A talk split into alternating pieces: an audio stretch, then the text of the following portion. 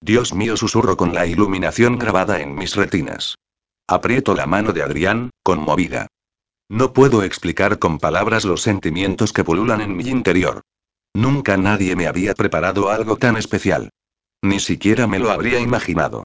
Y no lo habría disfrutado con ningún otro hombre como con él, porque Adrián es lo que siempre quise y querré, y compartir estos momentos a su lado son una muestra de la hermosura de la que está compuesta la vida. Más adelante se recortan en el horizonte el Empire State y el Chrysler Building, y cada uno de esos lugares tan famosos, que se hallaban tan lejos de nosotros y ahora, en cambio, están a nuestro alcance, los observamos abrazados. Otorgándonos el calor de nuestros cuerpos. Susurrando lo mágica que está siendo la noche. Durante dos horas y media recorremos el esquiline de Manhattan, hasta que nos anuncian que va a empezar la música en directo. Una mujer alta y delgada, de cabello muy largo y sonrisa enigmática, se sitúa tras el micrófono. La acompañan un hombre con un saxofón, otro con una guitarra y un tercero a la batería. El jazz inunda el crucero convirtiéndolo en un espacio mucho más romántico e íntimo. Poco a poco algunas parejas van animándose a bailar en diversos rincones del barco. Tras terminarnos el postre, Adrián se levanta y me tiende una mano. Se pega mucho a mí, rodeándome la cintura en un abrazo.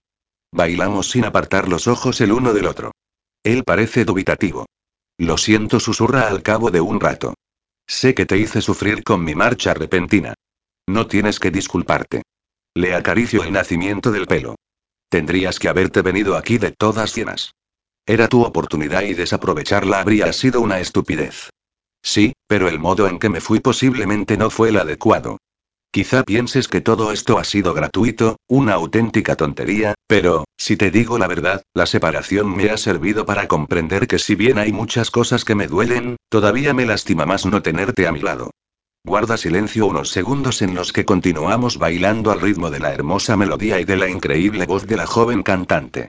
Solo necesitaba darme cuenta de que la sombra de mi padre no me vencerá y que ahora, por fin, tengo a alguien que me demuestra que puedo lograrlo.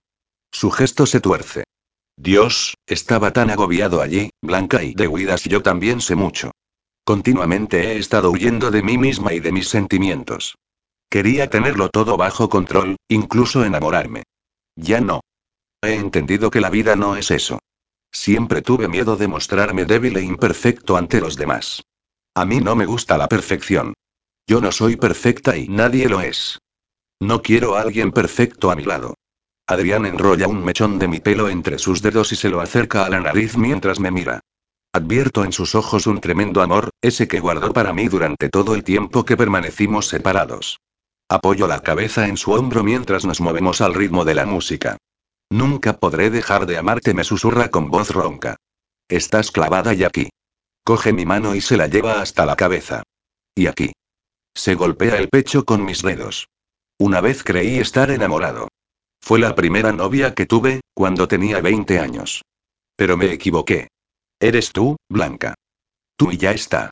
Y las veces que me he alejado de ti ha sido para protegerte, pero menuda estupidez. Creo que nos hacemos más daño cuando nos separamos. He venido para que nos amemos de nuevo, murmuro con una presión agradable en el pecho. Es mi corazón, que palpita alocado por sus confesiones. Lo sé. Es lo que pretendo yo también. Esta vez sí. Esta sí. Bésame, le ruego alzando la barbilla. A eso voy, Blanca. Durante toda la noche. Mantenemos los labios pegados durante un buen rato, meciéndonos suavemente al compás de la música. El perfume de Adrián se cuela en mi nariz, trayéndome hermosos recuerdos, confirmándome que amarnos y permanecer juntos es correcto, algo que nunca deberíamos haber dejado atrás, ni siquiera por la incertidumbre o nuestros miedos. En un momento dado una melodía que me resulta familiar flota hasta mis oídos. Al principio no la reconozco porque el grupo la ha versionado para adaptarla a jazz, pero en cuanto presto atención a la letra me doy cuenta de que se trata de Eternal Flame, la canción que me acompañó en mi juventud, la que odié por culpa de Adrián y la que luego volví a amar. Esa que él aprendió a tocar porque yo la adoraba. Aparto la cabeza de su cuello y lo miro con los ojos muy abiertos. Cuando hice la reserva les pedí que, por favor, la tocaran. Eternal Flame es, en el fondo, nuestra canción. Teníamos que bailarla. Sus palabras me hacen sentir la mujer más dichosa del mundo. Y este desaparece mientras danzamos y las manos de Adrián se deslizan por mi espalda en suaves caricias. Una vez más reposo la cara en su hombro y aspiro su aroma, que es sinónimo de hogar, de calma, de felicidad. Luego nuestras mejillas se juntan y, sin más, como si todo estuviera perfectamente planeado, nuestros labios se encuentran. Es increíble cómo mi cuerpo despierta con cualquier simple contacto de Adrián, el hormigueo en mi piel cada vez que me besa. Jamás me cansaré de que me redescubra con sus labios, de que sus manos recorran cada rincón de mi cuerpo y cada lunar. Toda una vida tan solo. Y después llegaste y acabaste con el dolor. No quiero perder este sentimiento. Cierra los ojos. Dame tu mano. ¿Sientes el latido de mi corazón? Canturrea Adrián en mi oído con su fascinante voz. Me muerdo el labio inferior para no llorar. Recuerdo lo mucho que me dolía oír esta canción cuando me marché del pueblo, cómo la borré de mi mente a pesar de que la había amado durante mucho tiempo. Pero ahora y ahora Eternal Flame vuelve a darme vida. Me la da mientras Adrián canta en voz baja y me demuestra que nuestro amor es más brillante que las estrellas del firmamento. A las 10 de la noche el crucero regresa al muelle de Chelsea Piers. Los pasajeros recogemos nuestras pertenencias con una sonrisa satisfecha en el rostro. Algunos cuchichean sobre la agradable y emocionante velada. Otros se abrazan acaramelados. Adrián y yo salimos cogidos de la mano mientras todavía resuena la letra de Eternal Flame en mi cabeza. Regresamos a casa en taxi, nada más apearnos, Adrián me pega a su cuerpo y une su boca a la mía. Nos besamos bajo una farola, como en la típica escena de una película romántica, y no puedo evitar esbozar una sonrisa bajo sus suaves labios.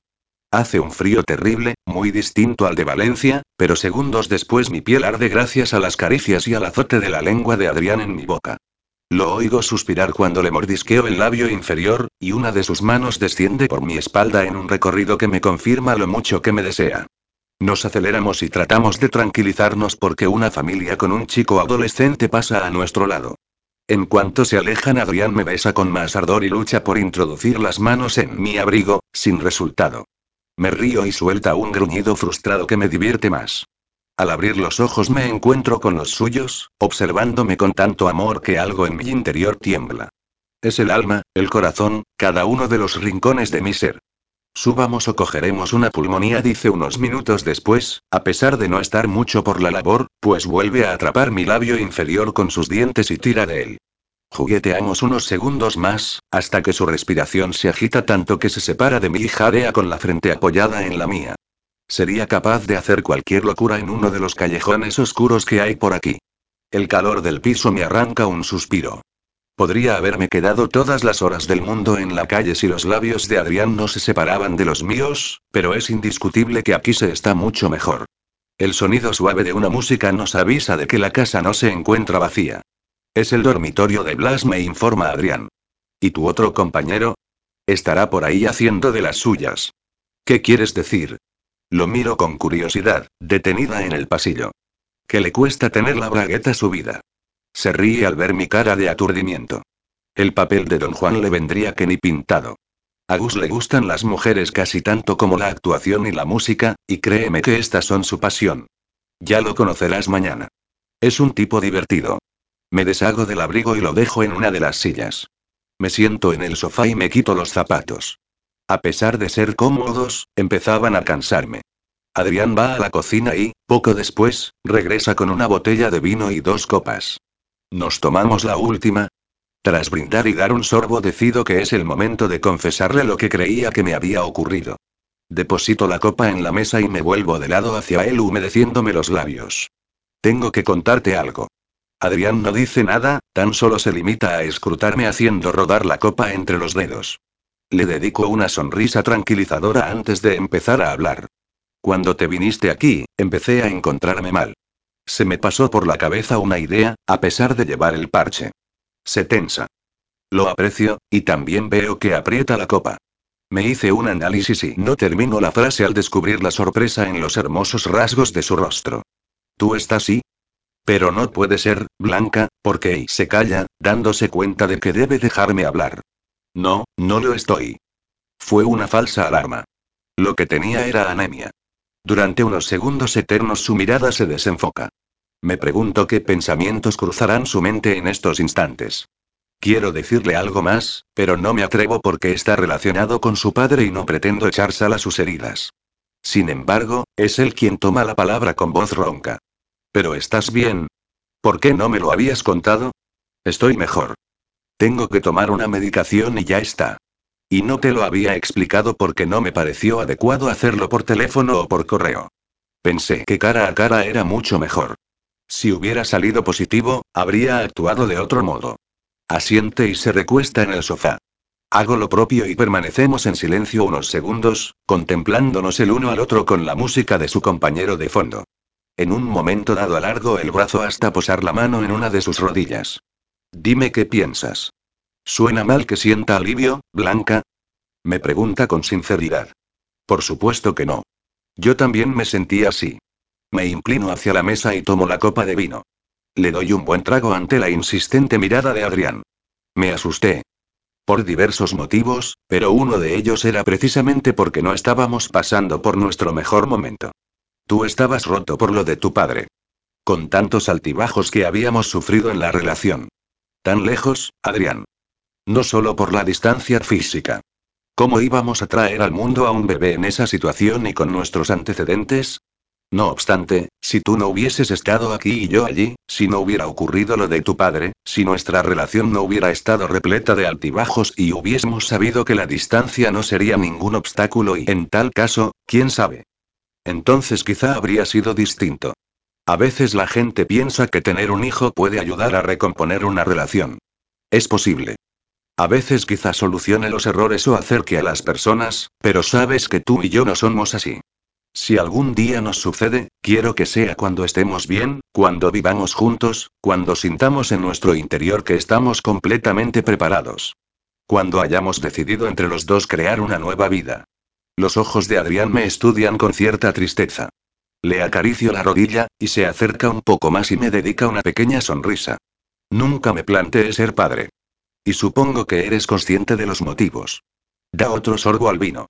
Traga con lentitud, reflexivo. Ese maldito miedo atroz a formar una familia. Quizá la paternidad me venga grande, blanca. Siempre me ha dado pánico pensar que yo no sería un buen padre, al igual que tiempo atrás creí que no era un buen hijo. Me convencí de que, si creaba una vida, luego la destrozaría como mi padre hizo con la mía. Eso no es así, contesto, conmovida por sus palabras. Es la primera vez que Adrián y yo hablamos de algo tan importante, de nuestras respectivas ideas acerca de la familia. Es otro avance en la relación. Pero te entiendo porque yo tampoco quise nunca ser madre. Contemplo la oscura bebida de mi copa antes de continuar. Cuando era adolescente me prometí que no tendría hijos, debido a lo que me ocurrió, que no permitiría que este cruel mundo los rompiera como sucedió conmigo. Y luego estaba el hecho de ser tan inestable.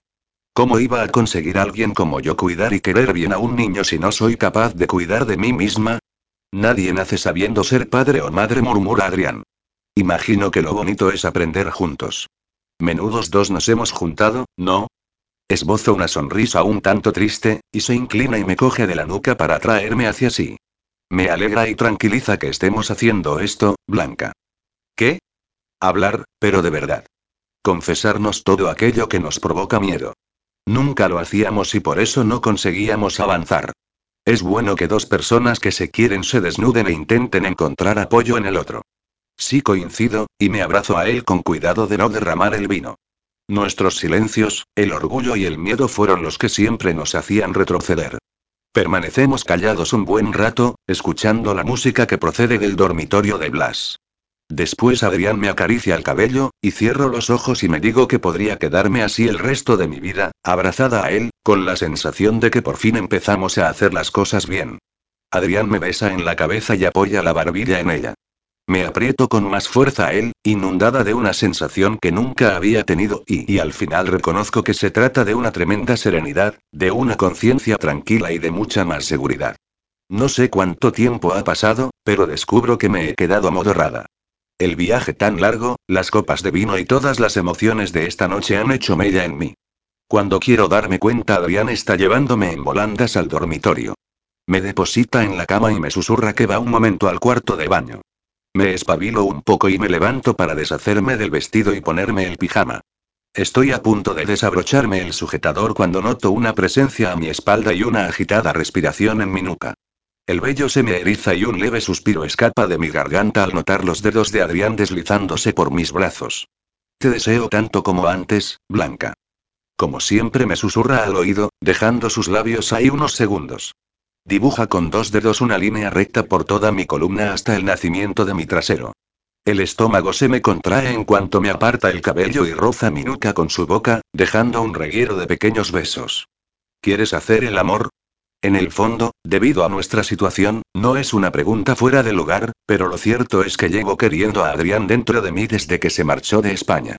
Asiento con la cabeza, todavía de espaldas a él, y me estremezco cuando se encarga de desabrocharme por completo el sujetador. Cae al suelo con un suave murmullo. Mis pezones han despertado y apuntan al frente, deseosos de que Adrián se ocupe de ellos. Pero se toma su tiempo. Me acaricia los costados desde las caderas hasta las axilas.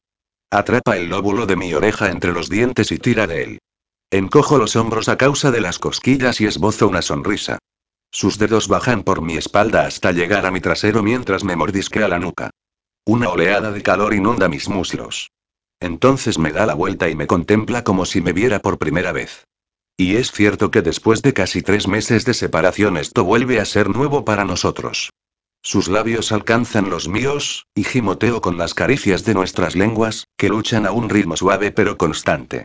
Apoyo las manos en su pecho, cubierto tan solo por la camisa. Me aferro a ella con todas mis fuerzas cuando sus manos acarician mi vientre y uno de sus dedos traza círculos en mi ombligo. Tenerte aquí, conmigo otra vez, es como un sueño, dice en un susurro. Apenas soy consciente de que estoy desabrochándole la camisa. Tan solo percibo el sonido húmedo de nuestras bocas devorándose. Cuando su pecho aparece ante mí no puedo evitar agacharme y dejar un rastro de saliva en su piel. Adrián jadea y cubre mi nuca con una mano para subirme y volver a besarme. Su otra mano abandona mi vientre y avanza hacia arriba, con mucha lentitud, provocándome impaciencia. Mis pechos aguardan expectantes su llegada y mis pezones están tan erectos que me duelen. Entonces mueve la cadera y me clava su erección. Lo agarro del pelo ahogando un gemido en su boca. Somos dos llamas ardiendo en un fuego que jamás se apagará. Por fin sus dedos alcanzan mis pezones. Los acaricia suavemente, observándolos con devoción. Echo el trasero hacia adelante con la intención de notar su pene una vez más. La presión en mi entrepierna me arranca un jadeo. Adrián suelta mis pezones y baja las manos hasta la parte trasera de mis muslos, donde me acaricia y me hace ver las estrellas con tan solo ese roce. Me toma en brazos y me tumba en la cama para colocarse encima. Una de sus manos se posa en la parte baja de mi vientre y me dedica una mirada cargada de deseo. Me revuelvo entre las sábanas, ansiosa de que me dé mucho más. Mi espalda se arquea en cuanto su dedo pulgar presiona por encima de mis braguitas. Juguetea con el encaje, tira de la lencería con tanto ímpetu que creo que la romperá. Quítate la camisa, le pido, ansiosa por contemplar su cuerpo desnudo. Adriana abandona mi entrepierna por un momento y se endereza con las rodillas apoyadas en el borde de la cama. Una sonrisa traviesa aparece en su rostro mientras desliza la camisa por sus brazos muy lentamente. Le gusta saber que mi cuerpo arde y se impacienta. El tatuaje del corazón derretido y el de la pluma deshaciéndose en pequeñas aves se muestran en todo su esplendor, provocando un cosquilleo en mi sexo. Me incorporo, incapaz de esperar más, y lo rodeo en un abrazo. Aspiro el aroma que desprende su piel y le acaricio el vientre con la lengua. Los músculos se le contraen y a mis oídos llega un jadeo. Sus dedos se internan en mi cabello y tira de él para alzarme el rostro. Nos miramos unos instantes. Yo con los labios húmedos de mi propia saliva, él con la boca entreabierta y el iris de los ojos oscurecido. La carga erótica que flota en el ambiente se impregna en mi piel y me la eriza. Adrián deja que su camisa caiga al suelo y me apresuro a desabrocharle el cinturón.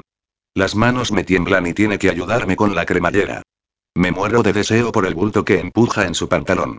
Se baja de la cama para poder quitárselo y, en cuanto vuelve a subirse, lo cojo del trasero y acerco la nariz a la erección oculta por el boxer. Cuando haces cosas como esta pierdo la cordura, susurra con voz trébula. Intento desembarazarlo del boxer, pero posa una mano entre mis pechos y me obliga a tumbarme. De nuevo estoy expuesta ante él y, cuando me abre de piernas y aprecio su respiración en mis bragas, la espalda se me arquea. Mordisquea la tela hasta humedecerla de saliva, de tal forma que puedo notar su lengua presionando justo en mi agujero. Quiero más. Necesito que su boca entre en contacto con mis pliegues y me los estimule. Adrián echa a un lado la fina tela y sopla en mi pubis. Un gemido escapa de mi garganta y me agarro a las sábanas con ambas manos. Al fin atrapa los bordes de mis braguitas y me las desliza piernas abajo. Los pezones se me endurecen aún más al saberme desnuda al completo para él y una palpitación nace en mi sexo. Creo que va a ponerse a jugar con su lengua, pero lo que hace es recorrer mi cuerpo y besarme con tanta brutalidad que nuestros dientes chocan. Masculla una disculpa, aunque lo cierto es que me importa bien poco. Lo único que quiero es lamer sus labios. Su mano derecha se pierde entre mis piernas y sonríe bajo mi boca al comprobar lo mojada que estoy. Trato de encontrar su erección y, cuando la alcanzo, la sacudo con suavidad. ¿Sigue gustándote que te haga esto, Blanca? Me pregunta mientras extiende mi humedad por cada uno de los pliegues de mi sexo. Dios, sí. Cierro los ojos mientras sus dedos me acarician con destreza. Adrián sabe cómo tocarme, y cuánto y dónde. Su lengua en mi boca vuelve a demandar toda mi atención, pero los círculos que traza en mi sexo me distraen. Comprimo su erección en mi puño y gime. Dos dedos se internan en mí y juguetean arrancándome oleadas de placer. Me aferro a su espalda y le clavo las uñas en su suave piel. El dócil beso se convierte en desesperado cuando siento que un orgasmo se avecina. Adrián frota mi clítoris con el pulgar sin abandonar el movimiento de los otros dos. Muevo las caderas en busca de más, ansiando desbordarme en su mano. Me deshago al tiempo que le muerdo el labio inferior, intentando no hacer mucho ruido, aunque un grito reverbera en las paredes del dormitorio. Adrián no permite que me recupere, sino que me empuja hacia el centro de la cama y se sitúa entre mis piernas. Entierro el rostro en su cuello. Huele a morbo, a sexo y a descontrol. Pero también a amor. Me pasa una mano por debajo de los muslos y me atrapa de las nalgas casi con posesión mientras con la otra guía su pene hasta mi entrada. Se roza contra ella provocándome un escalofrío, y no entiendo cómo logra aguantar tanto, ya que yo acabo de tener un orgasmo y vuelvo a sentirme necesitada de él. Quiero hacerlo suave, pero también duro. Que nos volvamos locos de amor. Tiemblo de impaciencia, deseando que se introduzca en mí, y entonces recuerdo algo. Adrián murmuró. Alza la cabeza y me mira con una sonrisa que me ilumina. No llevo el parche. La ginecóloga me recomendó descansar unos meses. Hoy se queda pensativo unos segundos. No sé si Blas tendrá ahí en mi maleta, le indico, y me suelta las piernas y rebusca hasta encontrar la cajita. Una vez que se lo ha puesto alzo las caderas para ayudarlo y enseguida empuja con decisión hasta colarse en mi interior. Poco a poco, cada vez más hondo. Mis muros se abren a él. La saca y de inmediato vuelve a introducirla, provocando que sea consciente de cada milímetro de piel que está conquistando. Me agarro a su ancha espalda y le clavo las uñas. Adrián me folla suavemente al principio, para después continuar de una forma un poco más ruda. En un momento dado se sujeta a la almohada para penetrarme con más vehemencia. Me encanta sentir cómo y me devora tu y sexo jadea acercándose a mi rostro para colocar su mejilla sobre la mía. Me insinúo con el cuerpo para que se dé cuenta de que lo quiero duro. Adrián invade mis caderas y mi sexo, haciéndome sentir libre. Agarra mi rostro con fuerza, y nos besamos hasta que los labios nos duelen y nos quedamos sin aire. La colisión entre sus caderas y las mías se torna violenta. Ralentiza un poco las acometidas y permanece quieto unos segundos. La siguiente embestida es tan brutal que un latigazo de placer me atraviesa el cuerpo y arqueo la espalda. Contempla mis pechos con los labios húmedos y entreabiertos. Mis caderas se elevan en busca de las suyas, y echa la cabeza hacia atrás y se muerde el labio. Nuestras pieles empiezan a humedecerse y su vientre resbala sobre el mío. No pares, le ruego. Fóllame como solo tú sabes. Adrián se mueve con destreza, pero sin prisa. Me aferro a las contracciones de sus nalgas, sumida en el delicioso vaivén del sexo. Mis extremidades se colman de un agradable cosquilleo y permito que esta vez sea él quien nos controle a ambos. Me mira con una sonrisa, y se la devuelvo y me humedezco más con sus jadeos, que siempre me han excitado demasiado. En lo más profundo de mi sexo empieza a encenderse una llama que amenaza con incendiarme de un momento a otro. No sé cómo lo hace, pero su polla toca en el preciso lugar para otorgarme un placer sobrehumano, uno que me guía hasta la luna. Desearía que se detuviera el tiempo, y mucho mejor si él estuviera muy dentro de mí. No puedo más, jadea pegado a mi oído. Su trémula voz me acerca a un firmamento estrellado. Adrián estalla con una inusitada fuerza. Cuelo una mano entre su vientre y el mío y me acaricio el clítoris. El peso de su cuerpo se hace mayor al abandonar el apoyo de la almohada y cogerme la cara para acercarme a su boca. Me retira la mano y se encarga él de pellizcar mi punto sensible. Nos besamos como en una especie de delirio, y me corro por segunda vez en una serie de espasmos gloriosos que invaden todo mi cuerpo. Los jadeos y gemidos de ambos se confunden en uno solo. Segundos después deja mi boca y apoya los labios en mi mejilla, murmurando mi nombre. Un gesto que me causa una ternura infinita. Nos quedamos unos minutos así, hasta que se aparta y se tumba boca arriba con los ojos cerrados y una sonrisa en el rostro. Me aproximo a él y me apretujo. Creí que sería extraño volver a hacer el amor susurro mientras le acaricio el escaso vello del pecho. Yo también lo pensé, pero lo cierto es que siento que la unión de nuestros cuerpos es lo más real que existe. Sus palabras me conmueven. Lo beso en el hombro y aprieto los muslos, en un intento por retener el magnífico placer que he sentido. Adrián me coloca la cabeza en su pecho y empiezo a amodorrarme con los latidos de su corazón. En la habitación de Blas suena Moretan Wars de Extreme, una canción ideal para este momento. Ha sido el broche perfecto para una noche especial, musito. ¿Eres feliz conmigo, Blanca? Me pregunta. Alzo la cabeza y lo miro con sorpresa. Sabes que sí. Recuerdo haberlo sido solo cuando te tenía frente a mí. Con tu cabello enmarañado, tus gafas y tu ceño fruncido, y tus escasas risas, que tanto me gustaba sacarte. Era tan feliz con esas pequeñas cosas y, lo fui también cuando volvimos a reencontrarnos, cuando por fin aceptamos que debíamos estar juntos. Ladea el rostro y me dedica una mirada cargada de aprensión. Por eso me sentí horrible tras la cita con mi padre. Ya ni siquiera contigo estaba bien. Por eso, en parte, me marché. Porque, de alguna forma, me había hundido bajo tierra y había conseguido arrebatarme lo único que me hacía feliz, y no podía permitirlo. Estaba tremendamente asustado. Lo comprendí semanas después de llegar aquí, y entonces pensé que quizá la había fastidiado del todo. Sin embargo, tú me aceptaste también de esa cier. Aceptaste mi huida sin enfadarte, y has venido con todo tu amor intacto. No he sabido valorar lo que tenía, solo lo daba por sentado. Me acaricia el vientre desnudo con dos dedos. Por eso no quiero fallarte más. Porque estoy harto de no saber querer bien. Y porque te debo mi felicidad. Sus labios se acoplan a los míos con lentitud, traspasándome su sabor. No se lo digo, pero le demuestro con este beso que él también es la causa de mi felicidad. Pasamos los siguientes minutos, o quizá horas, abrazados sobre el colchón, desnudos, hasta que el frío nos invade y tenemos que taparnos con el nórdico y fundirnos en un apretado abrazo. Rompemos el silencio con algún beso que otro y con caricias escoltadas de jadeos. Más que palabras y le oigo susurrar con una voz somnolienta en un momento dado. Y poco después yo también me quedo dormida, con su rostro pegado a mi espalda y su brazo rodeando mi cintura en un abrazo que es una bella promesa de que nunca me abandonará. 15. Una tenue luz se cuela por las rendijas de la persiana y me insta a abrir los ojos. Me desperezo y ladeo la cabeza para mirar a Adrián. Duerme plácidamente, a diferencia de los últimos días que pasamos juntos y en cuyas noches daba vueltas una y otra vez o abandonaba la cama a causa del insomnio.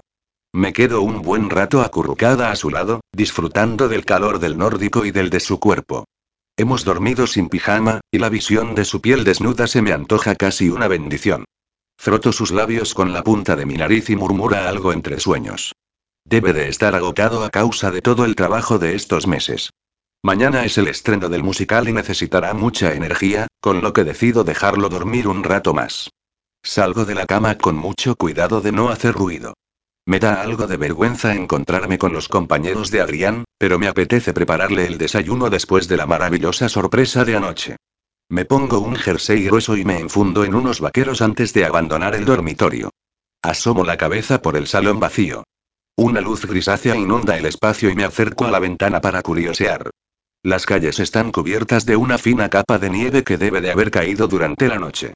Es muy difícil que nieve en Valencia. Que yo recuerde, la única vez que lo hizo yo era muy pequeña, y mi madre me despertó con ilusión, pero apenas cayeron unos cuantos copos.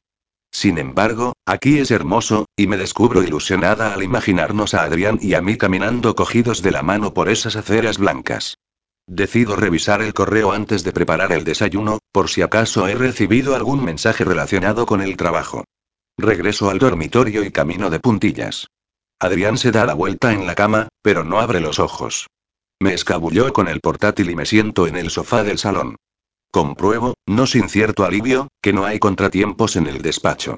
A continuación entro en mi correo personal y descubro, con sorpresa, un mensaje de Elisa. Se trata de una divertida felicitación. Me transmite su deseo de que pase unas buenas fiestas en Nueva York. Me doy cuenta del cariño que le he cogido a esa chiquilla en tan poco tiempo. Si visitamos algún mercadillo navideño, le compraré algo. El siguiente mensaje que hablo es el de mi hermano, quien me escribió anoche después de la cena de Nochebuena. D. javiroquiroya.com para. Blancaeternalflame.com asunto. Hola, Blanqui. ¿Qué tal va por ahí? No llevas ni un día fuera y mamá ya se ha puesto pesada. Mientras cenábamos no dejaba de repetir lo apenada que estaba porque te habías ido. Le dije que debería alegrarse porque ahora volverías a tener sexo y eso te vendría bien. Me pegó un capón que me mordía hasta la lengua, como cuando era pequeño. Cuando me escribas le enseñaré tu correo, así por fin se quedará tranquila.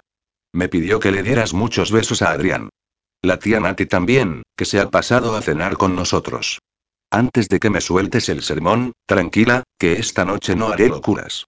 No me apetece que mañana los papás me regañen y tampoco quiero amargarles las fiestas. Mándanos alguna fotillo, que quiero ver lo genial que es Nueva York. ¿Hay muchos obesos o qué? Papá dice que sí, que por allí hay un montón. ¿Pero qué sabe él? Si no ha pasado de venidor. Mamá, en cambio, piensa que son todos tan guapos como en las películas.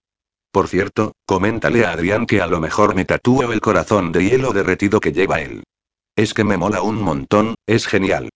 A las tías debe de darles palmas cuando lo ven. Como a ti, ¿verdad? Seguro que eso fue lo que te ponía de él al principio. Vale, paro ya porque si no cuando vuelvas me partirás las piernas. En fin, hermanita, cuídate mucho y pásatelo bien. Folla mucho antes de que se acabe el mundo, que ya sabes que las invasiones alienígenas o los ataques zombies siempre empiezan en Estados Unidos. Besos, Javi. No puedo evitar reírme con su correo. Pero qué tonto que puede llegar a ser Javi en ocasiones. Después de tantos años, me doy cuenta de lo mucho que lo quiero y me arrepiento de lo poco que disfruté de él cuando era un niño. Por suerte, todavía no es demasiado tarde para reparar todos esos errores. Begoña no me ha escrito nada, así que me imagino que habrá estado ocupada. No sabía a ciencia cierta qué haría, si cenaría con sus padres o con Irene. Ya que me pidió que le contara todo lo que sucediera aquí, me recreo explicándole con pelos y señales la fantástica noche y adjunto unos enlaces que he encontrado acerca del crucero en el que Adrián y yo estuvimos. Su respuesta no se hace esperar. Echo un vistazo a la hora en la parte inferior del portátil. Son las once y media de la mañana aquí, así que en España es media tarde. D. Begoña siempre está de coña arroba terra punto com para. Blancaeternalflame arroba hotmail.com asunto. Ni el Titanic era tan bonito, maja. Hola, amor. Estaba a punto de meterme en la ducha cuando el móvil me ha pitado avisándome de la llegada de tu correo. La noche de ayer también fue estupenda y prescindí de la compañía de mis padres, que no me aporta mucho, y cené con Irene y sus hijos. Fue muy especial. Elisa se ha abierto también conmigo, cosa que me ha sorprendido mucho, y las tres juntas estuvimos viendo toda la madrugada películas navideñas mientras los peques dormían. Antes de marcharme, les dejé unos regalos bajo el árbol de Navidad.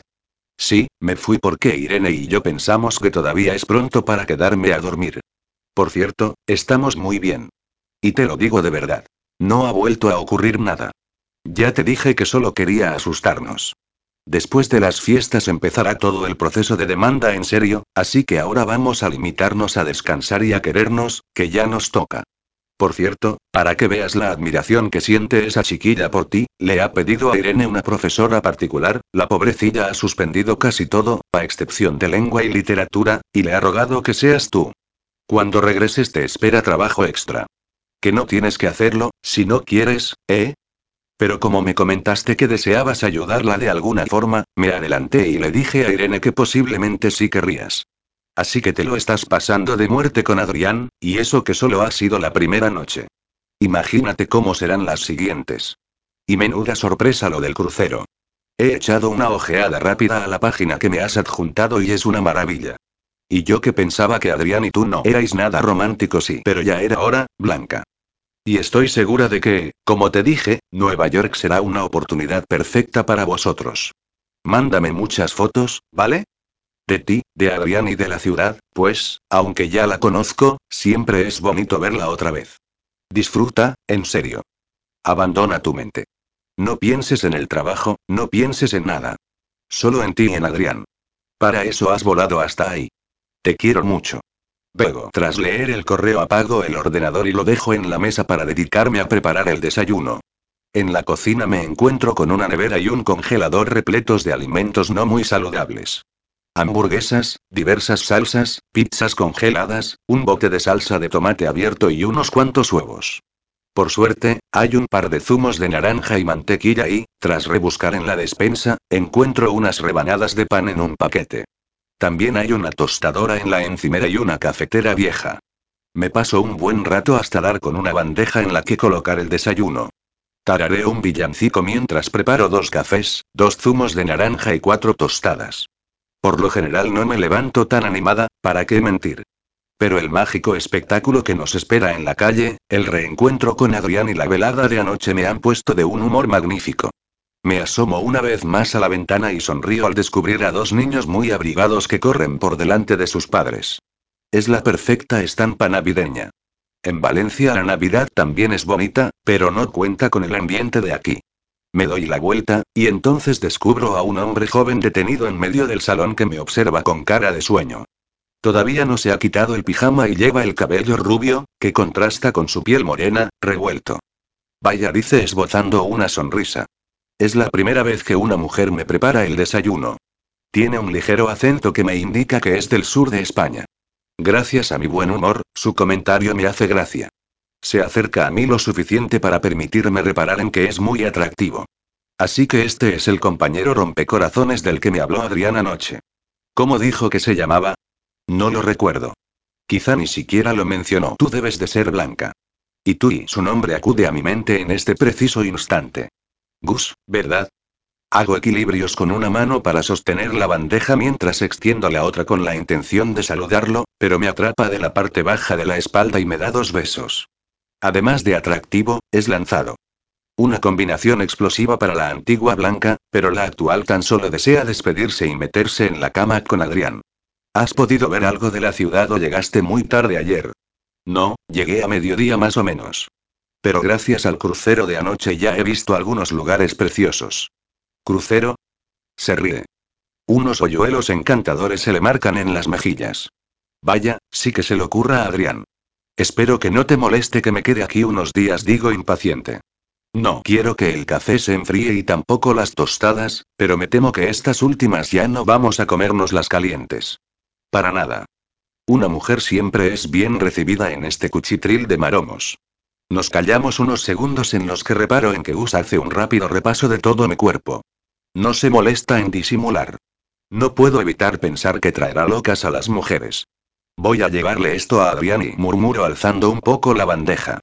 Qué suerte tienen algunos. Me guiña un ojo, y paso por su lado y me dirijo al dormitorio notando su mirada en mi espalda.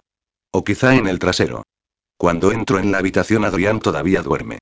Deposito la bandeja en la mesilla de mi lado de la cama y me siento en el borde. Le acaricio el cabello y él murmura algo. Adrián entreabre los ojos, los guiña un par de veces y luego esboza una sonrisa. Me lanzo a ella sin dudarlo y poso mis labios en los suyos con mucha suavidad. Adrián saca un brazo del nórdico y me atrae hacia él, con lo que casi acabo tumbada. Nos besamos un buen rato, hasta que nos apartamos para coger aire. Te he preparado el desayuno. Le señalo la bandeja y me mira con sorpresa. ¿Llevas mucho tiempo despierta?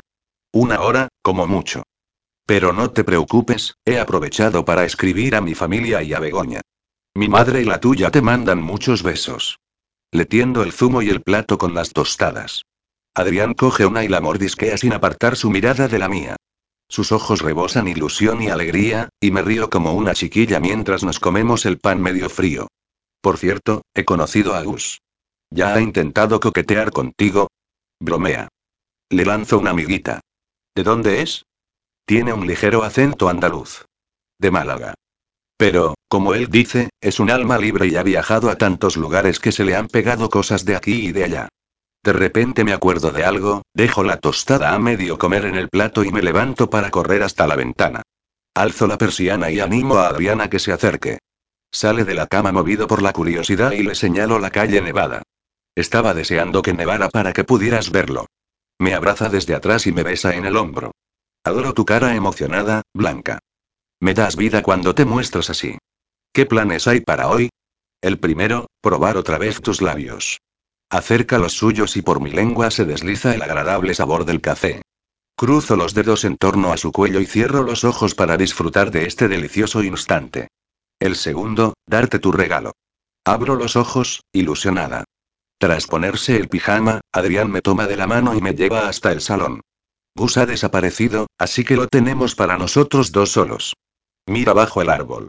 Un único paquete diminuto se encuentra en el suelo. Miro a Adrián mordiéndome los labios y me encojo de hombros, embargada por la curiosidad y la emoción.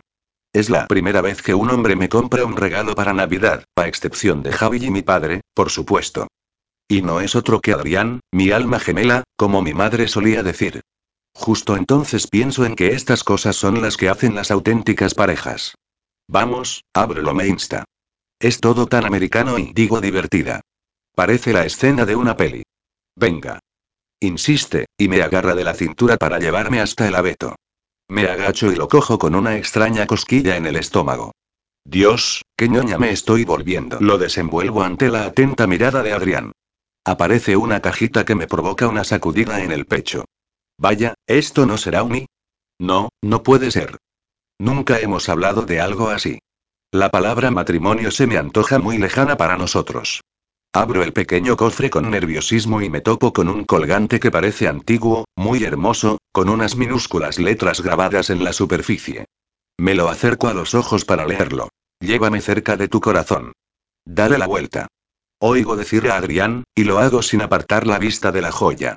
El corazón me brinca al descubrir lo que hay en la parte trasera. Es nuestra foto. La que nos hicimos de adolescentes, con un tamaño más pequeño pero perfectamente nítida. Tuvieron que retocarla para que quedara bien me infiel. Las palabras se me han atascado en la garganta porque, desde hacía mucho tiempo, quizá desde que descubrí que Adrián había guardado esta foto, no me sentía tan emocionada. ¿Te gusta? Es precioso. Blanca murmura. Me quita el colgante de las manos y me coloca de espaldas a él para ponérmelo. Me aparta el pelo con cariño y un escalofrío recorre mi cuerpo. Te quiero. Tanto, y susurra mientras me lo abrocha. Hace que me vuelva de nuevo y me contempla con intensidad. Entonces me estrecha entre sus brazos y su cálida lengua, sabrosa y apasionada, busca la mía y la devora. Yo también tengo algo para ti, le digo cuando nos apartamos. Dudaba si comprarle algo, pero Begoña me animó a hacerlo, incluso me acompañó de tiendas. Aunque no es tan especial como esto. Mi mejor regalo eres tú. Deberías saberlo. Lo tomo de la mano y corro al dormitorio como una chiquilla. Saco de la maleta una bolsa y se la entrego. Él no es tan cuidadoso como yo, así que rasga el papel de regalo a toda prisa. Y al descubrir el libro, dibuja una ancha sonrisa. Rayuela. Todavía te acuerdas. ¿Cómo no hacerlo? Descubrí ese libro la primera vez que entré en su dormitorio y estuve bajo sus brazos, temblando como la niña asustada que era.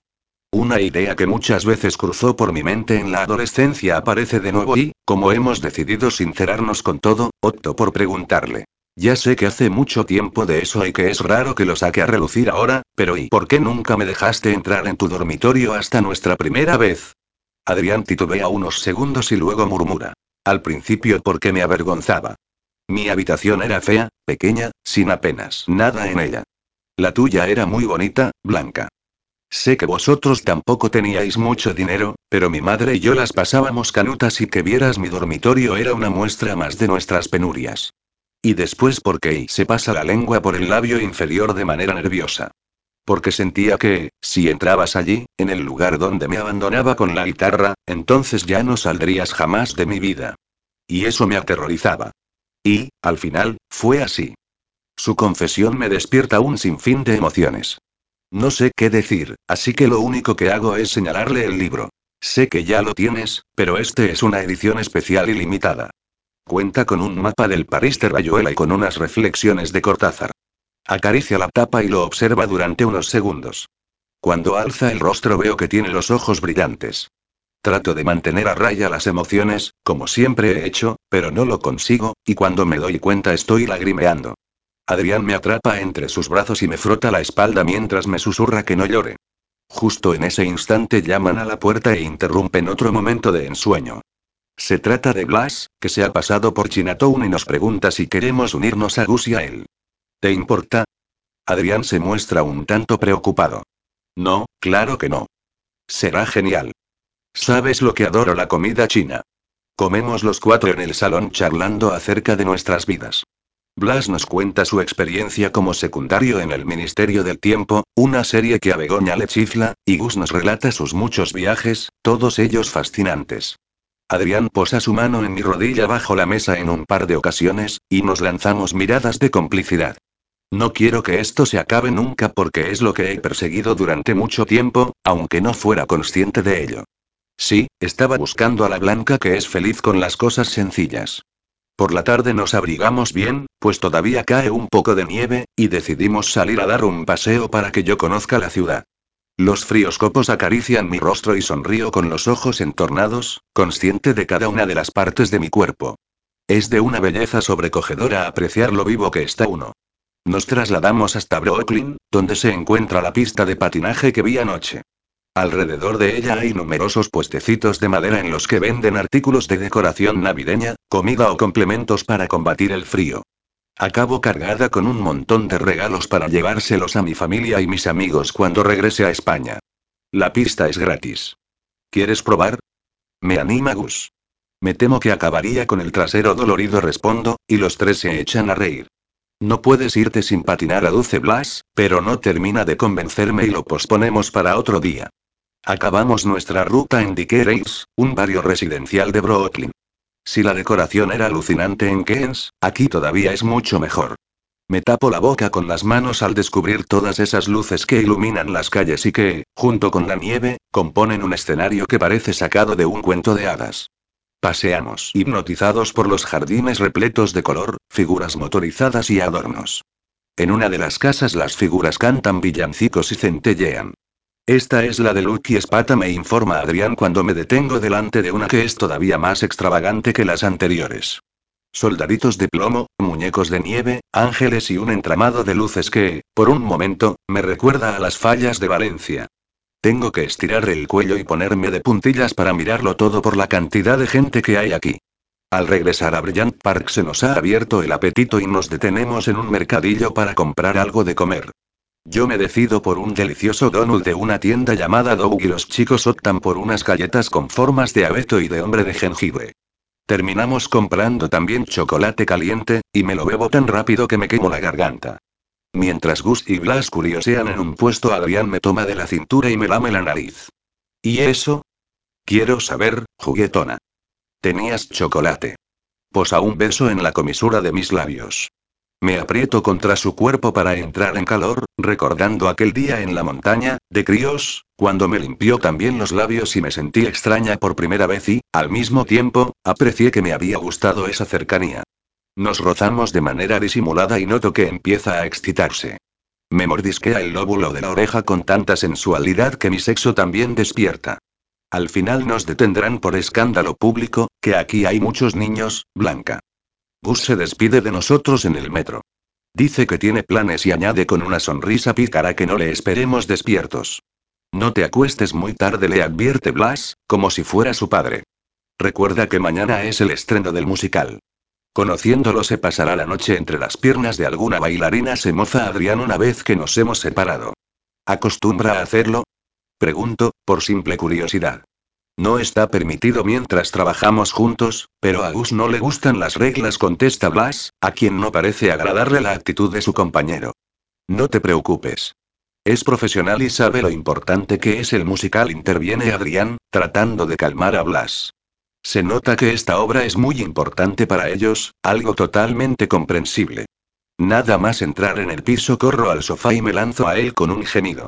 Hemos caminado muchísimo y me duelen los pies, a pesar de llevar calzado cómodo. Como hemos picado en el paseo ninguno de los tres tenemos hambre, por lo que vemos la televisión un rato hasta que Blas se levanta y camina nervioso por el salón. Adrián, ¿puedo practicar mi texto contigo? Me quedo una media hora más con ellos, fascinada por la pasión que pone Blas en cada uno de los pasajes. Sin embargo, me noto cansada y tengo un poco de frío, por lo que les informo de que me marcho al dormitorio. Adrián me pide que lo espere despierta, que no tardará. Aprovecho para enviar un WhatsApp a mi hermano preguntándole si están disponibles para hacer un esquipe. Diez minutos después Adrián aparece en la habitación y le da tiempo a saludar a Javi y a mis padres. Mi madre le ruega que me cuide y añade que tengamos mucho cuidado para que no nos atraquen. Pongo los ojos en blanco cuando lo repite por tercera vez. ¿Estás nervioso? Pregunto a Adrián una vez que he apagado el portátil y nos hemos arrebujado bajo el nórdico. He de reconocer que sí. Fija la mirada en la pared y se pasa la lengua por los labios, dubitativo. Supongo que todos pensamos en la posibilidad de que algo salga mal. Pero no será así. Le acaricio el cuello con tal de reconfortarlo. Todos lo haréis estupendamente. Y tú, como siempre has hecho, crearás magia con los dedos. Adrián asiente, aunque no parece convencido por completo. Aproximo mi rostro al suyo y le beso en los párpados, luego en las mejillas y en la comisura de la boca. ¿Crees que puedo hacer algo para tranquilizarte? Abre los ojos y me dedica una mirada que se ha cargado de deseo. Una de sus manos baja por mi espalda hasta mi trasero. ¿Qué posibilidades me ofrece, letrada Balaguer? Señor Cervera, usted es muy bueno con sus dedos, pero yo también respondo con un tono sensual. Trazo círculos en su vientre, acercándome a la parte baja. Es capaz de crear magia también. Me sigue el juego, y me río. Déjeme que se lo demuestre. Me meto por debajo del nórdico hasta llegar a su entrepierna. Descubro que ya está duro y eso me otorga más seguridad. Me siento poderosa, bonita, sexy. Deseada. Tomo su miembro enfundado en el pantalón del pijama y lo aprieto, aunque con suavidad. Oigo un jadeo ahogado que proviene de la garganta de Adrián. Meto la mano por la prenda y lo acaricio por encima del boxer. Una gota de humedad moja la tela y sonrío. Me agrada saber que Adrián se excita tanto como yo. Voy bien. Estoy empezando a sentirme mucho más tranquilo. Le bajo la ropa interior y acerco la lengua a su erección. La lamo dibujando círculos en la punta e intuyo el sabor dulzón del sexo. Me la meto en la boca y succiono, suave al principio, fuerte después. Adrián aparta el nórdico y me mira mientras le hago la felación. Sus ojos se han oscurecido y sus mejillas han adquirido un color rosáceo que lo dota de un aspecto más atractivo. Lo miro a través de las pestañas al tiempo que me la introduzco más. Apoya una mano en mi cabeza y se enrolla un mechón entre los dedos para tirar con delicadeza. Espera, murmura con voz ronca. Quiero saborearte yo también. Acércate y abandono su magnífica erección, pero, antes de hacer lo que me ha pedido, me coloco a sobre él al tiempo que me deshago de la camiseta. Me inclino hacia adelante, cogiéndome un pecho y se lo acerco a los labios. Adrián lo recibe con ansias, atrapándome de las nalgas, y mordisquea mis pezones. Me froto contra su sexo duro y me estremezco al notarlo tan cerca de mi entrada. Adrián me ayuda a quitarme las braguitas y las lanza por los aires sonriendo. A continuación, me aparto y me doy la vuelta, colocando una rodilla a cada lado de su cabeza. Acerco mi sexo a su boca y me ayuda atrapándome de las caderas. Posa un pequeño beso en uno de mis muslos que me arranca un suspiro. Me deslizo hacia adelante para atrapar su pene erecto. Lamo el par de gotitas de la punta y gruñe en mi pubis. En cuanto su lengua roza mi clítoris me siento flotar.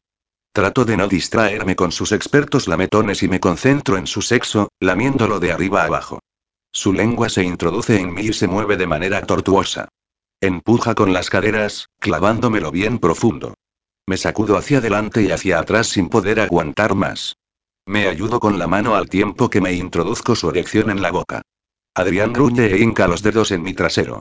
Dios, Adrián y devórame y le ruego. Las piernas me tiemblan. Deslizo la lengua hasta sus testículos y se los lamo. El pene de Adrián palpita entre mis dedos, avisándome de que no le queda mucho. Subo por su tronco, acariciándolo con los labios, y le mordisqueo la punta.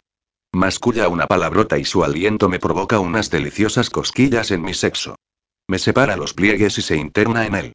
Sus dientes rozan mi clítoris arrancándome un pequeño grito. La boca se me llena de su sabor, así que me entrego a ello con todas mis ganas. Me ayudo con la mano derecha para masturbarle, sin dejar de recorrer su glande con la lengua.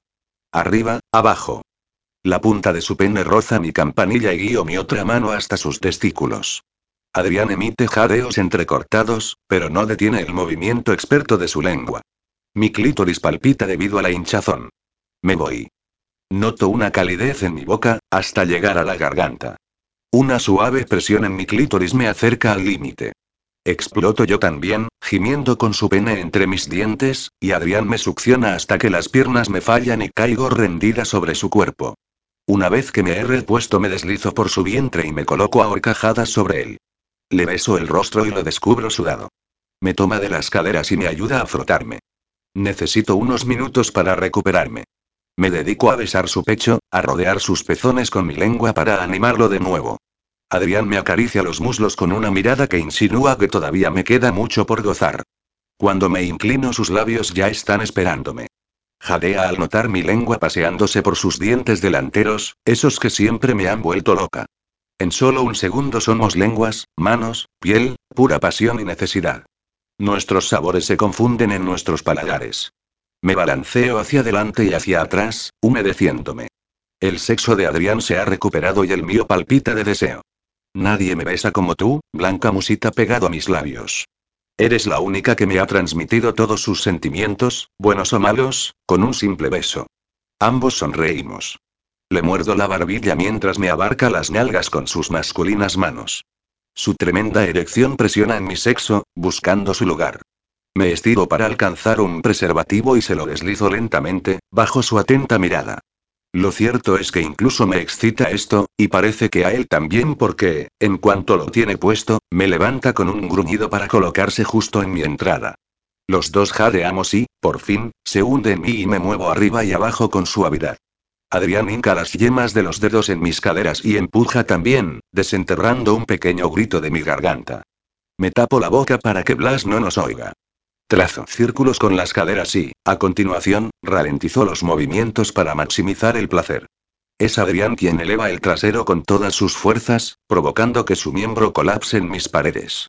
Se me escapa un grito y le araño el pecho. La respiración se me acelera cuando se incorpora, pega a los labios a mi mejilla y me susurra. Me gusta sentirte toda, blanca. Así, entregada a mí, tomamos nuestros labios con violencia. Gemimos cuando nuestras lenguas exploran nuestras bocas al completo. A continuación abandona mi rostro para alcanzar mis pechos. Mordisquea uno de mis pezones, sopla en él y lo humedece una y otra vez, para luego hacer lo mismo con el otro. Le revuelvo el pelo y me muerdo el labio inferior tratando de acallar los gemidos. Me coge del cabello y tira de él hacia atrás, exponiéndome cuello. Su lengua y sus dientes se pasan un buen rato proporcionándome placer en esa parte tan sensible, esa que no permití que nadie más tocara porque en ella Adrián había dejado su huella tanto tiempo atrás. No acalles tus gemidos y me ponen demasiado jadea. Cabalgo hacia adelante y hacia atrás, doy saltos apoyándome en su vientre. Adrián me observa con la boca abierta y la mirada desenfocada. Los latigazos de placer recorren todo mi cuerpo y me arquean la espalda.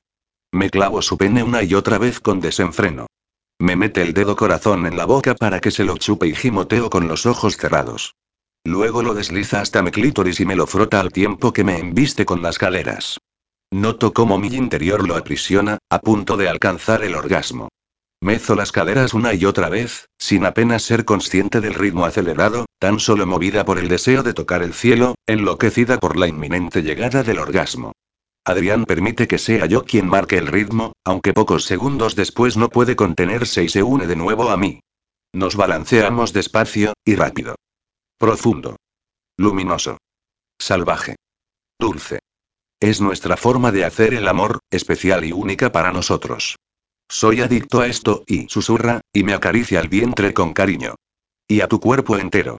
Al vaivén de tus caderas y los dedos de Adrián aprisionan mis nalgas y, a continuación, desliza una mano hasta mi sexo para frotarme el clítoris y acelerar mi estallido. Mi cuerpo se convulsiona cuando me libero. Un placer intenso, que me despliega unas alas invisibles. Su pene bombea en mi interior justo en ese instante y Adrián acaba uniéndose a mí. Se le escapa un gruñido que acallo con un beso. Sus labios se entreabren junto a los míos, sin atinar a besarme. De su garganta brota mi nombre en un susurro ronco, una y otra vez. Sigo moviéndome hasta que él me para. Se deja caer de espaldas en la cama con un suspiro satisfecho. ¿He conseguido liberarlo del estrés, señor Cervera? Pregunto, arrimándome a su pecho. Ahora entiendo por qué eres abogada, Blanca. Tienes un gran poder de persuasión y convicción.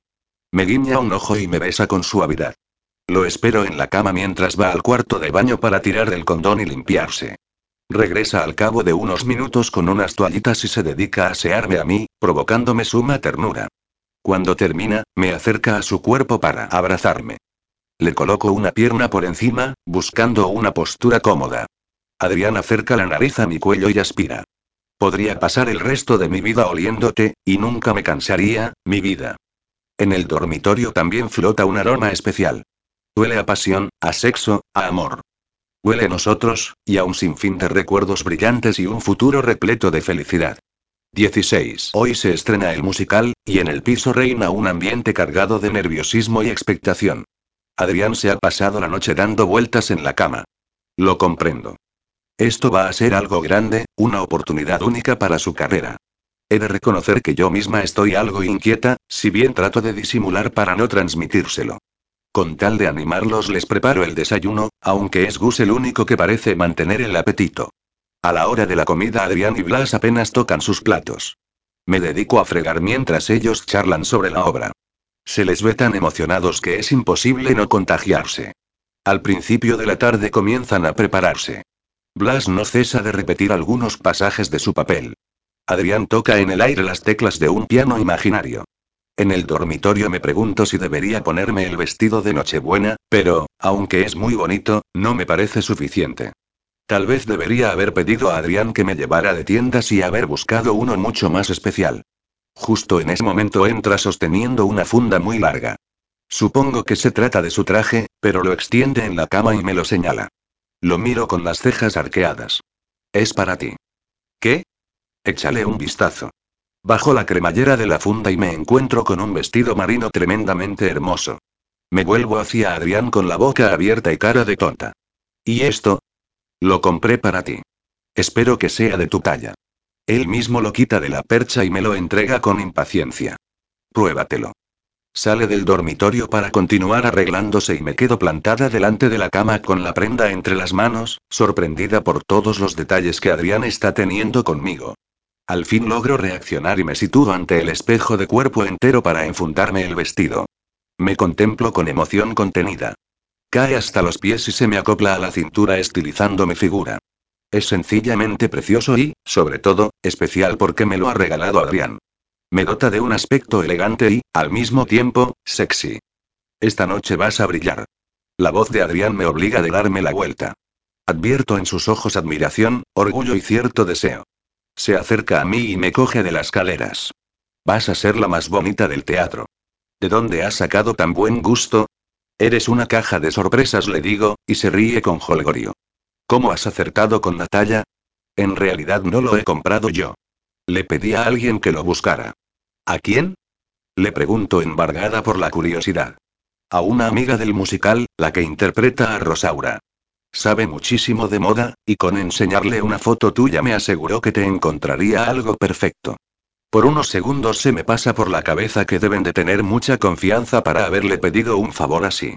No obstante, imagino que todos los integrantes del musical habrán pasado mucho tiempo juntos y que ese compañerismo será normal. Aunque, en cierto modo, me extraña que no me haya hablado nunca de ella. Disimulo mi desconcierto y enlazo las manos alrededor de su cuello. Es maravilloso. Muchas gracias, Adrián. Vas a tener que pasarme una factura con todo el dinero que te habrás gastado en mí. No digas tonterías y ya me lo cobraré de otro modo. Esboza una sonrisa sensual y me acaricia el mentón. Luego me separa de él para recorrer todo mi cuerpo con ojos hambrientos. Me voy porque si no cometeré una locura y no disponemos de tiempo. Tus curvas me tientan demasiado. A ver qué zapatos me pongo, murmuro distraída. Espera. Alza un dedo y sale del dormitorio de nuevo para regresar segundos después con una caja. Al abrirla, el corazón me palpita. Unos manolos. Desde que vi sexo en Nueva York deseaba poseer unos. Y ahora los tengo delante de mí, y son también perfectos. Voy a ver qué tal van los chicos.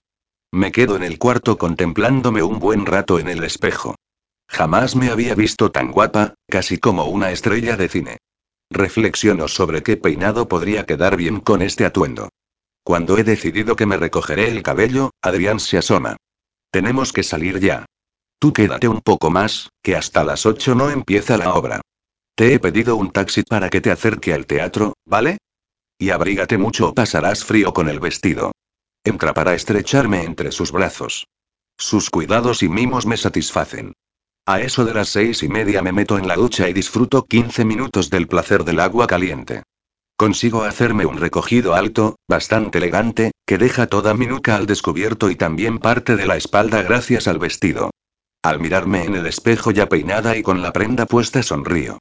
Voy a sorprender a Adrián todavía más. Me ha visto arreglada porque me gusta vestir bien, pero no de esta manera. Tan distinguida y, al mismo tiempo, sensual. Cojo el abrigo que llevé en el crucero porque es largo casi hasta los tobillos y quedará bien con el vestido. De todos modos, voy a ir directa desde casa hasta el teatro con el taxi, así que quizá no haría falta que me lo pusiera. Antes de ponerme el abrigo me coloco ante el espejo para hacerme una foto y enviársela a Begoña y a Javi con el propósito de que éste se la enseñe a mi madre. Pocos segundos después mi amiga me contesta con un WhatsApp emocionado. Cariño, por favor. Estás espléndida. Si parece que vas a lucirte por la alfombra roja y ten cuidado, no sea que provoques tanto a Adrián que se baje del escenario a mitad del musical para hacerte el amor allí mismo. Cuídate. Disfruta y estoy preparándome el bolso de mano cuando recibo el mensaje de Javi. Me hace reír, como de costumbre. Si te digo que estás buenorra, ¿eso se considera incesto? Mamá se ha puesto a llorar, aunque, bueno, ya sabes cómo es ella. A las siete y cuarto el taxi está esperándome en la calle. En los pocos metros desde el portal hasta el coche me congelo. Aún así, me veo tan guapa con el vestido que quiero mostrarlo a todo el mundo. El taxista empieza a hablarme en inglés sobre el tiempo y la cantidad de gente que hay por las calles en Navidad. Asiento, respondo con algún que otro monosílabo y poco más, ya que empiezo a sentirme bastante nerviosa. Cuando llegamos a la esquina de la calle donde se encuentra el teatro me quedo boquiabierta. La cola se alarga desde ahí hasta la entrada.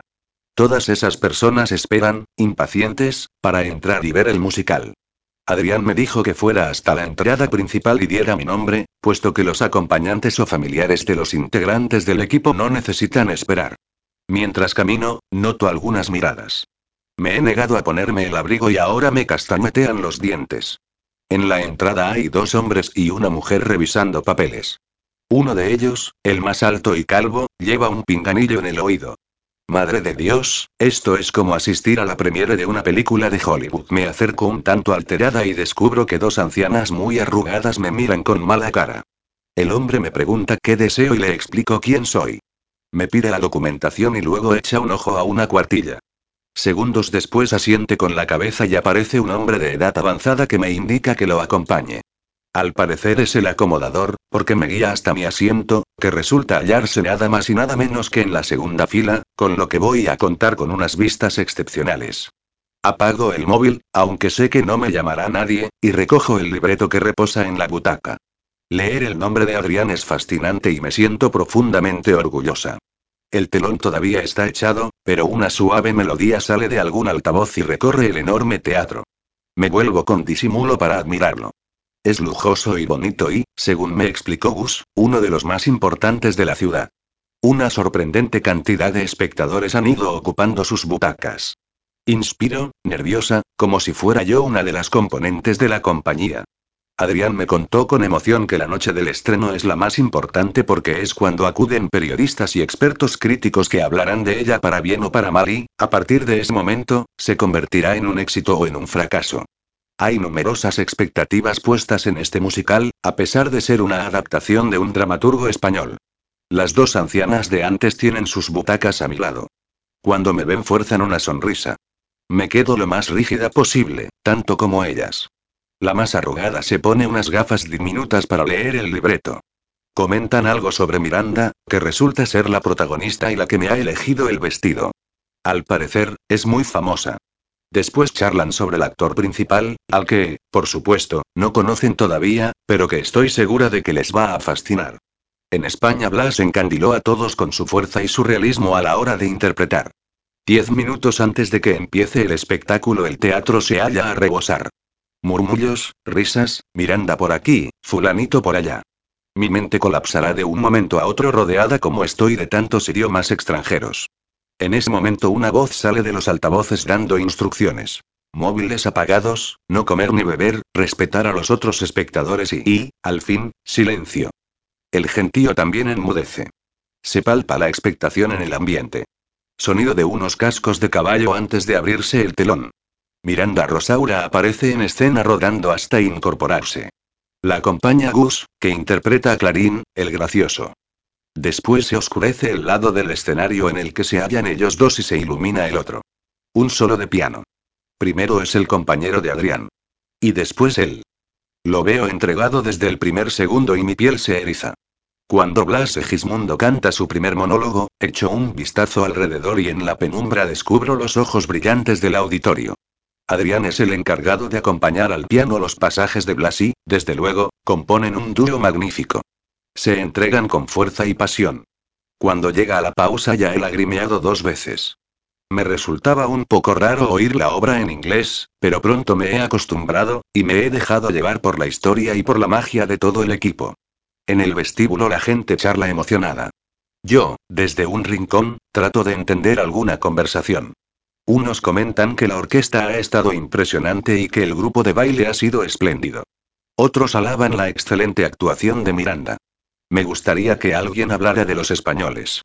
Justo en ese instante las dos ancianas pasan cerca de mí acompañadas de un hombre muy bien vestido. Se colocan en un sillón vacío a mi lado y los oigo cotorrear sobre Blas. Una de las mujeres afirma que es un portento.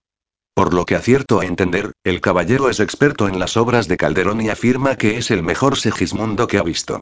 La otra opina que Gus, en su papel de Clarín, es magnífico. ¿Por qué nadie dice nada de Adrián? ¿Es que los compositores no son importantes? Estoy a punto de largarme cuando se ponen a hablar de la música. El hombre, completamente excitado, explica las sensaciones que Adrián le ha provocado con el piano. Una composición perfecta para cada momento. Era como si ese joven supiera expresar a la perfección con las notas lo que Segismundo siente. Me atrevo a decir que en poco tiempo se convertirá en uno de los mejores músicos a nivel mundial. Ya quiero verlo en otras obras, dice la mujer arrugada. Y yo con el pecho a punto de explotar. Qué feliz me siento. Tal vez esto suponga una enorme oportunidad para él, todavía mayor que la de ahora y, aunque me dé un poco de miedo pensar que tengamos que separarnos más, por otra parte entiendo que esto es por lo que él ha luchado desde siempre. Al regresar de la pausa el musical da paso a un espectáculo más oscuro, con un Segismundo convertido en príncipe despota. Como ocurrió en Valencia, lloro. Aunque esta vez más. Lloro a mares, conmovida por la fuerza de la orquesta y la pasión de Blas. Y cuando llega a la última frase de Segismundo, con la que acaba la obra, me levanto y me pongo a aplaudir como una loca. De inmediato, los demás espectadores se unen y el teatro se llena de loas, de vítores, de more, more. De bravo. En España era precioso, pero aquí ha sido espectacular. El vestuario, el escenario, la orquesta, los bailarines y la música. El telón se abre para dar paso a los saludos de los actores. El nombre de Miranda resuena por las paredes. Estiro el cuello para observarla mejor. Todavía va vestida con el atuendo de la obra, pero descubro que es preciosa. Tiene el cabello color caramelo, al igual que la piel, y unos ojos oscuros grandes y rasgados. Sonríe, con las pupilas brillantes y cara de orgullo. Aunque yo no sepa mucho acerca de interpretación, he de reconocer que es buena en lo suyo y que cuenta con una voz enérgica y única. Cuando los actores se retiran aparecen los tres compositores de la obra. Adrián, a la derecha, parece conmocionado ante tantas muestras de afecto y de alabanza. Repara en mí y me dedica una sonrisa con la que estoy a punto de derretirme. Tras casi cinco minutos de aplausos ininterrumpidos la gente empieza a abandonar el teatro. En una media hora se celebrará en un hotel cercano una fiesta para celebrar el estreno del musical a la que acudirán críticos, otros músicos, actores y periodistas. Y yo también. Menudos nervios. A los familiares y amigos nos informan de que unos coches nos esperan en la puerta. Me toca compartir el automóvil con la esposa y las hijas de uno de los actores, y charlamos emocionadas acerca de lo fabuloso que ha sido todo. La sala donde se celebra la fiesta ya se encuentra a rebosar. La mujer con la que he ido en el coche es bastante simpática, por lo que espero con ella a que lleguen los artistas. Unos camareros se acercan a nosotras para ofrecernos champán y unos canapés diminutos. Me hago con dos de salmón y queso que están deliciosos. Cinco canapés después se oye un murmullo que proviene de las puertas de entrada. Mi compañera y yo nos acercamos para ver que los compositores acaban de llegar. Observo a hombres y mujeres tendiendo la mano a Adrián, quien luce un traje negro y una pajarita que le quedan como un guante. El cabello, más arreglado que de costumbre, le dota de un aspecto seductor y elegante.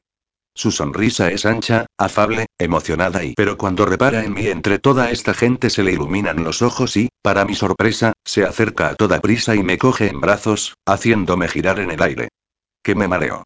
Exclamo divertida. Me deposita en el suelo y me coge de la nuca. Me da un beso profundo, intenso, repleto de su característico sabor. Cuando nos separamos unos cuantos nos miran, pero no me importa. Mientras veníamos hacia aquí nos han llegado rumores de que uno de los críticos más importantes está completamente fascinado por el musical. Eso es fantástico, comento orgullosa. Nos interrumpen más murmullos y aplausos. Esta vez se trata del director de la obra, quien hace reverencias una y otra vez y saluda a unos y a otros. Lo rodean, le dan palmadas en los brazos y en la espalda. Es un hombre excepcional, dice Adrián, que mira en su dirección. Y justo entonces se oyen vítores, silbidos y aplausos. Estiro el cuello para observar la escena. Gus y los otros entran primero y, a continuación, Blas aparece con una mujer del brazo. Es Miranda. Lleva un medio recogido que acentúa sus rasgos y sus enormes ojos oscuros. El vestido se le ajusta al cuerpo como una segunda piel, dejando entrever un escote perfecto. Se pasea contoneando las caderas, derrochando seguridad y sensualidad. Es de esas mujeres por las que los hombres abandonan sus asuntos y se la comen con la mirada, y de las que despertará envidias por parte de sus compañeras. Incluso yo me siento insegura durante unos segundos, aunque de inmediato aparto ese pensamiento de mi cabeza, en especial porque Adrián se lleva mi mano a sus labios y me besa los nudillos. Los otros compositores acuden donde nos encontramos y piden a Adrián que los acompañe, pues un crítico musical desea hacerles unas preguntas. Si te dejo sola un rato pasa algo? Me pregunta con el ceño fruncido, un poco preocupado. Claro que no. Le doy un pequeño empujón. Vamos, ve. Esta noche tendremos nuestra fiesta particular, me susurra al oído, y ahogo una risa. Recorro la sala con la mirada en busca de alguien conocido. La mujer con la que he venido hasta aquí en el coche charla con su marido, quien abraza a las niñas con cariño. No voy a inmiscuirme en su conversación, de modo que atravieso la sala y me dirijo a un rincón. Uno de los camareros aparece en ese instante y cojo de la bandeja unos canapés más. Si tengo que cenar solo esto, necesitaré unos cuantos para llenar el estómago. De repente noto una presencia a mi lado y, al alzar el rostro, descubro a Miranda. Esboza una sonrisa y, para mi asombro, se inclina y me da dos besos. El intenso aroma de su perfume, tan elegante y sexy como ella, se cuela por mis fosas nasales. Soy Miranda. Y estoy segura de que tú eres Blanca, me saluda con un acento que no acierto a situar. Encantada. Lo mismo digo, respondo, y de inmediato recuerdo que ha sido ella la que ha elegido mi vestido. Me lo señalo y se le ensancha la sonrisa, una de dientes blancos y perfectos. Me encanta. Muchísimas gracias por haberlo elegido para mí. Tienes un gusto exquisito y me queda de maravilla. Me sentía algo preocupada. Echa un vistazo alrededor y se pone seria como si fuera a contarme un secreto. Es que no sabía si acertaría. No frecuento tiendas con tu talla. Me quedo callada unos segundos, sopesando sus palabras. ¿Acaba de insinuar que estoy gorda? No, no puede ser. Sería una auténtica falta de respeto. Quizá no domina bien el español. Sin embargo, no puedo evitar recorrer su cuerpo con disimulo. Lo cierto es que, a pesar de poseer algunas curvas, está muy delgada. Me pregunto si sus prominentes pechos serán naturales u operados. He de reconocer, no sin una sensación extraña en el estómago, que es una mujer explosiva. Una auténtica diva con andares felinos. ¿Y el traje de Adrián te gusta? Estira el cuello y busca por el salón con su mirada oscura.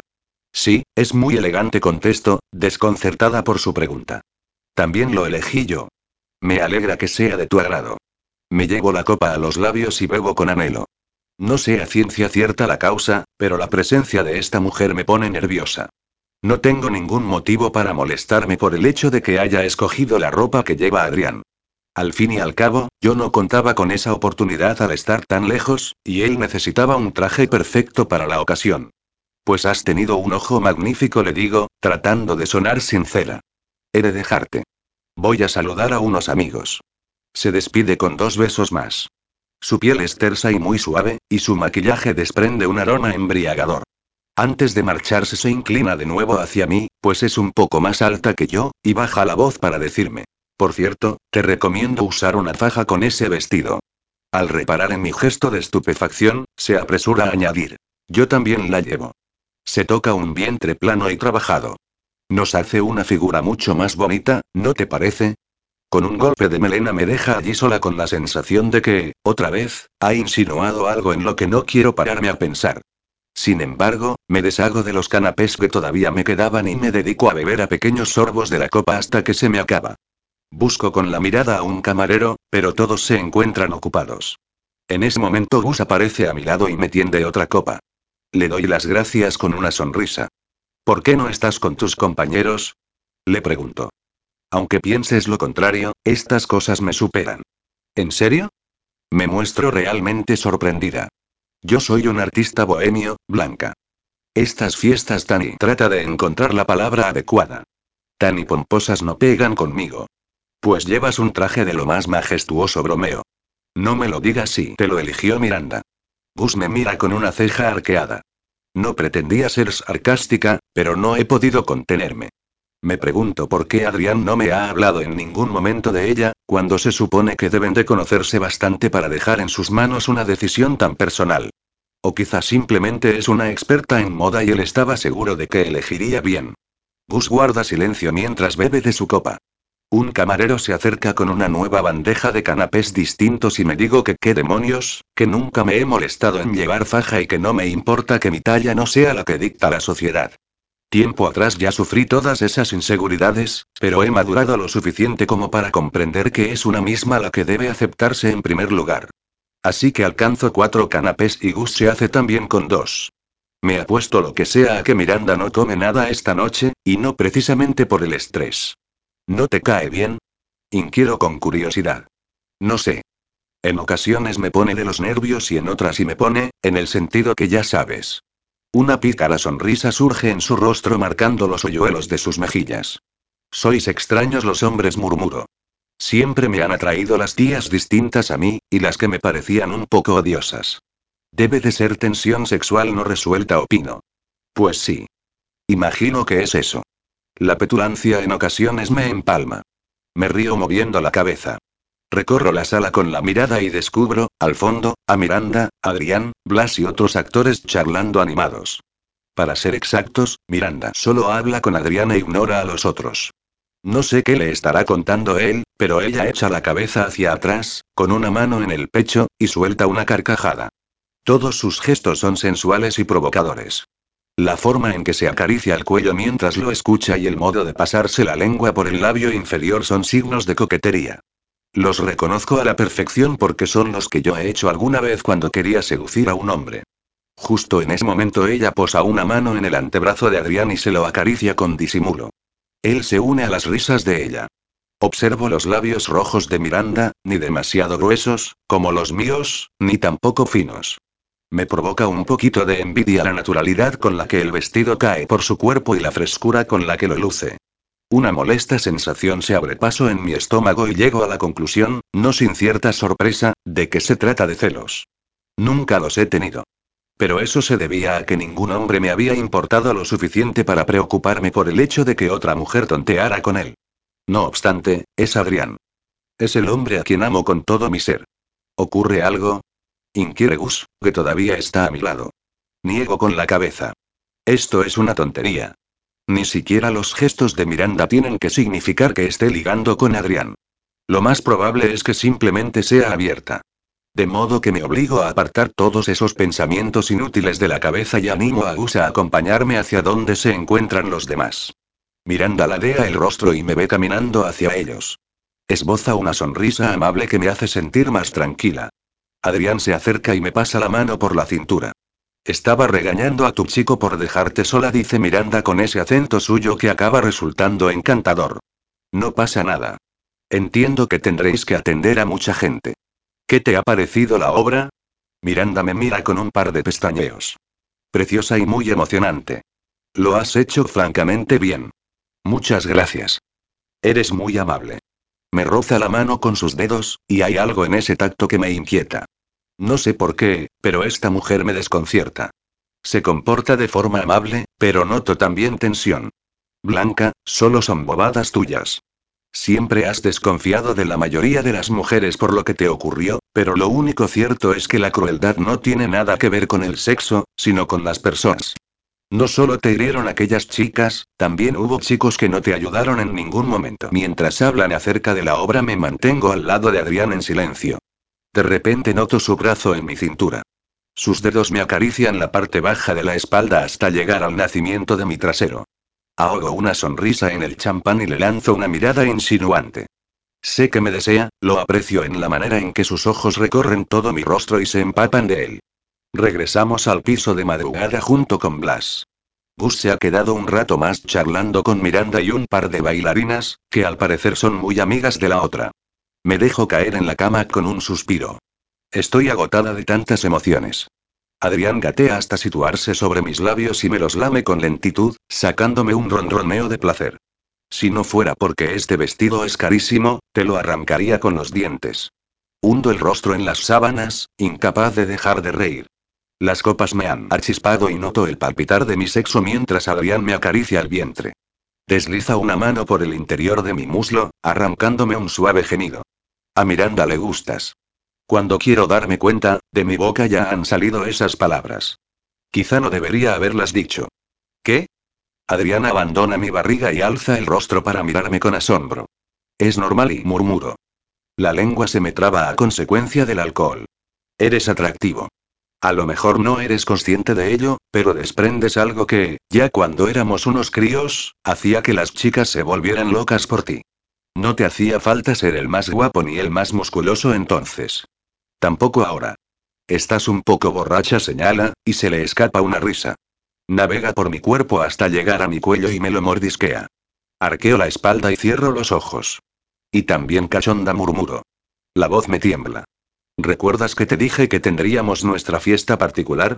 Me observa con sus bonitos ojos y me río otra vez, asintiendo con la cabeza. Pues prepárate porque voy a perderme en ti toda la noche. Y se me olvida todo.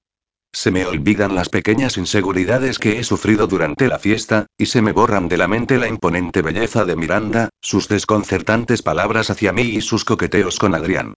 Se me olvida todo excepto lo que siento por Adrián. Y lo que él me quiere a mí. Y nos pasamos casi toda la madrugada matándonos de amor. 17. Hoy es Adrián quien me despierta con el desayuno. En la bandeja no solo ha depositado dos zumos de naranja y café, sino también una montaña de tortitas cubierta de sirope de fresa y chocolate. La boca se me hace agua al aspirar el aroma que desprenden. Me incorporo para recibir un suave beso de Adrián y luego saco un brazo del nórdico y me hago con mi taza de café. Mientras tanto, Adrián me sirve unas cuantas tortitas en un plato pequeño. Al final mi trasero alcanzará las proporciones del de la Kardashian digo con la boca llena. ¿Y esa mujer está considerada como una de las más sexys, no? Pues no lo sé.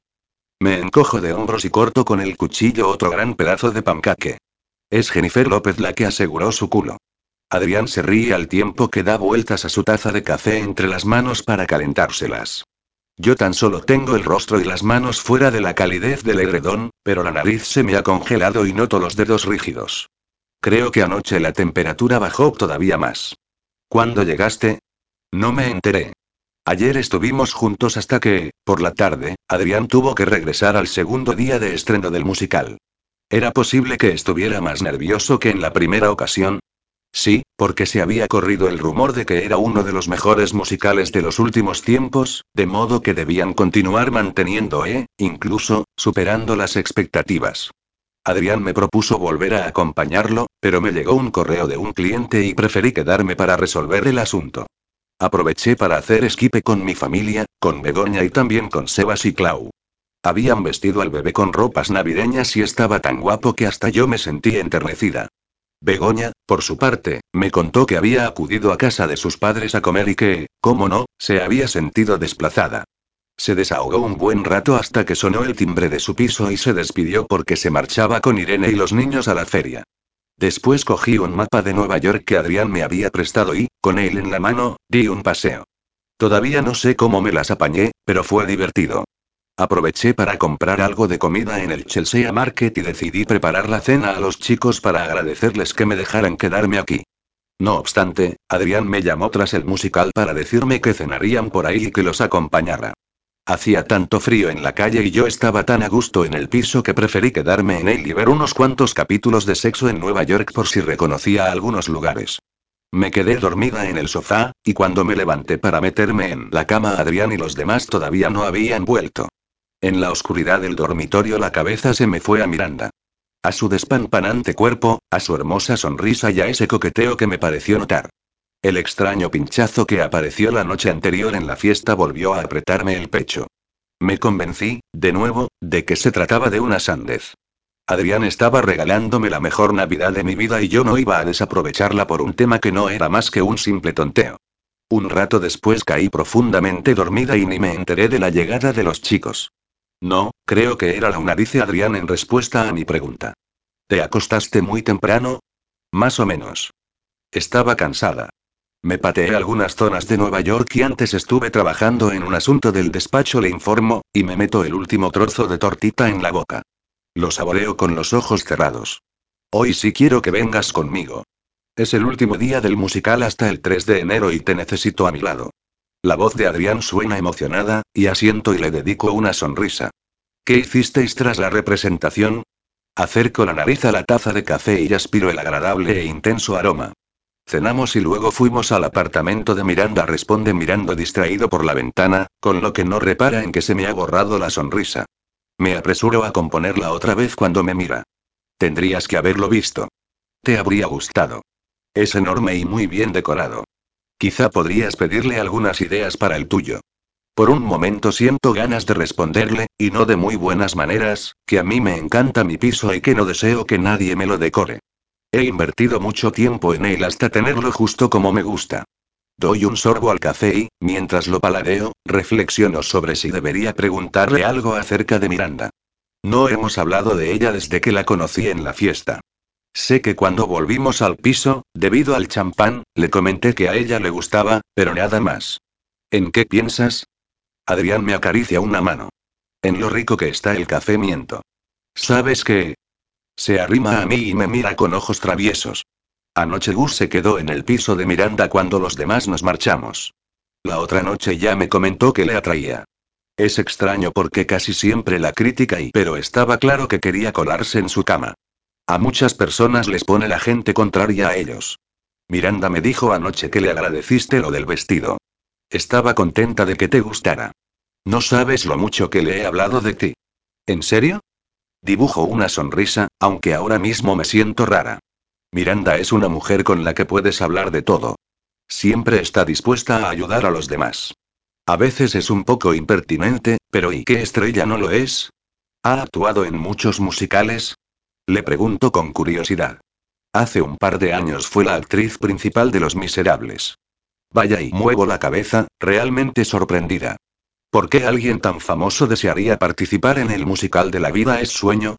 Cierto es que ha sido un éxito, pero tampoco contaban con que lo fuera y, de todos modos, los otros actores no son tan reconocidos.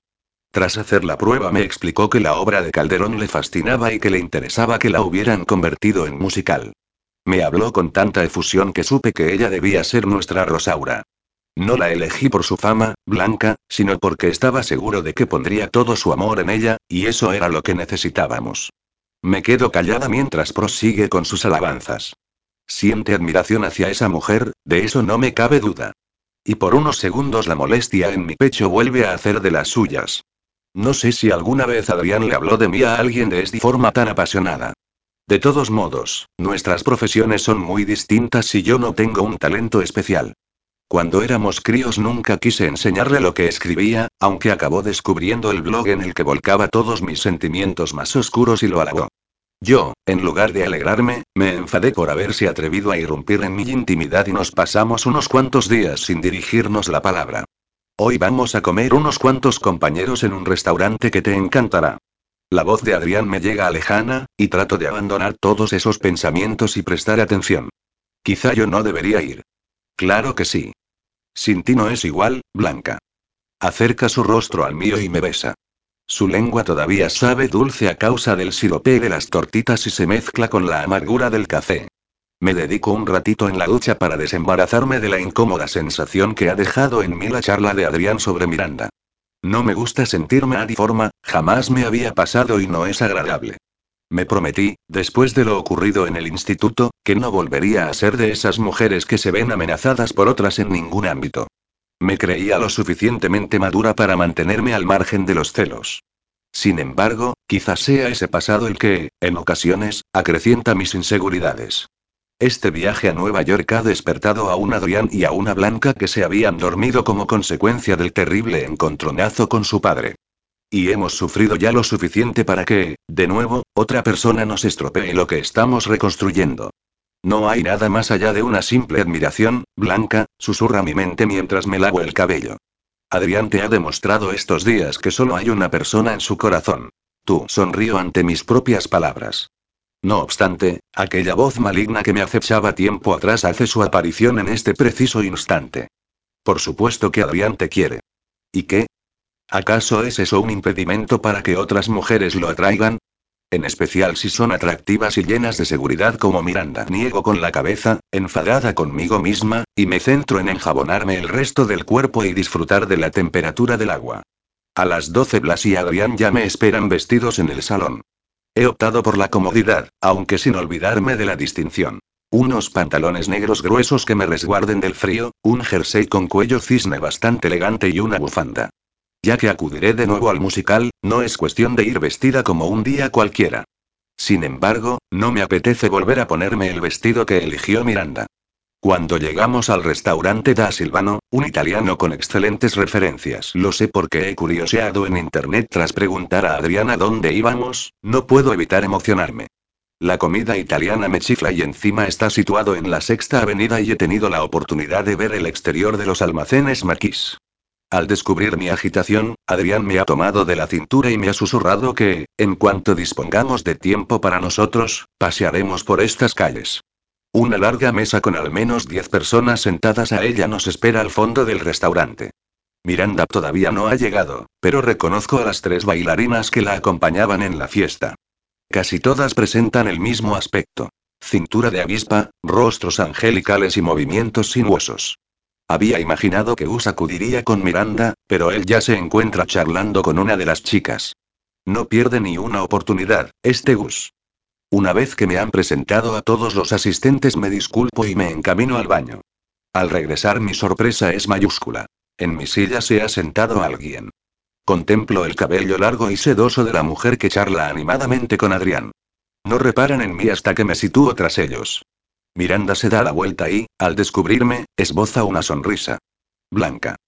Qué placer volver a verte. Se incorpora y me da un abrazo que aumenta mi asombro. ¿Cómo estás?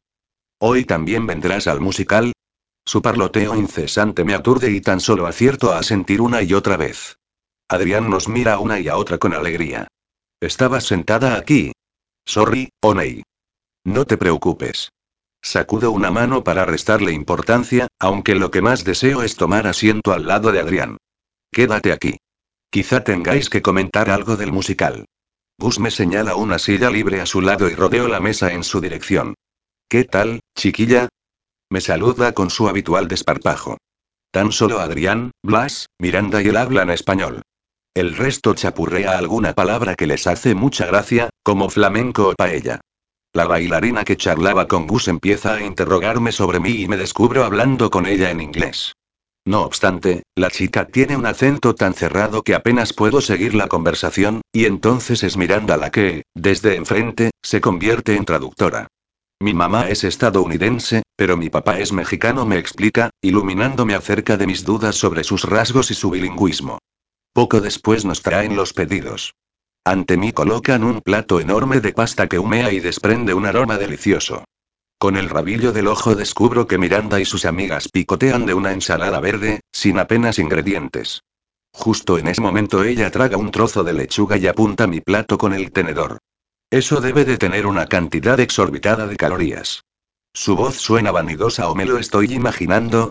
En lugar de decírmelo en español, ha preferido el inglés, y me pregunto si es que quiere que todos la entiendan, aunque solo se dirija a mí. Me quedo callada, sin saber muy bien qué responder. Se va directo aquí, continúa, dándose unas palmaditas en las caleras. Hace años yo también comía lo que me daba la gana sin pensar en las consecuencias, pero cuando empecé a actuar aprendí a comer bien. Permítenos disfrutar, anda interviene Gus en ese instante, y parece molesto. Si se supone que Miranda y él han pasado la noche juntos, deberían mostrarse más unidos, ¿no? ¿O es que solo tratan de disimular ante los demás? No me preocupan mucho las calorías. Es solo un plato de pasta, respondo. No me gusta que me defiendan, aunque se me ha pasado por la cabeza que debería haber sido Adrián quien interviniera y no Gus. Por supuesto. Miranda lanza una mirada a mi barriga, medio oculta por la mesa, y luego añade. ¿Pero te lo comerás todo? Reparo en que las bailarinas siguen la conversación con atención. Los demás charlan entre sí. Adrián se limita a masticar en silencio, con la mirada posada en su plato. Dibujo una sonrisa, tratando de mostrar que los desafortunados comentarios de Miranda no me molestan en absoluto. En España no dispongo de demasiado tiempo para disfrutar de la comida, así que me prometí que aquí lo haría, le informo mientras clavo mis ojos en los suyos. Miranda me observa de una forma que no logro entender. Di que sí. Que ya hay bastantes problemas en la vida como para andar preocupándose de la cantidad de calorías de un plato de comida, continúa Gus, y Miranda termina por ponerse seria, como si no le hiciera gracia que le llevara la contraria. Aquí existe un gran problema de obesidad, nos explica ella con cierto deje nasal en la voz. Se estira en la silla, de modo que todos seamos espectadores de su vientre plano. Ya no se trata solo del físico, sino de los problemas de salud derivados de esa enfermedad. Quizá me sobran unos kilos, afirmo, y reparo en que parece que me he puesto a la defensiva. No quiero mostrar a esta mujer, ni a los demás, que me ha incomodado, aunque solo sea un poco. Mi talla no es perfecta, lo sé. Pero no lo necesito. En mi trabajo no me piden un físico imponente. Para ser una excelente abogada lo que se necesita es una buena mente. Reparo en que Adrián me observa con una ceja arqueada, como si no aprobara lo que le he dicho a Miranda. ¿Acaso piensa que he querido atacar su inteligencia? No lo he soltado con esa intención, ni siquiera se me ha pasado por la cabeza que pudiese sonar de ese modo. Tienes razón. Miranda asiente con desenfado, pero aprecio que sus mejillas se han coloreado un poco y me pregunto si se lo ha tomado mal. En ocasiones a mí me encantaría comerme una enorme hamburguesa con muchísimo ketchup. La tensión que se había creado en el ambiente desaparece. Todos nos reímos, aunque sigo pensando que hay algo en la amabilidad de Miranda que no encaja. Es ella quien lleva el peso de la conversación durante el resto de la comida. Las llamadas que ha recibido de gente felicitándola, las nuevas propuestas de trabajo que le han planteado, el increíble número de entrevistas que le han hecho. ¿No te han llamado a ti para una, Adri? Se dirige a él con ese diminutivo, y me sorprende. No te preocupes, que no tardarán. Ya me encargué de decirles que eres un portento. Me dedico a comerme el postre sin apartar la vista de Miranda, de cada uno de sus gestos, como si quisiera descubrir en ellos algo fuera de lo normal. Una palmadita en el brazo de Adrián. La cercanía de su rostro sonriente cuando algo que él dice le hace gracia, los halagos que le dedica. Basta, no hay nada detrás de ellos. Hay personas que, simplemente, son afectuosas, me digo. Tras acabar la comida nos dirigimos al teatro. Miranda dispone de un camerino para ella sola y nos abandona en cuanto pasamos por la puerta para ensayar y prepararse. Espero en una habitación habilitada para familiares, donde me encuentro con la mujer que conocí en el estreno. Se me olvida lo ocurrido en el restaurante al charlar sobre un montón de cosas de Nueva York. Me cuenta cómo celebran la Navidad su familia y ella, y me descubro sonriendo emocionada. El musical se representa con el mismo éxito que el primer día. Y, a pesar de conocer la historia, vuelvo a llorar. Las partes en las que Adrián toca el piano son conmovedoras y rozan mi corazón con unos dedos invisibles. En un momento dado él ladea el rostro hacia el público y, al verme lagrimeando, esboza una sonrisa y mueve los labios componiendo un te quiero. Las cosquillas de mi estómago me aseguran que jamás podré ser tan feliz como a su lado. Una vez terminada la obra nos dirigimos a la habitación en la que he esperado antes para picar algo. Hay numerosas bandejas con mini bocadillos y sándwiches, además de bebidas. Cenamos entre risas y comentarios sobre el triunfo del musical, y Adrián no se despega de mí en ningún momento. Pasada la medianoche unos cuantos se despiden para marcharse a sus casas.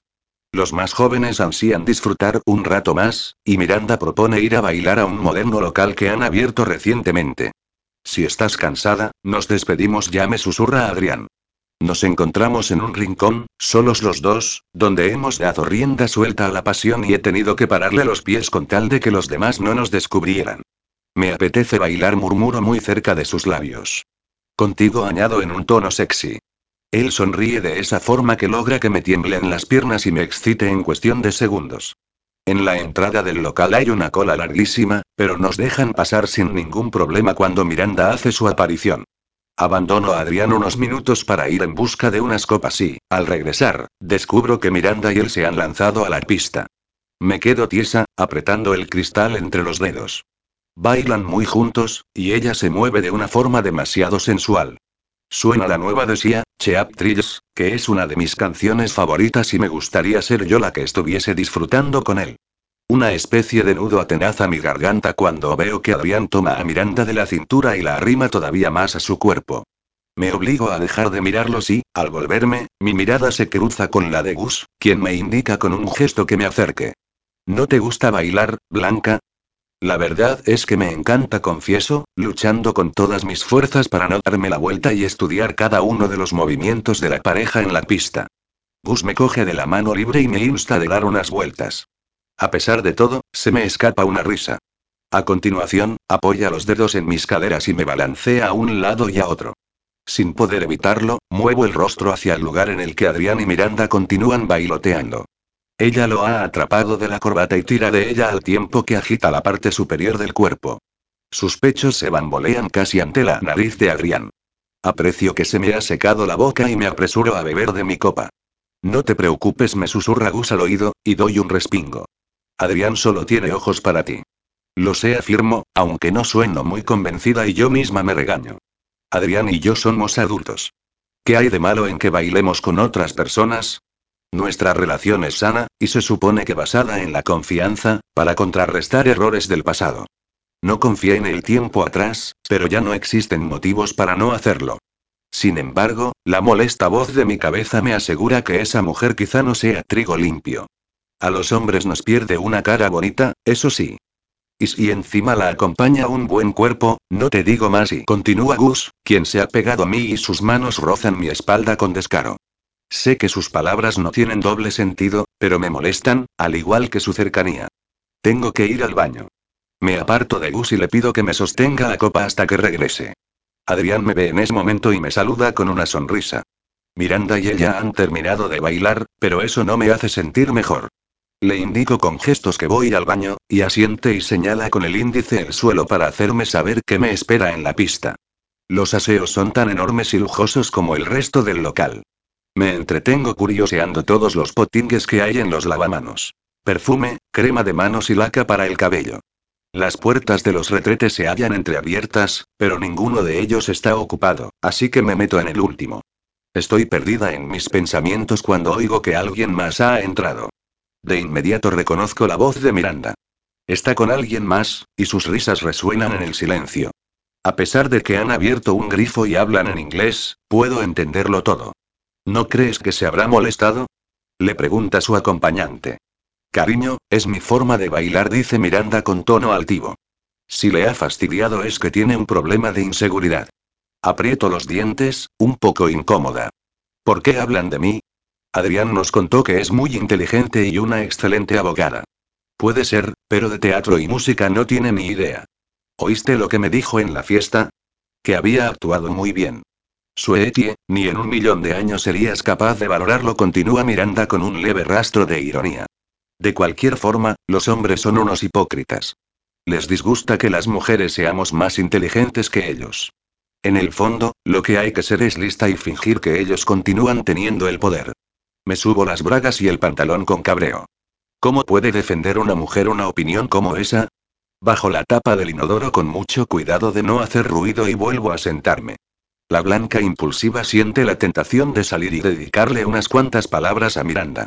No obstante, me digo que no sería lo más adecuado. No quiero entrar en su juego. Los hombres intentan fingir que se enamoran del interior de las mujeres.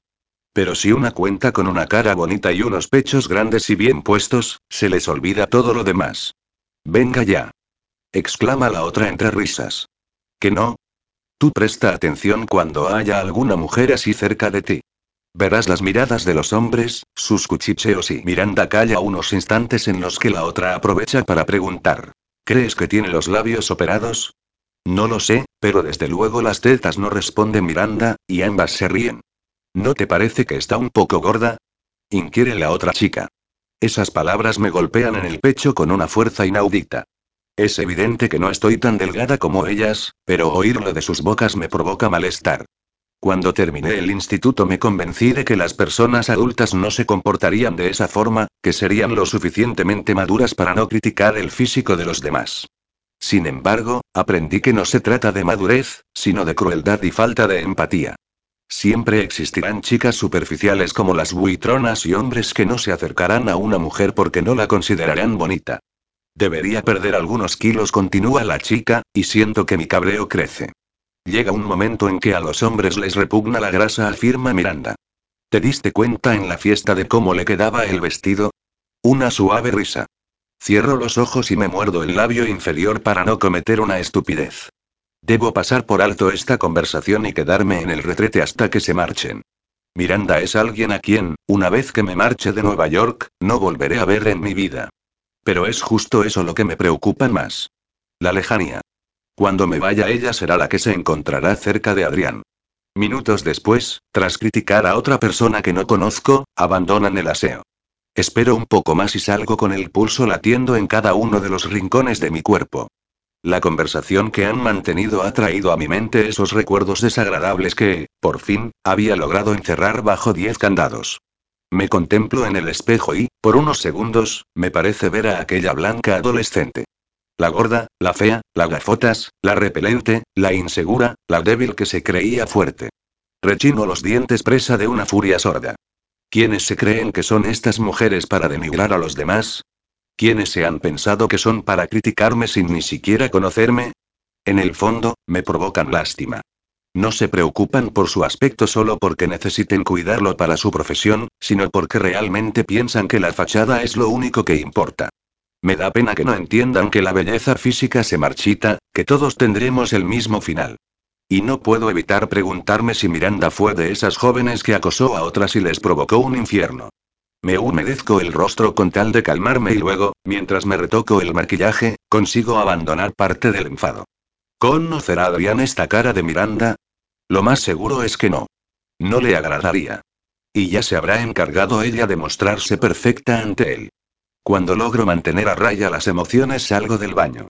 Busco a Adrián, y al descubrir a Miranda bailando con un hombre el corazón me palpita alocado. Al enfocar la mirada caigo en la cuenta de que es Gus. Me regaño a mí misma por ser tan estúpida. Basta, Blanca. Disfruta. Vive. Confía. Unas manos me cogen de la cintura y me dan la vuelta. Los bonitos y risueños ojos de Adrián se clavan en los míos. Nos pegamos el uno al otro sin decirle una palabra, rozándonos los labios, bailando, acariciándonos. Me susurra unas frases calientes al oído, y echo la cabeza hacia atrás y suelto una carcajada. Entonces noto una intensa mirada posada en nosotros. Miranda, ¿cómo no? Aparto la vista de la de ella con incomodidad. Me noto observada de vez en cuando. Parece que siempre está ahí. Hablando con los demás, conociendo a algún tío, pero hoy observándonos a nosotros. Y, en lugar de ignorarla, lo que siento es cierta inquietud a pesar de haberme prometido en el aseo que no haría caso. Cuando nos sentamos en un reservado para descansar, Miranda intenta hablar conmigo y le respondo de manera esquiva. Adrián me escruta con curiosidad, con esa mirada reprochadora que ya me ha dirigido en el restaurante. Y trato de mostrarme amable con Miranda, pero no lo consigo. Entrada la madrugada decidimos regresar a casa. Blas se ha marchado ya y Gus, como de costumbre, opta por quedarse un rato más. Al despedirme de Miranda con dos besos una sensación de disgusto se apodera de mí y no me abandona en todo el trayecto de vuelta al piso. Una vez en él me encamino al dormitorio sin soltar palabra.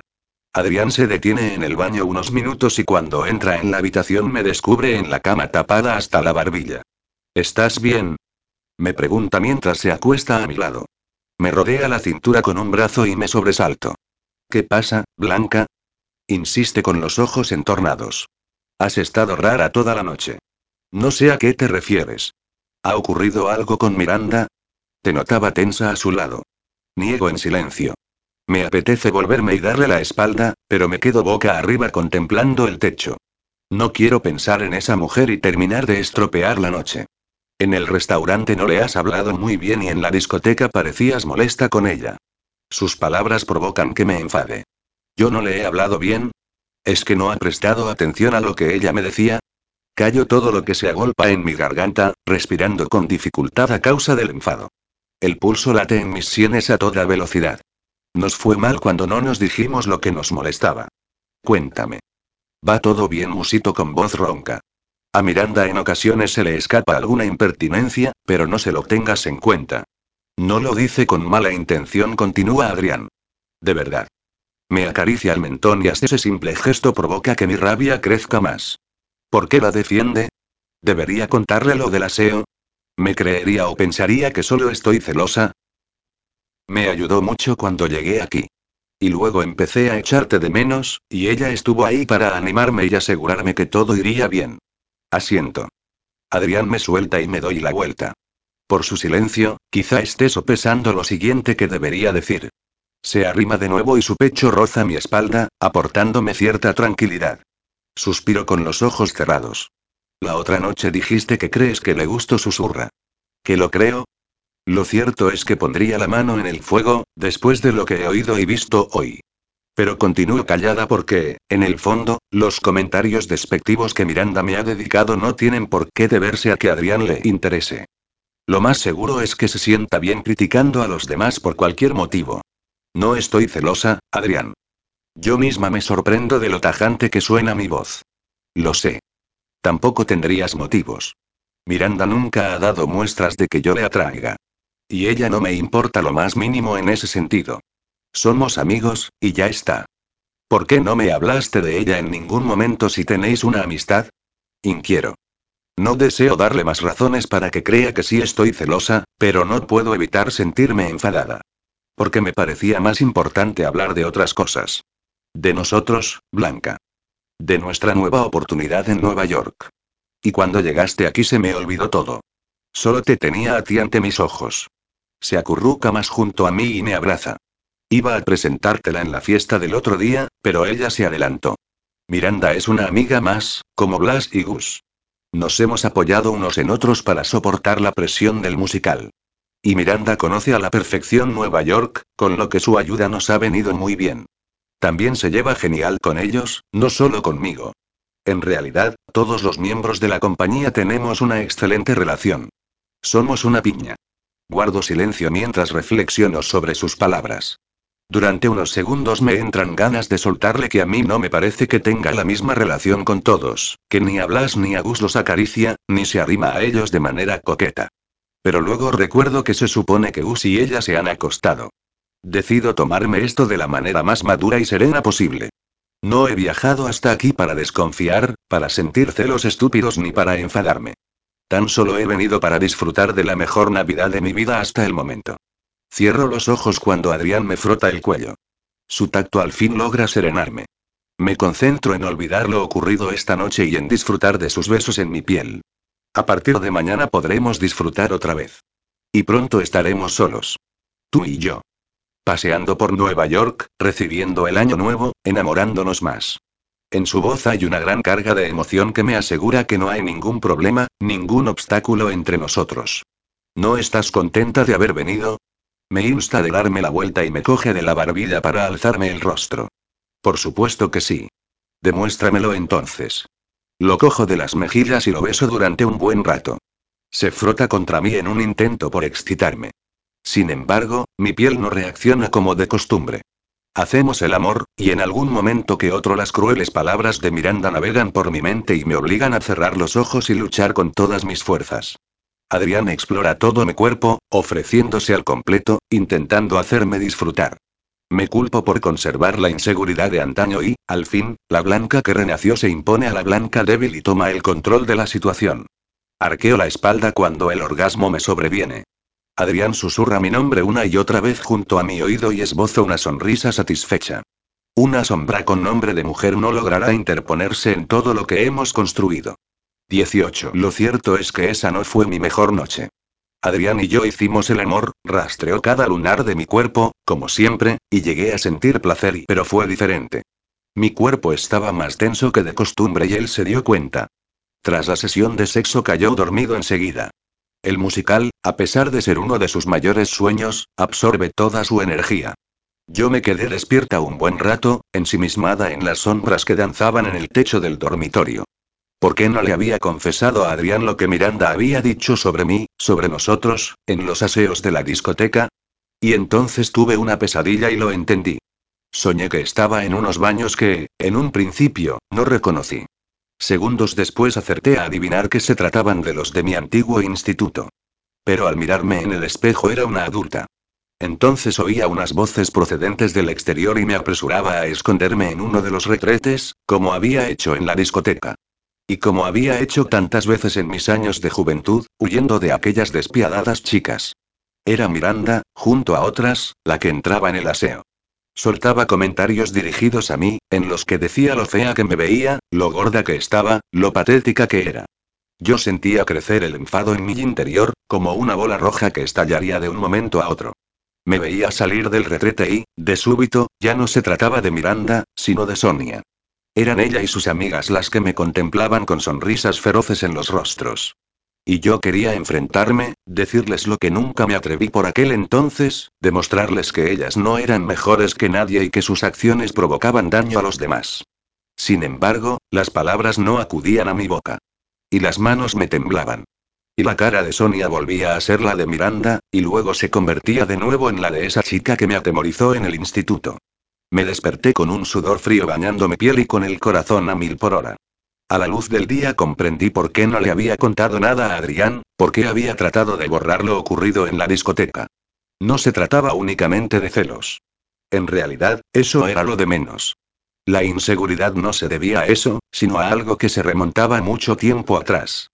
Miranda había conseguido que recordara los peores años de mi vida, a pesar de que antes de venir a Nueva York me había convencido de que todo estaba superado. Desde luego, no era así. No solo estaba molesta con Adrián, sino también conmigo por permitir que una mujer ajena a mi vida lograra reabrirme viejas heridas. Y yo no quería discutir con Adrián por el hecho de que me daba miedo revivir aquello que, con tantos esfuerzos, había conseguido dejar atrás, si bien todavía latía bajo mis venas. Me avergonzaba que Adrián supiera que, en un rincón de esta blanca, continuaba acechando la anterior. Me di la vuelta en la cama, que se encontraba vacía. Me llegó el inconfundible sonido del microondas. No esperé a que él apareciera en el dormitorio, sino que salí y me dirigí a la cocina. Adrián estaba de espaldas, canturreando una canción que no reconocí, y sentí una presión en el pecho que no me gustó. Cuando se dio la vuelta y me vio plantada en el umbral de la puerta, esbozó una sonrisa que se esfumó de inmediato al reparar en mi aspecto serio. Buenos días. Me dio un suave beso en los labios. Los mantuve apretados. No debía discutir con él, pero el nudo en la garganta al recordar el sueño me sofocaba. ¿Te encuentras bien? Insistió al tiempo que me tendía una taza de café que rechacé. No, es evidente que no dijo por mí. Sus ojos escrutaron mi rostro y desvié los míos. Por alguna razón que desconozco, estás empezando a alejarte de mí otra vez. Eso no es cierto, me quejé, y mi voz sonó demasiado aguda. Ese es nuestro problema, Blanca, que no vemos más allá de nuestra nariz. Dejó su taza en la encimera y apoyó la espalda en el mármol. ¿Quieres que hablemos? Deberíamos hacerlo.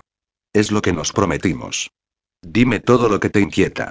No quiero discutir, Adrián musité, y me miró con asombro. ¿Por qué íbamos a discutir? No tiene nada que ver contigo. He tenido un mal sueño y me mordí el labio inferior, dubitativa. Supongo que no he superado mis mierdas del todo. ¿Y en qué lugar quedo yo si no me permites ayudarte? ¿No eres tú la que siempre intenta salvar a los demás? ¿Y qué hay de ti, eh? ¿Por qué no permites que te ayudemos? Me desconcertaba que su voz hubiera subido de volumen. ¿Por qué dices eso? Clavé mi mirada en la suya, consciente de que el nudo de mi garganta crecía y se deslizaba hacia mi estómago. Anoche, mientras hacíamos el amor, estabas perdida. ¿Crees que no me doy cuenta? Te conozco, Blanca. Sé que te ocurre algo. Y me preocupa que tenga que ver con un asunto que no debería importarte lo más mínimo. Creí que lo habíamos dejado claro ayer. Se me escapó una risa despectiva. Ahí estaba la antigua Blanca. La cínica, la fría, la calculadora, la que no confiaba en los demás. Y de verdad que trataba de empujarla hacia lo más profundo de mí, pero el episodio de la noche anterior me había traído de vuelta los fantasmas que más detestaba. La inseguridad y el miedo. Vamos, cariño, y Adrián abandonó la encimera y se acercó a mí. Me agarró de la nuca y me abrazó. Apoyé la frente en su cuello y aspiré, por unos segundos, su aroma recién levantado. Me calmaba, después de todo. Cuéntame qué pasa. Es una tontería. La voz me tembló y me regañé a mí misma. Como tú dices, no debería darle importancia. Pero me inquietó porque pensé que lo había superado completamente. Me animó con sus ojos risueños a confesárselo. Debí haber previsto que la explosión era inminente. Anoche, cuando estaba en los aseos, entró Miranda. Ella no sabía que me encontraba allí. Quería salir, pero la oí reírse con una de las bailarinas y, no sé por qué, sentí que algo marchaba mal. Entonces empezó a decir cosas y... ¿Qué cosas? Adrián se mostró confundido. Cosas nada agradables. Como que a los hombres no les gustan las mujeres inteligentes, que prefieren mujeres florero para mantener su poder y Adrián me interrumpió con una risa y movió la cabeza. Creció con cuatro hermanos. No es tan raro que piense así. Me acarició la nuca con suavidad. ¿Y es eso lo que te preocupa? No, claro que no. Después dijo algo sobre mí. ¿Sobre ti? Arqueó una ceja y negó con la cabeza, revelando curiosidad. ¿Qué? Que no tenía ni idea de teatro. Que estaba gorda y debería adelgazar. Y que a los hombres no les gustan las mujeres gruesas. Adrián me observó en silencio, pero bastaron tan solo esos segundos sin que mostrara reacción alguna para que la ira que me rondaba desde la noche anterior se desatara. Lo aparté de un empujón y salí de la cocina ante su mirada desconcertada. Corrí al dormitorio y me encerré, pestañeando una y otra vez para controlar las lágrimas que amenazaban con estropearme las vacaciones. Adrián apareció enseguida y le chillé que saliera de la habitación. Intentó cogerme de las mejillas y lo esquivé. Estaba tan enfadada que me costaba aceptar su tacto. Había esperado que se molestara con ella, que soltara un es increíble que haya dicho eso o algo por el estilo. Pero no. Adrián no sería nunca capaz de entenderme porque él no había vivido en sus carnes un infierno. Porque nunca tuvo que preocuparse por su aspecto, porque nadie lo golpeó hasta casi romperle el alma. Me senté en la cama sollozando. Me sentí ridícula por mostrarme débil y afectada. Adrián dejó que me aliviara unos minutos, hasta que se situó a mi lado y me tendió un pañuelo. No estoy celosa, Adrián musité, repitiendo lo mismo que la noche anterior, aunque no era cierto del todo. De hecho, lo estaba. Pero lo peor era la inseguridad que Miranda despertaba en mí y que hacía que me cabreara conmigo misma. Es que fue cruel. Simplemente es eso. No puedes permitir que unas palabras te afecten. En ocasiones las palabras pueden ser tan afiladas como una espada, contesté en un susurro. Los golpes duelen, sí. Pero las palabras también. Demasiado. No entiendo por qué la defiendes. No lo hago. Es solo que me ha sorprendido porque cuando alguna vez charlamos sobre ti siempre se mostró emocionada por conocerte. Estoy diciendo la verdad. Por supuesto que sé que dices la verdad, Blanca. Alcé la mirada y clavé mis ojos en los suyos. Me creía. ¿Y por qué no iba a hacerlo? Al fin y al cabo, soy yo su pareja, no Miranda. Aunque te parezca que no, me cabrea que haya dicho esas cosas de ti, continuó, con semblante serio. Y no permitiré que vuelva a faltarte al respeto, si se da el caso. Me acarició el cabello y me apartó el flequillo de los ojos. Quizá debería haber intervenido en el restaurante, pero no creía que te afectaría. Además, siempre me has asegurado que no te gusta que luchen tus batallas. Tú eres una persona fuerte, Blanca. Lo eres. Y preciosa. Dudó unos instantes, y finalmente dijo con resolución. Voy a hablar con ella. Le dejaré claro que me disgusta su actitud. Muchas veces es cortante, pero y joder, no entiendo por qué ha hecho eso. No, no. Negué con la cabeza una y otra vez. Si Miranda piensa que estoy gorda, que no soy lo suficientemente bonita para Adrián, si no tengo un empleo tan fantástico como el suyo y qué importa, es a mí a quien él abraza por las noches, a mí me hace el amor mientras me susurra al oído que me quiere, pensé. No es necesario, de verdad. Y, en todo caso, debería ser yo quien le dijera algo. Pero no voy a darle más importancia porque no la veré más en cuanto me marche de aquí. No creo que pueda mirarla ya de la misma manera. No imaginé, ni por un momento, que fuera de esa clase de personas. Pero, en el fondo, nunca sabes de quién va a venir un ataque. Calló unos segundos.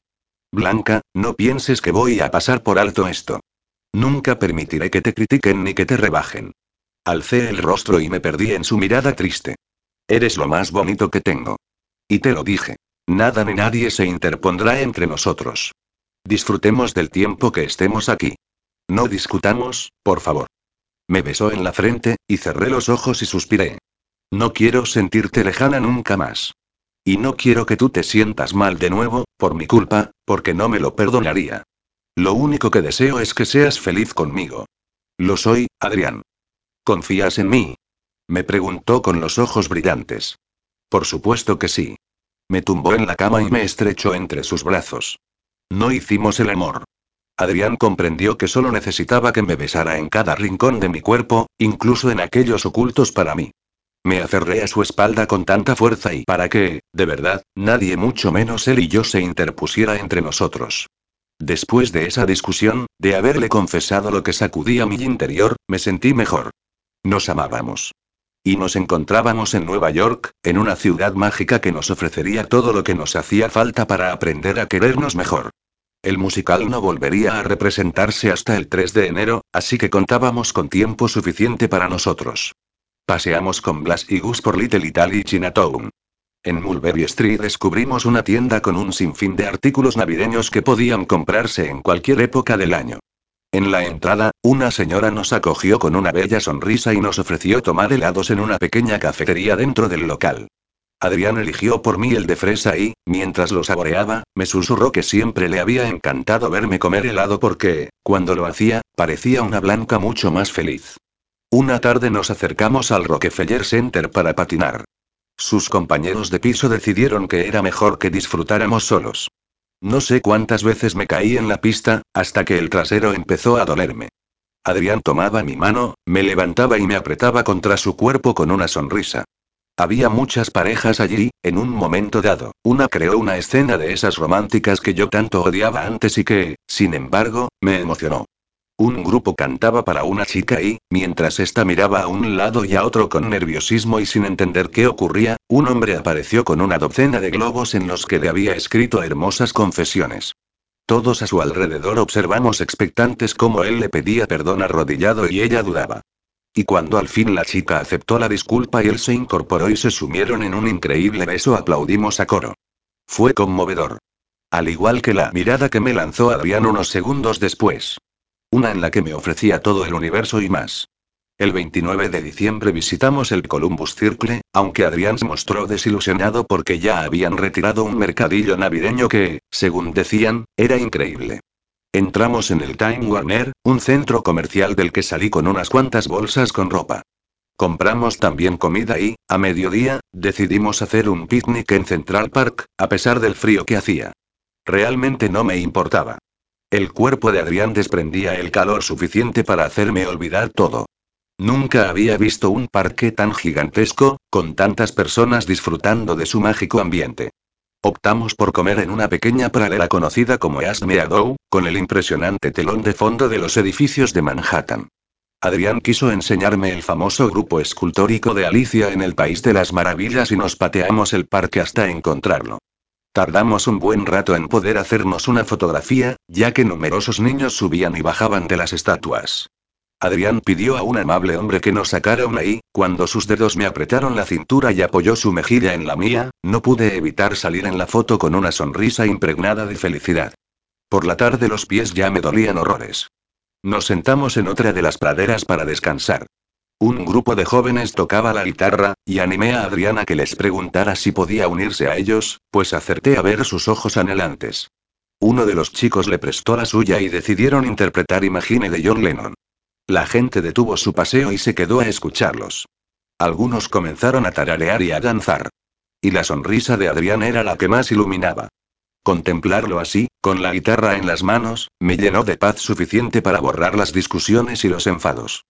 Quiero que veas algo, me dijo un rato después, emocionado. Y abandonamos Central Park a toda prisa para tomar un taxi. Su sorpresa era contemplar el atardecer desde el puente de Brooklyn. No pude evitar soltar un montón de exclamaciones mientras las luces se encendían y titilaban a lo lejos. Cerré los ojos, aspirando el aroma del aire, congelada de frío pero, al mismo tiempo, sonriente y satisfecha. Era demasiado hermoso. Tanta belleza me sobrecogía y sentí que en mi pecho había tantas luces como en el firmamento. Todas encendidas gracias a Adrián.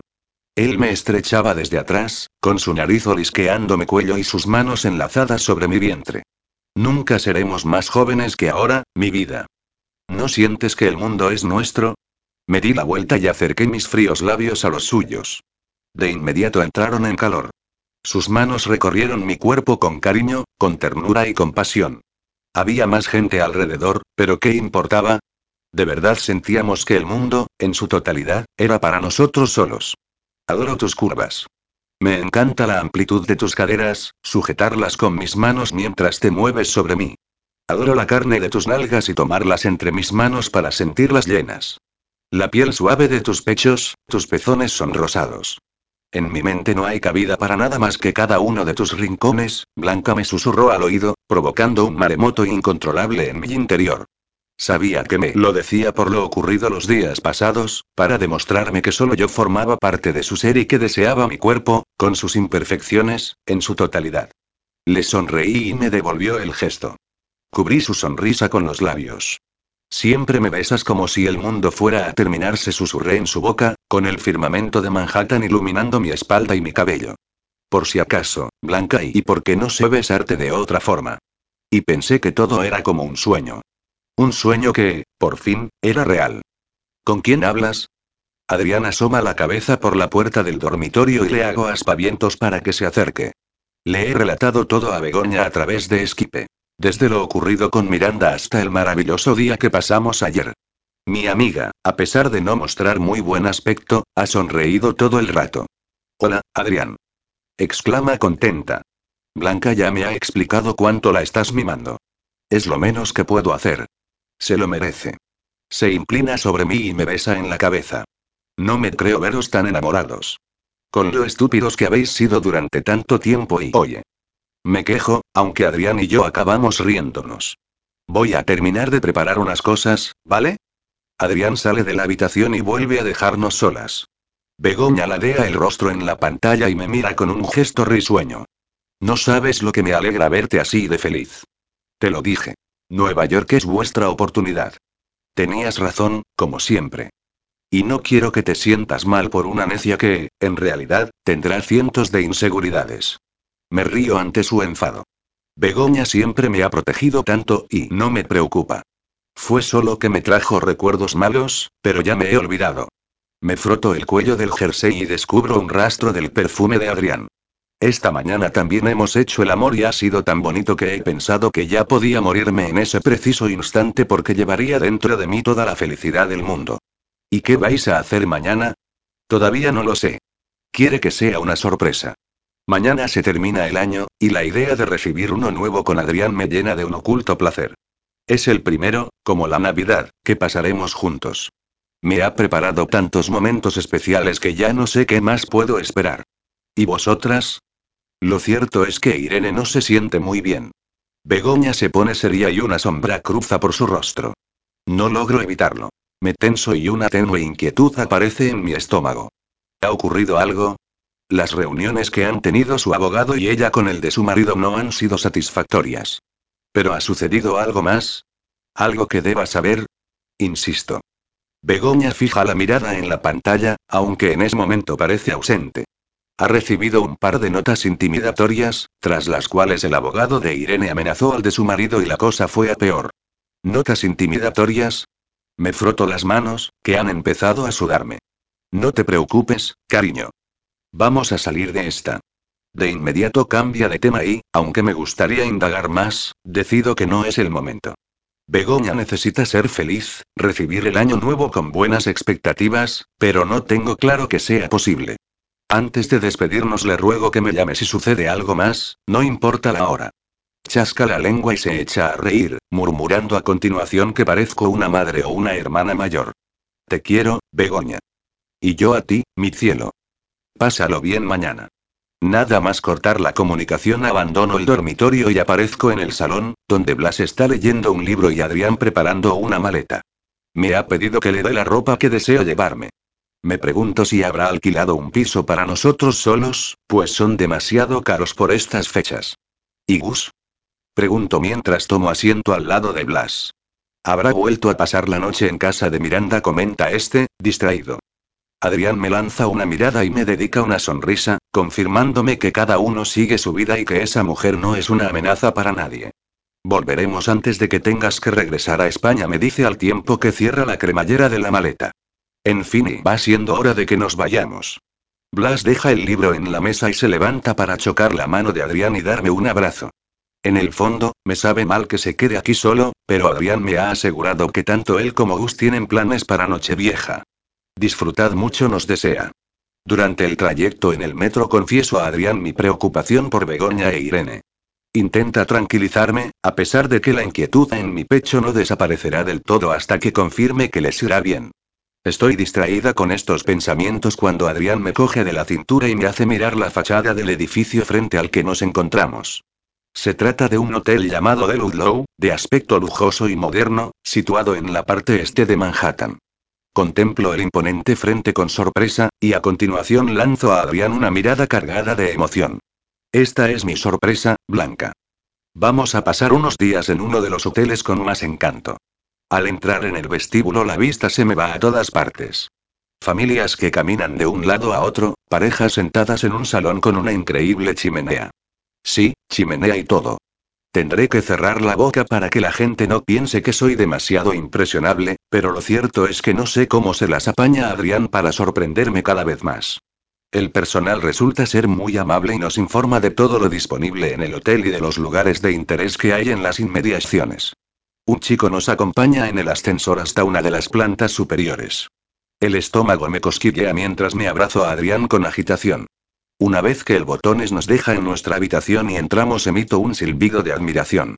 La luz entra a raudales por un ventanal que empieza en el suelo y llega hasta el techo. Una cama de aspecto cómodo, adornada con unas cuantas almohadas enormes, me despierta pensamientos subidos de tono. Ya me imagino a Adrián y a mí muriéndonos de amor entre esas sábanas. Mis pisadas resuenan en el suelo de madera mientras me acerco a las ventanas para contemplar las estupendas vistas. Los rascacielos me saludan cuando me asomo a la terraza. Estamos tan alto que hasta siento un poco de vértigo cuando el aire me revuelve la melena. ¿Qué te parece? Me pregunta Adrián, detenido en el centro del dormitorio. Me doy la vuelta y lo contemplo con una sonrisa. Ni contesto. Corro hacia él y me alza en volandas para después tumbarme sobre la cama. Nos rozamos los labios entre risas, y el tiempo parece detenerse. Tengo que pagarte la mitad, Adrián. Esto debe de ser carísimo. Ahora que dispongo de más dinero gracias al musical y por qué no gastarlo en lo que me hace más feliz. Me acaricia el labio inferior con dos dedos. La luz que entra a través del ventanal ilumina su atractivo rostro mientras me observa con intensidad. Creo que te quise desde una tarde en la que fui a tu casa y te vi de espaldas. Estabas sudada, y de tu nuca caía una gota. Me excité, para que veas qué efecto me producías ya entonces. Y luego pensaba en ti de una manera muy lujuriosa. Y cuando me hundí en ti por primera vez, me di cuenta de que quería hacerlo el resto de mi vida. ¿Sabes lo que dice Ed Sheeran en una de sus canciones? Se me ocurre. Niega con la cabeza. Que la gente se enamora de forma misteriosa, a veces solo con el roce de sus manos. Adrián me escruta con los ojos brillantes. Está siendo la mejor Navidad de mi vida, murmuro con los labios pegados a los suyos. Porque por fin la pasamos juntos. Después de todo. Mi vida y susurra en mi barbilla. Te quiero tanto, y, y yo a ti, Adrián. Deseo recuperar todo el tiempo que no tuvimos. Hacer todo aquello que no hicimos por culpa de los malentendidos y el maldito orgullo. Quiero que, por fin, seamos quienes debemos ser, Blanca. Y ambos cerramos los ojos unos instantes en los que sé que tratamos de atesorar todos estos momentos. Retazos de un amor que empezó hace mucho, con tanta intensidad que ni los años, ni la distancia ni los errores han conseguido borrar. 19. Un canturreo me despierta. En un principio creo reconocer la voz de Adrián, pero después caigo en la cuenta de que es la de una mujer. Me desperezo entre las sábanas, que todavía guardan el aroma a pasión de la pasada noche, y me paso unos cuantos minutos más observando la luz que se filtra por entre las enormes cortinas. Al fin me levanto, me acerco al ventanal que ocupa toda la pared y las descorro. No ha vuelto a nevar, y lo cierto es que me gustaría que lo hiciera antes de marcharme. Sería bonito dar un paseo otra vez por Central Park mientras los copos se posan en mi pelo. Hace calor en la habitación, seguramente porque Adrián habrá subido la calefacción. Llevo tan solo las braguitas puestas, de modo que me visto con una de sus camisetas y me acerco la tela a la nariz para olfatearla. Aspiro con la convicción de que este aroma es el que he buscado toda mi vida. La música sale del cuarto de baño, así que abro la puerta y descubro a Adrián duchándose. El villancico tan famoso de María Care me provoca una risa. Estudio una vez más la estancia. El brillante mármol blanco, las plantas que la decoran y la impresionante bañera y que Adrián y yo todavía no hemos probado y que ha despertado en mi imaginación más de un escenario idílico. Justo en ese momento Adrián abre la mampara y, al verme, me guiña un ojo. All primero One for Christmas y Sue canta, acompañando a María Carey. La Navidad ya ha pasado, le recuerdo mientras me aproximo a la ducha. Examino su cuerpo desnudo, reluciente a causa del agua. Unas cuantas gotas resbalan desde su cabello hasta su rostro dotándolo de un aspecto demasiado sensual, y, cuando se pasa la lengua por los labios, un pinchazo de deseo recorre mi entrepierna. Pero nos quedan un día y una noche estupendos. Estira el brazo y, en un abrir y cerrar de ojos, estoy dentro de la ducha. La camiseta se empapa de la humedad, y a Adrián se le va la mirada a mis pezones erectos. Me los acaricia con los pulgares por encima de la tela. A continuación, sus manos descienden por mi vientre al tiempo que entierra los labios en mi cuello y me lo mordisquea. Más susurro. Me presiona en el pubis y me encuentra húmeda. Sus mejillas han adquirido un rubor encantador a causa de la alta temperatura que reina en el baño. Mi cuerpo también arde. Me quita la camiseta y se lanza a mis pechos, pellizcando un pezón con los dientes. Me arrimo a su erección y me froto entre jadeos. Tu piel me habla, Blanca. Su cálida respiración choca en uno de mis pezones. ¿Estás cachonda? Me pregunta, y me echo a reír, pues resulta más que evidente. Tenemos prisa. Hay que desayunar con rapidez para después ir al sitio en el que vamos a celebrar la Nochevieja.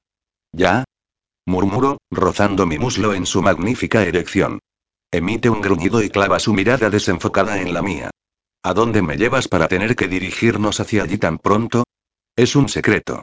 Su voz suena tan erótica que me humedezco más.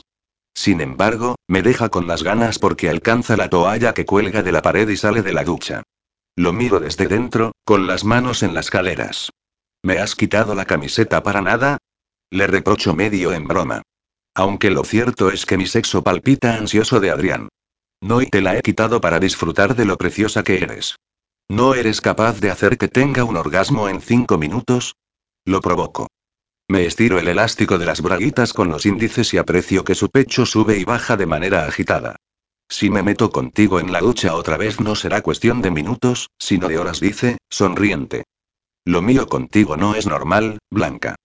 Cuando me uno a tu cuerpo una fuerza sobrehumana me obliga a quedarme ahí para siempre.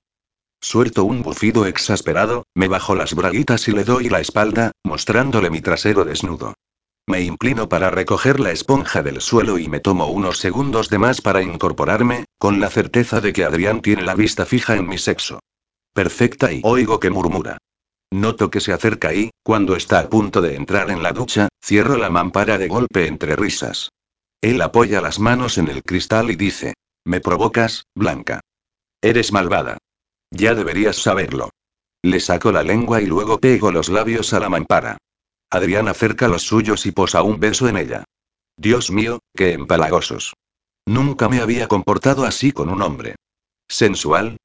Sí, claro. ¿Pícara? Por supuesto. ¿Juguetona? Casi siempre. Pero ¿y cursi? Nunca. Y me gusta.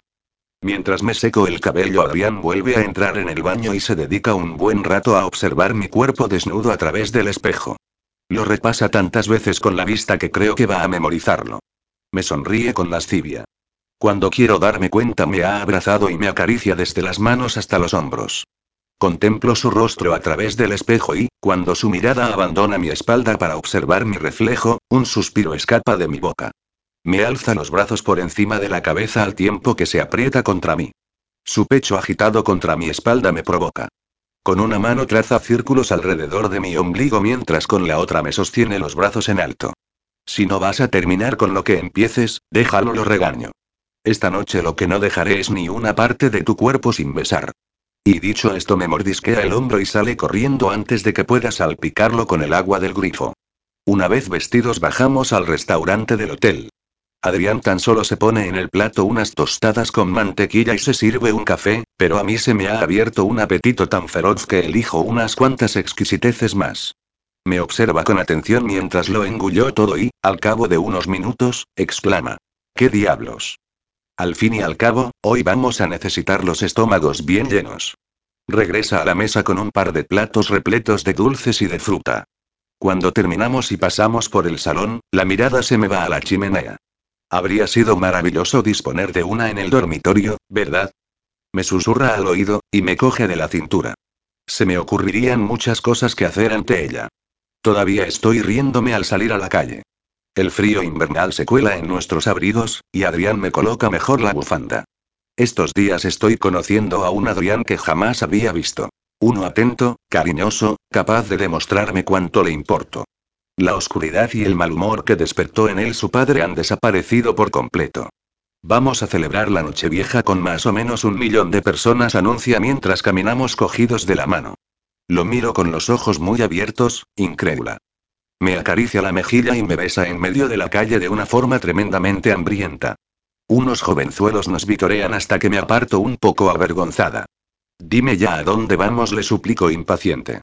A Times Square. Y cuando al fin llegamos la barbilla se me descuelga. Tan solo es la una del mediodía, pero ya hay un montón de personas plantadas allí, tan abrigadas como nosotros, con sombreros festivos, con pancartas y logramos encontrar un hueco desde el que se aprecia todo a la perfección. Las horas pasan lentas. Me pisan. Me empujan. Adrián me abraza y lo demás se me olvida. Se me contagia la alegría de cuantos me rodean y acabamos charlando con una pareja de españoles que están celebrando su luna de miel. A pesar del gentío y de mi ropa de abrigo, hace frío. Adrián me frota los brazos y aprovecha para meterme mano. La pareja se ríe con nosotros y nos preguntan si estamos casados. Pongo cara de susto, algo que no le pasa por alto a Adrián, quien me mira con el ceño fruncido. Y al fin se acerca la medianoche en Nueva York. Un cosquilleo nervioso aparece en mi estómago. Me abrazo a Adrián, con mi rostro enterrado en el cuello de su abrigo. Me besa en el pelo y me susurra al oído que me quiere. Observamos cómo la bola desciende por el mástil. Un corto recorrido de 60 segundos en el que el tiempo parece haberse congelado. La gente grita la cuenta atrás en distintos idiomas.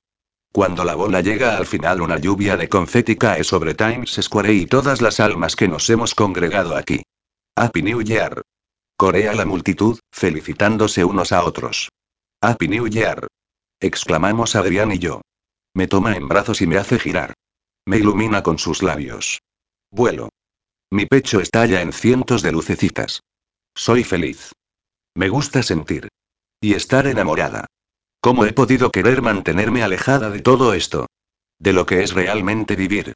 Nos quedamos un rato más por las calles, contagiándonos del entusiasmo del gentío. Enviamos fotos a mis padres, a su madre, a Javi, a Bego, a Claudia Sebas, a sus amigos. En un momento dado me llega una llamada de vídeo a través del móvil. Se trata de mi hermano y, tras darle a aceptar, mi familia aparece en la pantalla. ¿Qué hacen todos juntos si allí serán las 7 de la mañana? Hija. ¿Cómo estás? exclama mi madre acercando tanto la cara que me da la risa. Tu hermano me ha despertado para llamarte. Celebrando la entrada del año. Gritó para hacerme oír por encima del barullo. Menuda cara de felicidad, hermanita.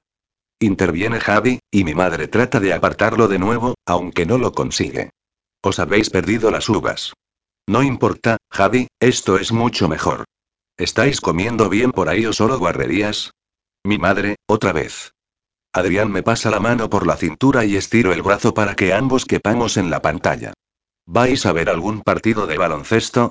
Ese es mi padre, que se encuentra al fondo, medio oculto por la cabeza de mi hermano.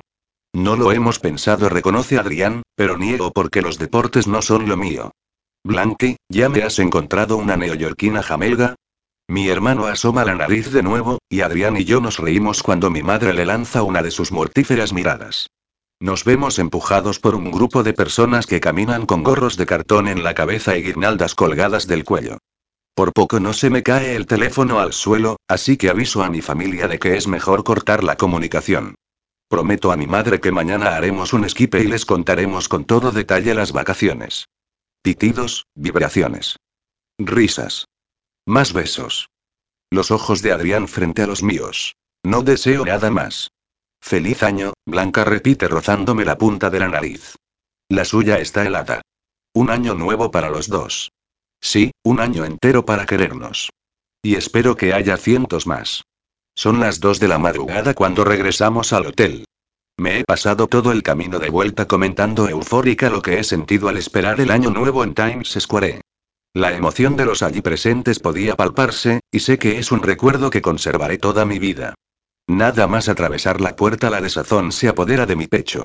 Acabo de ser consciente de que tan solo me quedan dos días más con Adrián, tras los cuales tendré que volar a España y volveremos a estar separados por un océano. ¿Qué ocurre? Me pregunta al descubrir mi rostro serio.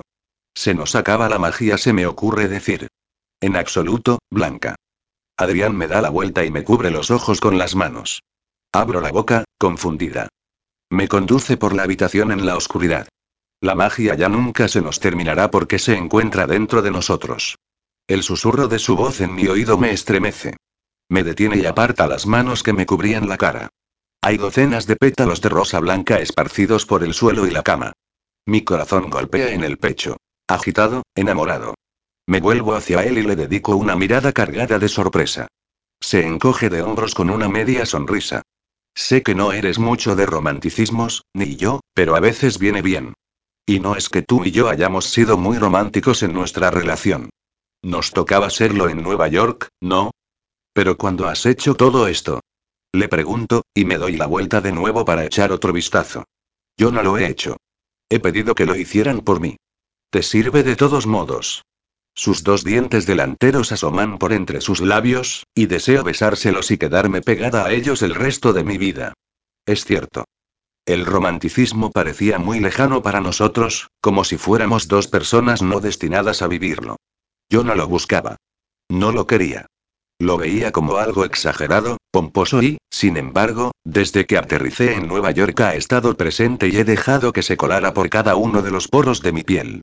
Y me encanta. Amo que Adrián sea tan detallista, que me haga sentir la mujer más hermosa del universo y la más querida. Me toma de la mano y me encamina al baño. Al acercarnos, no puedo evitar una sonrisa de oreja a oreja. Alrededor de la enorme bañera, en el suelo, hay unas cuantas velas iluminando la escena y dotándola de una atmósfera íntima y tierna. La bañera se encuentra ya llena de agua. Una cubitera con champán y dos copas reposan justo en el centro del último escalón. Me habría gustado haberte preparado alguna sorpresa como esta cuando éramos jóvenes, Blanca. Como si ahora no lo fuéramos y bromeo. Y, ante mi cara de estupefacción, se deshace de la ropa con toda la lentitud del mundo. Me paso la lengua por los labios al ver sus tatuajes, en los que quiero enterrar la boca y no sacarla jamás. Voy a quitarme la mía cuando Adrián niega con la cabeza. Se acerca con su erección apuntándome y es él mismo quien me desabrocha el abrigo. Lo deja caer al suelo y luego hace lo mismo con las otras prendas. Primero la parte de arriba. Sus dedos rozan mi piel con cierto disimulo provocador. Luego el pantalón. Mis braguitas caen poco después, y me quedo plantada frente a él, sin saber muy bien lo que espera, lo que quiere hacer. Ambos nos contemplamos desnudos, empapándonos de nuestras pieles, transmitiendo con las miradas todo lo que bulle en nuestro interior. Te quiero como para leerte cada noche, como mi libro favorito quiero leerte, línea tras línea. Se arrima a mí y pasa un dedo sobre mis clavículas, estremeciéndome. Entreabro los labios sorprendida. Letra por letra, espacio por espacio. Te quiero para volvernos locos de risa, ebrios de nada y pasear sin prisa por las calles, eso sí, tomados de la mano. Mejor dicho y del corazón me recita todo esto casi al oído, acelerándome la respiración, y después apoya una mano en mi pecho y mis latidos retumban en su palma. Te quiero como para sanarte, y sanarme, y sanemos juntos, para reemplazar las heridas por sonrisas. Sube la mano hasta mis labios y sonrío sin poder evitarlo. Y las lágrimas por miradas donde podemos decir más que en las palabras. Me coge de las manos y camina hacia atrás, en dirección a la bañera. Espera a que me meta y luego hace lo propio, situándose a mi espalda. Me abraza y tiemblo. Sus labios me acarician el oído de manera tierna. Te quiero por las noches en las que faltas, te quiero como para escuchar tu risa toda la noche y dormir en tu pecho, sin sombras ni fantasmas. Te quiero como para no soltarte jamás. Entrelaza sus dedos con los míos y deposita un lento beso en el hueco entre mi cuello y mi hombro. Te quiero como se quiere a ciertos amores y a la antigua, con el alma, y sin mirar atrás susurra. Frota la nariz en mi mejilla, haciéndome cosquillas con sus largas pestañas. Mis ojos se empañan y un nudo en la garganta me obstruye la voz. Es precioso a ti no decir. Da las gracias a Benedetti y bromea. Sé que tú también tienes un don. ¿Significa eso que deseas que te componga una canción? Inquiere entre risas. Adrián murmuró. Arrima su cara a la mía para escucharme. Gracias por todo esto. Gracias por haberme convencido para que volara hasta aquí. Gracias por quererme. ¿Me das las gracias por quererte? Suena asombrado. Cariño, eres la manera que tiene el mundo de demostrarme lo maravillosa y bonita que es la vida. Me abraza con más fuerza. La oscuridad, sus brazos, el brillo y el aroma de las velas, el agua caliente en mi piel, su cuerpo pegado al mío y ¿por qué nos empeñamos en perseguir la felicidad cuando se encuentra en las cosas más sencillas? En el sonido de la risa de un niño, en la mirada de una pareja enamorada, en la conversación con una amiga, en nuestra comida favorita, en un abrazo, en un nuevo amanecer y en las manos de Adrián, que me sujetan cuando caigo, y donde se está también. Adrián estira el brazo para coger la botella de champán, un chardonnay que burbujea en mi paladar y me arranca un suspiro de placer. Me doy la vuelta unos segundos para brindar mirándonos a los ojos, tal como dicen que debe hacerse para que se cumplan todos los deseos que pidas. A continuación, vuelvo a acomodarme con la espalda apoyada en su pecho. Me echa agua caliente por el cuello y me lo masajea con suavidad. Mi pulso se acelera cuando noto sus dedos rozando mis pezones. Sin pensármelo más, le tomo la mano y la llevo al hueco de mis piernas. Aprieto los muslos mientras me explora. Mi cabeza cae sobre uno de sus hombros. Me noto las mejillas ardiendo y el cabello pegado a la frente a causa del agua caliente y del sudor que empieza a brotar de nuestros poros. Le quito la copa de la mano y dejo también la mía en el escalón. Adrián me besa la frente, la nariz, las mejillas y la barbilla al tiempo que sus dedos navegan por el interior de mi mar embravecido. Gimo y cierro los ojos, abandonándome, liberándome de todo pensamiento. No sé si es el movimiento de sus dedos o la forma en que lame y mordisquea mi cuello, pero alcanzo el primer orgasmo muy rápido, y de manera casi serena. Se enrosca en mis pies y asciende por mis piernas hasta llegar a mi sexo. Un suave suspiro escapa de mi boca y me aferro a las manos de Adrián, apreciando sus movimientos hasta que mis espasmos terminan. Se pasa unos segundos frotándose en la parte baja de mi espalda, jadeando en mi oído. Cuando cree que me he recuperado, me vuelve hacia él y me apoya en la pared opuesta de la enorme bañera. Se coloca entre mis piernas y me las levanta un poco para que le rodee con ellas la cintura. Sus ojos se detienen en mis labios, y pongo morritos y me los atrapa sin piedad alguna. Bajo la mano hasta su erección y se la toqueteo sin ningún reparo. Echa la cabeza hacia atrás sin apartar la mirada de la mía. Aprecio los músculos y las venas de su cuello en tensión, y me lanzo a besárselo y lamérselo con todas mis ganas. Una de sus manos se posa en mi cabello húmedo para acariciarlo. Las palabras subidas de tono que me suelta provocan que lo desee todavía más. Toda tu piel está grabada en la mía, Blanca jadea con el lóbulo de mi oreja entre sus dientes. Y logra que mi cuerpo tiemble. Su miembro crece más entre mis manos, aunque me parecía imposible. Deslizo la piel de arriba abajo, y Adrián gruñe al tiempo que cierra los ojos y aprieta los párpados.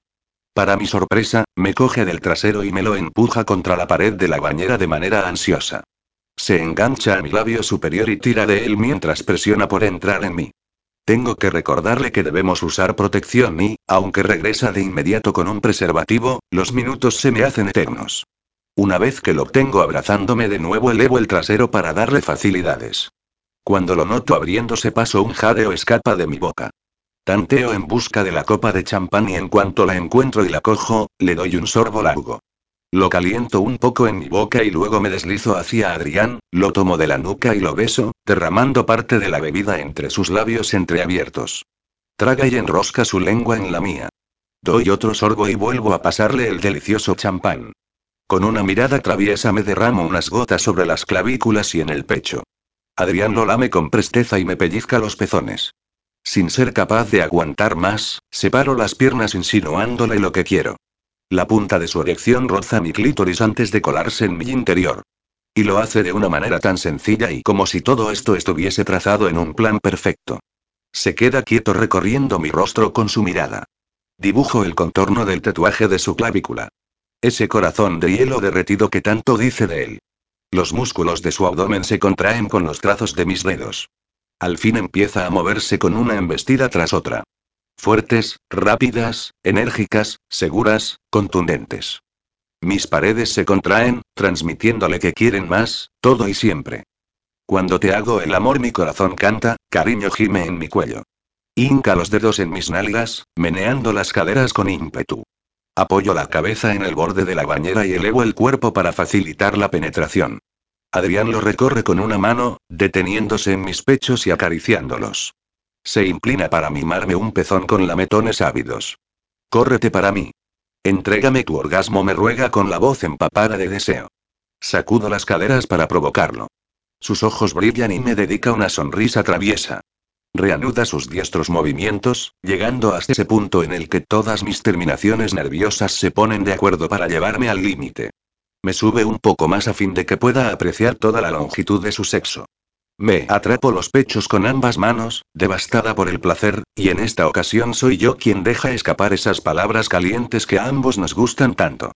Traza círculos con las caderas, penetrándome una y otra vez con todas sus ganas.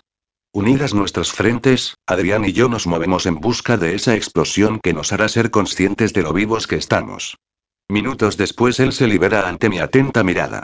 Amo cómo cierra los ojos y aprieta los labios, de los que salen unos suaves gemidos que corean su placer. Nos quedamos un ratito más en la bañera, simplemente abrazados, sintiendo nuestros cuerpos y nuestra vida recorriéndonos las venas. Cuando el agua se torna fría salimos y, tras secarnos, nos tumbamos en la cama. Creo que descansaremos un poco, pero de inmediato Adrián se coloca entre mis piernas y me separa los muslos.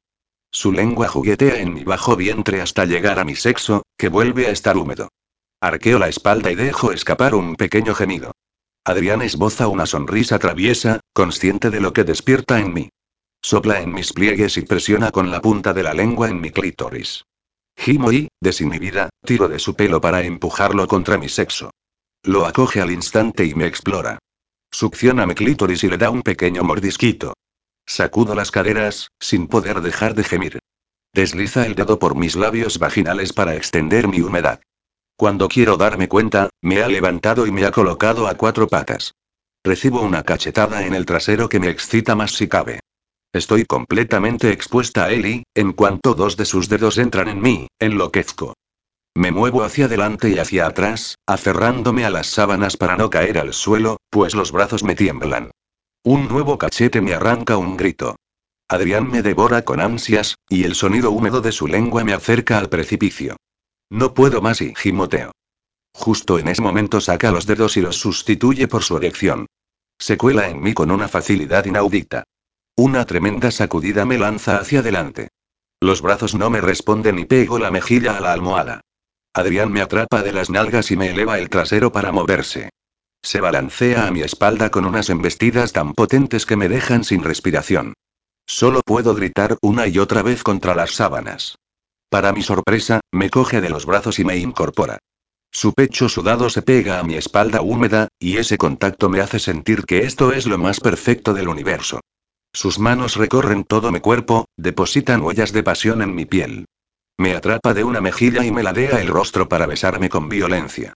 Jadeo contra su boca, sorbiendo el sabor de su deseo, de su excitación, de su amor. Acelero los movimientos y me uno a ellos con tal de alcanzar el orgasmo. Adriani conmigo y le suplico, sin pensar siquiera que no se ha puesto condón. Un grito escapa de mi garganta cuando estallo. Mi sexo se contrae, aprisionando el suyo, que también palpita. Me corro como siempre con Adrián. Con la piel, los brazos, las manos, las piernas, la mente, el alma, el corazón. Apoya los labios en mi mejilla y deposita un beso húmedo. Justo en ese momento sale de mí y me acaricia la espalda mientras se masturba. Segundos después unas cuantas gotas rocían mi trasero, y juro que mi sexo se deshace en nuevas cosquillas. Adrián se estira por encima de mi cuerpo y alcanza unos pañuelos para limpiarme.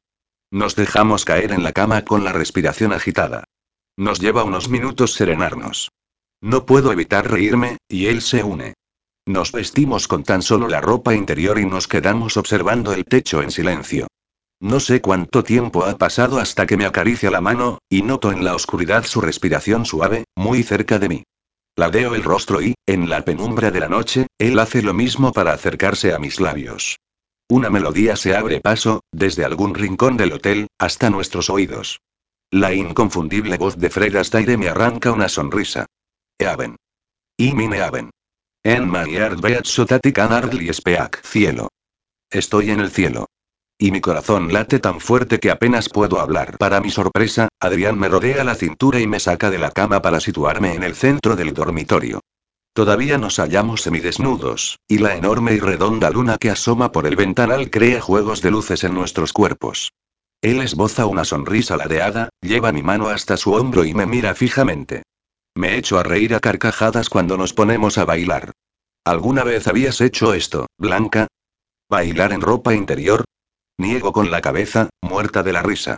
Adrián me da vueltas por el dormitorio al ritmo de Astaire y, aunque en otro momento, en cualquier otro lugar, con otro hombre me habría parecido ridículo y con Adrián me divierto, me siento hermosa y mi piel se estremece cuando juntamos los cuerpos y nos movemos pegados.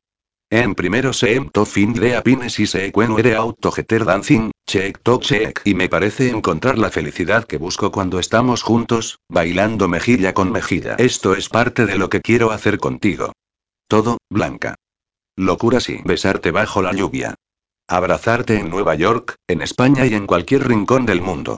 Bailar vestidos o desnudos, ¿qué más da? Lo único importante es quererte. Mucho y de manera perfecta. No sé cuánto tiempo permanecemos bailando, puede que sigamos haciéndolo incluso cuando se ha acabado la canción, pero no soy consciente de nada más que de sus ojos clavados en los míos, como aquella primera vez a mis 17 años. Los minutos ya no importan. Ni el espacio. Ni nada más salvo nuestros corazones latiendo al unísono. 20. El día de Año Nuevo nos despertamos bastante tarde. Queríamos quedarnos en la cama abrazados, únicamente escuchando la respiración del otro, el palpitar de nuestros corazones, otorgándonos todas las caricias que habíamos guardado los meses que hemos estado separados. Me pareció que el pecho me explotaría de un momento a otro y que en él tan solo estaría grabado el nombre de Adrián, como en toda mi piel. Comimos en el bonito restaurante del hotel y por la tarde fuimos de nuevo al Rockefeller Center para subir al mirador Top of the Rock. Mientras contemplábamos las vistas ensimismados me enganché a la cintura de Adrián y enterré el rostro en su pecho. Me di cuenta de que su ausencia sería esta vez mucho más dura porque lo que habíamos vivido aquí era lo que nunca fuimos antes y lo que habíamos conseguido llegar a ser, lo que nos quedaba por delante y lo era todo.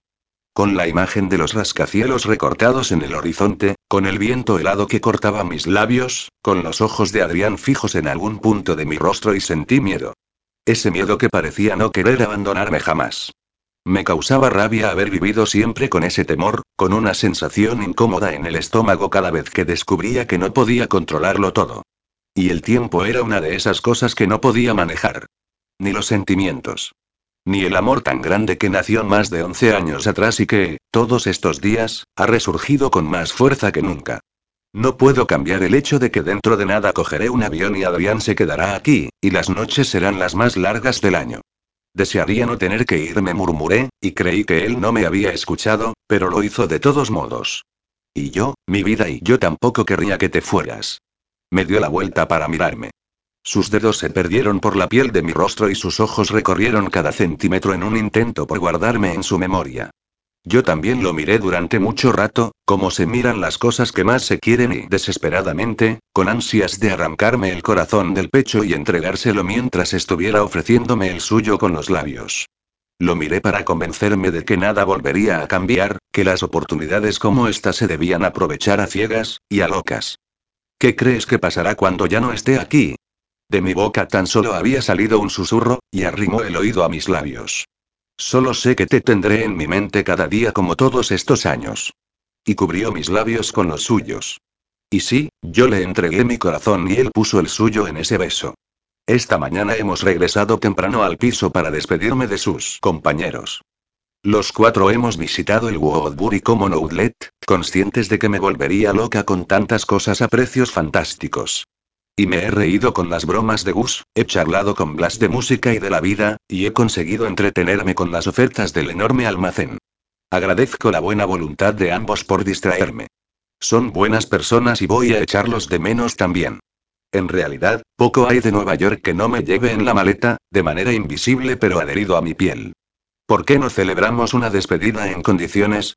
Propone Gus mientras paseamos. Comamos en una de las mejores hamburgueserías. Blanca tiene que llevarse un buen recuerdo de su visita a Nueva York. Desde luego que una enorme y grasienta hamburguesa con patatas fritas sería el mejor recuerdo, bromeo entre risas. Yo tengo que pasar antes por el teatro. Quiero coger una cosa, nos informa Blas, y decidimos acompañarlo. Mientras esperamos en el pasillo a que salga del camerino, una puerta al fondo se abre y, de inmediato, reconozco la larga y brillante melena de Miranda. En cuanto sus ojos se clavan en los míos, el cuerpo se me tensa. No sé si son imaginaciones mías o ha titubeado, pero se recompone y, toda tiesa, se dirige a nosotros. Aprecio el ambiente cargado, la presión de la mano de Adrián rodeando la mía. Lo cierto es que lo último que me apetece es marcharme con el recuerdo del vaivén de las caderas de Miranda, pero ignorarla o salir corriendo no son las opciones más razonables. ¿Qué hacéis por aquí? Nos pregunta con una sonrisa que me parece falsa. Blas tenía que coger unas cosas. Es Gus quien responde. Adrián me acaricia los dedos, y me obligo a apartar de mi mente el episodio de la discoteca. Miranda duda unos segundos antes de besarnos a los tres. No quiero confesarle que dentro de nada regreso a España, como si eso fuera a cambiar algo. Se enterará, de todos modos. Sabrá que Adrián se queda solo de nuevo y que ella contará con la oportunidad de seguir con su coqueteo. Basta, Blanca. Sé adulta. ¿Qué importa? Adrián ya te dejó claro todo y la confianza que habéis construido aquí es muy difícil de derribar. ¿Cuándo vuelves a España? Me pregunté ya en ese instante, como si leyera mi mente. Permanezco callada unos segundos en los que Miranda lanza una rápida mirada a Adrián y, después, vuelve a posarla en mí. Esta noche. Qué lástima que no puedas quedarte un poco más y, y parece sincera. Me pregunto si solo han sido paranoias mías, si Adrián tenía razón al afirmar que sus críticas hacia mí no eran personales, sino tan solo su forma de ser. En cualquier caso, Miranda no es una persona que podría llegar a caerme bien. ¿Volverás por aquí más adelante? Quizá. Un silencio incómodo nos envuelve. Mi corazón late con tanta fuerza y rapidez que pienso, como una tonta, que ella podrá oírlo. Me da rabia sentirme de tal forma delante a esta mujer. ¿Intercambiamos los móviles? Por si necesitas algo alguna vez. Adrián me mira de reojo. Supongo que le inquieta mi respuesta. No obstante, decido mostrarme serena, como si nada hubiera pasado. Al fin y al cabo, Miranda no tiene ni idea de que escuché lo que dijo, y negarme a darle mi número sería una forma de mostrarme hostil, como si ella ganara. Claro. Esbozo una sonrisa al tiempo que saco el teléfono del bolso. Me dicta los números y, a continuación, cambiamos las tornas. Para mi sorpresa, me abraza. El intenso aroma de su perfume me provoca un ligero mareo. Su cuerpo no me aporta tranquilidad, antes bien lo contrario. La noto tensa, a pesar de todo. Y yo también lo estoy. ¿Acaso quiere fingir delante de Adrián que le caigo bien? Me convenzo de que esta mujer no es una enemiga, que soy yo quien la ve así en mi mente. Cuando se aparta me dedica una extraña mirada que no acierto a descifrar. Cuidaremos bien de Adrián, me dice sonriente. Le da una suave palmada en el brazo, e intento tragar saliva, pero tengo la boca muy seca. Él tan solo asiente y ella frunce el entrecejo, como si le resultara desconcertante la actitud de Adrián. Tengo que irme. He quedado con unas amigas. Espero que disfrutes mucho en tu último día. Se dirige de nuevo a mí. Una vez que se ha marchado, Gus se acerca a nosotros y, bajando la voz en un susurro, nos pregunta. ¿Sabéis lo que le ocurrió antes de venirse a Nueva York? Lo miro en silencio. Adriana siente y ladeo el rostro sorprendida. Algo me dijo. Me enteré por un vídeo. Miranda estaba en una gala recibiendo el premio a la mejor actriz revelación y en los agradecimientos lo contó. ¿Qué? Preguntó con curiosidad. Al parecer, tuvo una infancia difícil. Sus padres están divorciados y ella se negó a irse con su madre, a pesar de que era la que disponía de suficiente dinero para mantenerla. pero prefirió quedarse en México en su adolescencia. Un extraño cosquilleo en mi estómago. Lo cierto es que nunca mencionó nada concreto acerca de su familia, tan solo que su madre era estadounidense y su padre, mexicano. Pasaron bastantes penurias, hasta que ella decidió probar suerte aquí, en Nueva York. Al principio convivió con un primo suyo lejano por parte de madre. Gus aparta la vista unos segundos. El tipo intentó abusar de ella. El corazón me martillea en el pecho. Miro a Adrián de reojo, quien se mantiene serio. ¿Por eso la defendió? ¿Porque sabía lo que le había ocurrido? ¿Y es por ese motivo que Miranda se ha convertido en la mujer que es ahora? Durante unos segundos no pienso en ella como esa diva fatal que aparenta ser, sino como una joven indefensa, triste, una que tampoco tuvo una vida perfecta y que hubo de crecer muy pronto, como me ocurrió a mí. Y quizá por eso, por el daño que le hicieron, creó esa Miranda segura, fuerte, arrogante, preocupada por su aspecto y débil a escondidas. ¿Por qué sufrió? Como yo. Y no puedo evitar sentirme mal. Ya. La potente voz de Blas rasga la extraña atmósfera. Al llegar a nuestro lado se nos queda mirando con una ceja arqueada. ¿Qué pasa? Parece que estéis en un entierro. Adrián se vuelve hacia mí y me dedica una sonrisa. Y decido pasar por alto el hecho de que no me lo contara porque, al fin y al cabo, no me concernía. Y porque nuestras últimas horas juntos tienen que ser perfectas. En un local llamado Cinco Napkin Burger nos ponemos las botas. La hamburguesa que me he pedido está deliciosa y me concentro en paladear cada uno de los bocados con tal de olvidar lo que Gus me ha contado acerca de Miranda. No, a ella no debo llevármela a Valencia. Tan solo los hermosos recuerdos con Adrián, el tacto de nuestros cuerpos haciendo el amor, los abrazos por la noche rodeados de luces brillantes, las risas en pleno Times Square con la llegada del año nuevo. A nosotros. Es a nosotros a quien debo llevarnos, ocultos de manera incorpórea en la maleta. Nada más regresar a casa me pongo a hacer el equipaje. A medianoche Adrián y yo tomaremos un taxi que me dejará en el aeropuerto. Saco la cajita con el colgante que me regaló y me lo pongo. Le doy la vuelta y observo unos segundos nuestra foto. ¿Cuánto tiempo ha pasado desde entonces? ¿Cuántas cosas hemos vivido y, sin embargo, me gustaría volver a ese instante y revivirlo? Adrián entra en el dormitorio y se queda plantado en el umbral, escrutándome con semblante indescifrable. Toda la energía me abandona y me siento en la cama, sin apartar mi mirada de la suya. Se acerca con paso lento y se acuclilla ante mí, tomándome de las manos. Me dedica una sonrisa, y hago acopio de todas mis fuerzas para no mostrarme demasiado triste. Sin embargo, él también lo está. Lo aprecio en su manera nerviosa de mirarme. No sé cuánto tiempo pasamos así, observándonos en silencio pero diciéndonos todo. Mi hogar se encuentra donde tú estés, Blanca, y quiero que sepas que te llevo aquí, susurra señalándose el pecho y emocionándome todavía más. Me inclino hacia adelante y entierro el rostro en su cuello para ahogar las ganas de llorar. Como las hamburguesas nos han llenado bastante, ni siquiera salimos a cenar. Nos quedamos en el dormitorio, arrebujados en el calor de las sábanas y en el de nuestras pieles, y hacemos el amor por última vez antes de mi regreso. Los labios de Adrián cubren cada rincón de mi ser en un intento por imprimir sus huellas en mi cuerpo. Cuando Blas y Gus me abrazan en el salón el estómago se me contrae. Dios mío, qué rápidas pasan las horas cuando eres feliz. Durante toda mi vida había sido consciente de cada minuto y segundo intentando atravesarla de puntillas y aquí, en cambio, he permitido que el reloj moviese sus manecillas sin pensarlo. Espero que nos veamos alguna vez en España, dice Gus apretándome los hombros. Y a continuación me abraza de nuevo, como si fuéramos amigos de toda la vida. Que te vaya bien, murmura Blas mientras me frota la espalda.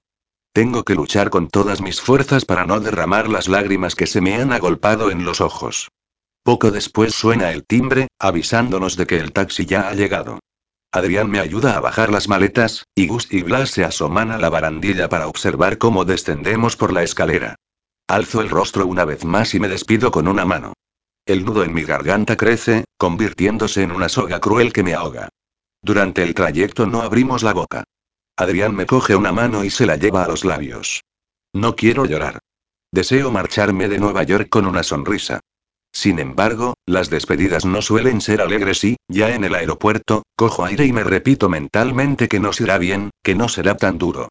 Me voy con la certeza de que Adrián y yo sí estamos hechos el uno para el otro. Que, aunque en alguna ocasión discutamos, lo bonito está por encima.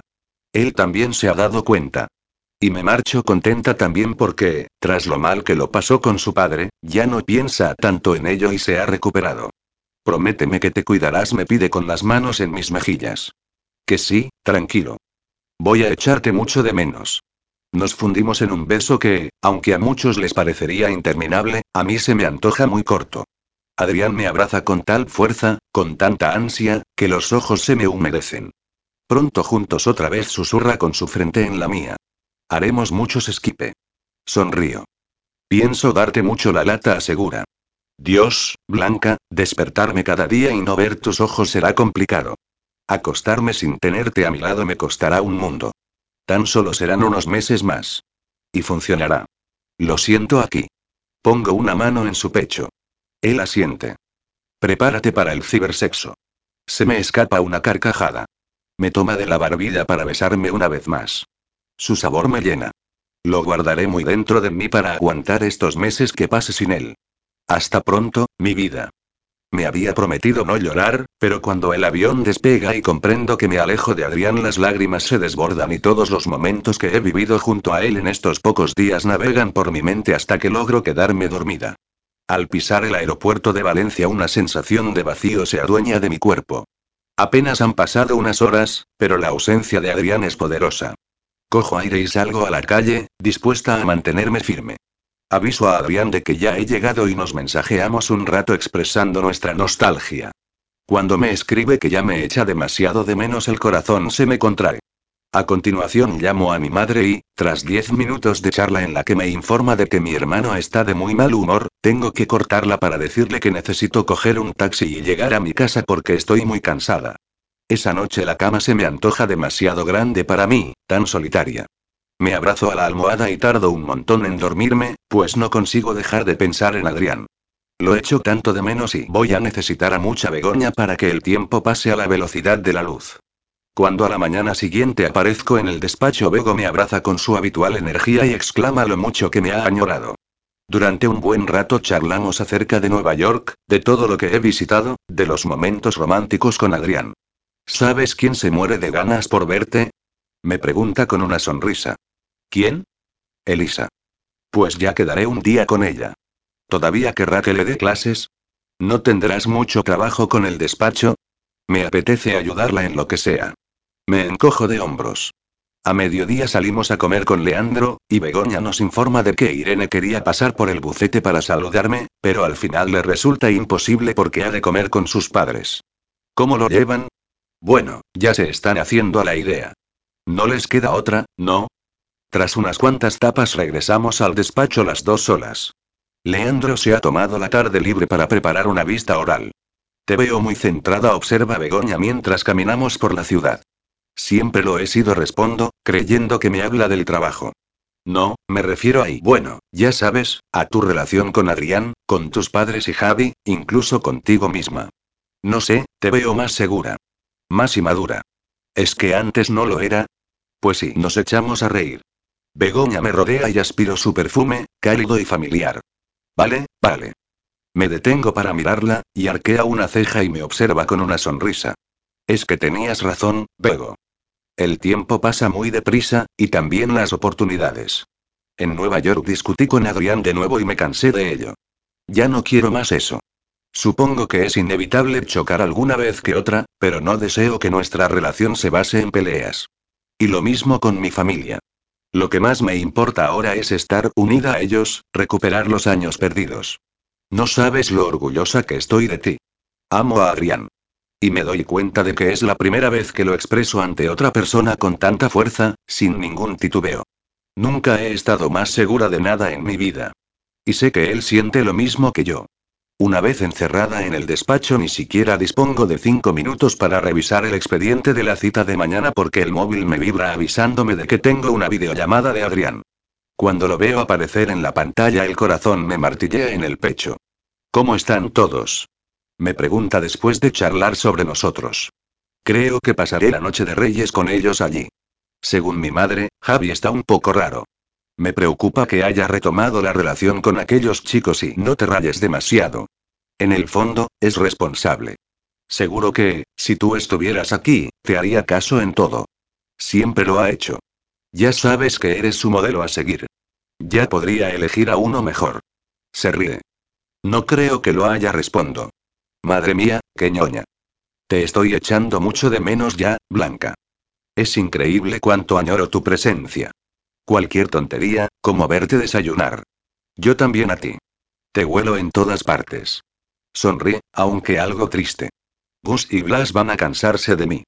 Quieren sacarme de fiesta y no me apetece. Diviértete, Adrián. Aprovecha todo el tiempo que estés ahí. Hoy te has levantado positiva, bromea. ¿Y qué tal está Begoña? No estoy segura. Sé que el proceso va a ser muy duro, y trata de mostrarse serena, pero y creo que algo falla. No es que yo sea muy del rollo ese del karma y tal, pero y cuando miramos la vida de forma positiva las cosas marchan mejor, ¿no? Sí, es verdad, convengo, consciente de que está en lo cierto. ¿Tienes la guitarra por ahí? Claro. Se ríe y echa un vistazo a su espalda. ¿Por qué no me cantas algo rápido? Le pido con un parpaleo coqueto. Elige Always de Bon Jovi, y recuerdo cuando lo encontré tocándola hace tiempo en aquel local, cómo su voz se enganchó a mis entrañas y, y vuelve a hacerlo ahora. Es su forma de decirme que siempre me amará. Cuando me voy del despacho al cabo de unas horas y me siento en el coche para regresar a casa me tiro del colgante y contemplo, una vez más, nuestra foto. Ojalá el tiempo vuele, tal como ocurrió en Nueva York.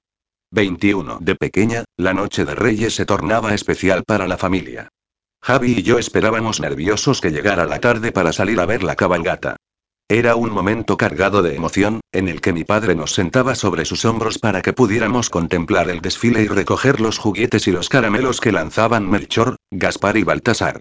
Cuando me convertí en aquella adolescente furiosa y oraña los acompañaba con tal de que mi madre se callara, pero me mostraba avergonzada porque pensaba que ya era muy mayor. Tras mi marcha, nunca volví a celebrar en el pueblo este día tan señalado, ni comí el roscón que mi madre preparaba con ilusión ni chinchaba a Javi diciéndole que recibiría carbón por haber sido un niño malo. Tras dejar terminados unos asuntos en el despacho decido darles una sorpresa y pasar la noche con ellos y parte del día de mañana. De paso, no me sentiré tan sola porque las dos últimas noches han sido insufriblemente largas. Begoña se ha tomado la tarde libre con la intención de comprar regalos a los niños de Irene y luego todos se acercarán al centro para ver el desfile de Valencia. Una vez que he aparcado en la calle de mis padres escribo un WhatsApp a Adrián. No recibo respuesta, pues al parecer no se conecta desde hace unas horas. Posiblemente, estará ocupado con el trabajo. Llamo al timbre y espero dando taconazos en el suelo, ya que hace un frío de muerte. No como el de Nueva York, pero, aún así, me estoy congelando. ¿Quién? Pregunta mi madre. Soy yo, mamá.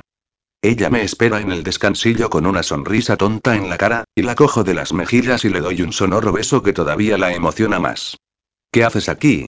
¿Os apetece que vayamos todos juntos a la cabalgata? Le propongo, descubriendo lo ilusionada que me siento. Su sonrisa se borra y niega con la cabeza, indicándome con un gesto que pase al piso. Javi no está. ¿No pasaba aquí todas las fiestas? Lo han llamado y se ha ido a Valencia, murmura. Por su tono de voz está más que claro que no le gusta nada la idea. Que sospecha, como yo, que frecuenta malas compañías. Le había traído unas cositas de Nueva York.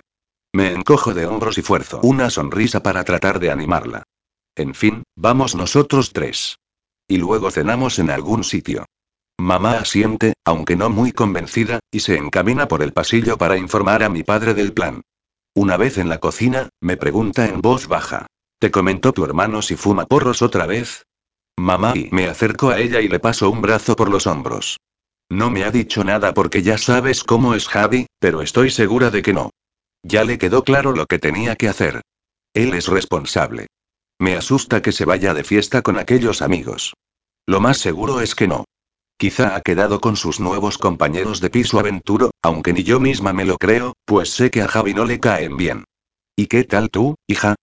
Me pregunta cogiéndome de las manos y acariciándome las palmas. ¿Cómo vas con lo de Adrián? No te negaré que es difícil. Lo echo mucho de menos y mira el poco tiempo que ha pasado. Aparece de nuevo esa molesta presión que siento cada vez que lo menciono o pienso en él. Pero lo conseguiremos. Serán unos meses más y ya está. Trato de convencerme a mí misma, aunque más de una vez se me pasa por la cabeza que quizá, debido al éxito del musical, contraten a Adrián para alguno más aparte del siguiente de este. Lo sé. Porque os queréis mucho, apunta mi madre con una sonrisa que le achina los ojos. ¿Nos vamos? La cabalgata ya habrá empezado. Recuerdo que mamá siempre se esforzaba en recoger los caramelos que caían al suelo.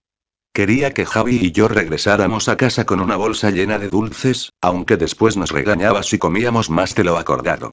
A pesar de que hacía tanto tiempo que no pasaba esta noche con ellos, la ausencia de mi hermano se nota.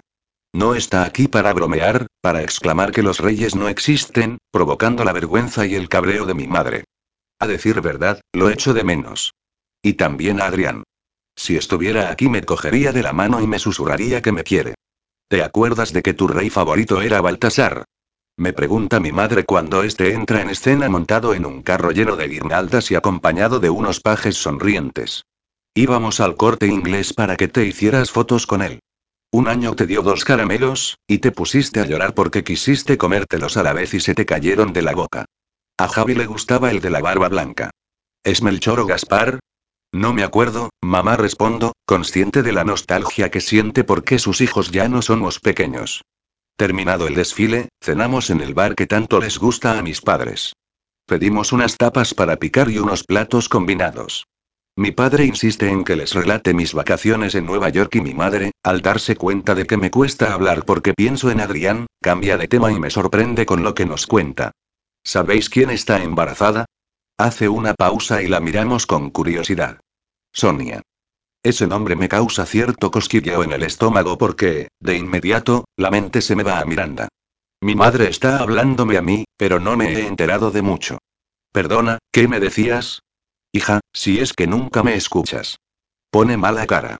Es una de las cosas que más le molesta. Eso, que Sonia está embarazada y el padre no quiere hacerse cargo. Es el del otro pueblo, el amigo del marido de Vero, la prima de Adri. Al parecer ni los amigos saben ya de él. Menudo elemento. Realmente no es algo que me importe mucho.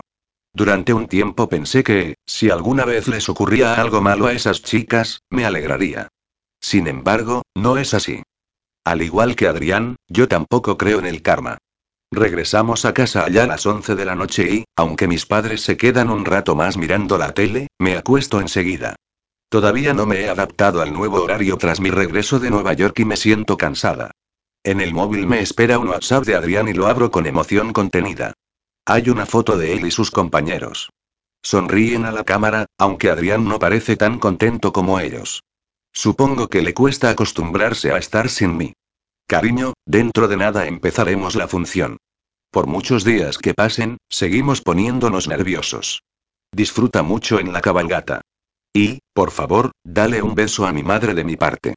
Te quiero. Me duermo con el móvil pegado a la oreja y, a pesar de que cuando me acuesto siempre le quito el sonido, me despierto sobresaltada al notar una vibración justo en mi sien. Pestañeo para enfocar la mirada y descubro el nombre de Javi en la pantalla. Un vistazo rápido a la hora me indica que son las 3 de la madrugada. ¿Qué quiere ahora? El pulso se me acelera al pensar que puede haberle ocurrido algo. Javi. Digo en un susurro. El dormitorio de mis padres se encuentra en la otra punta del piso, pero me preocupa que me oigan. Blanca y su voz suena congestionada, como si estuviera acatarrado o hubiera llorado. Me incorporo en la cama de golpe. ¿Qué pasa? Tienes que venir. ¿Qué? ¿A dónde? ¿A por mí y por qué? ¿Qué has hecho? Apenas soy consciente de que me he levantado de la cama y estoy rebuscando en la bolsa de mano la ropa que llevaba puesta esta tarde. Estoy en la fe. En el hospital. He alzado la voz sin darme cuenta, y me apresuro a taparme la boca con una mano. Me separo el móvil de la oreja para asegurarme de que la casa sigue en silencio. ¿Qué haces ahí? No me asustes. He tenido un pequeño accidente. ¿Cómo? Trato de ponerme el pantalón con una mano. Una tarea bastante complicada teniendo en cuenta que mi cuerpo se ha puesto a temblar. Estoy bien. Me han traído en una ambulancia. Pero ahora estoy algo mareado y... Vale. No pasa nada. Tú tranquilo, que ahora iré. Intento mostrarme calmada, pero lo cierto es que el corazón me late con tanta fuerza que lo noto en la garganta. No se lo digas a los papás, por favor. Están durmiendo cuchicheo. ¿Es que no sabes la hora que es? Pero se enterarán, Javi exclamó entre susurros. Pensaremos cómo decírselo entre los dos.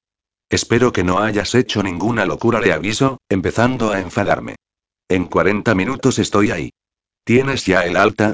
Sí. La policía ya me ha tomado los datos y la policía. Dios, Javi. Otra vez he gritado. Me froto la frente en un intento por controlar todo lo que acude a mi mente.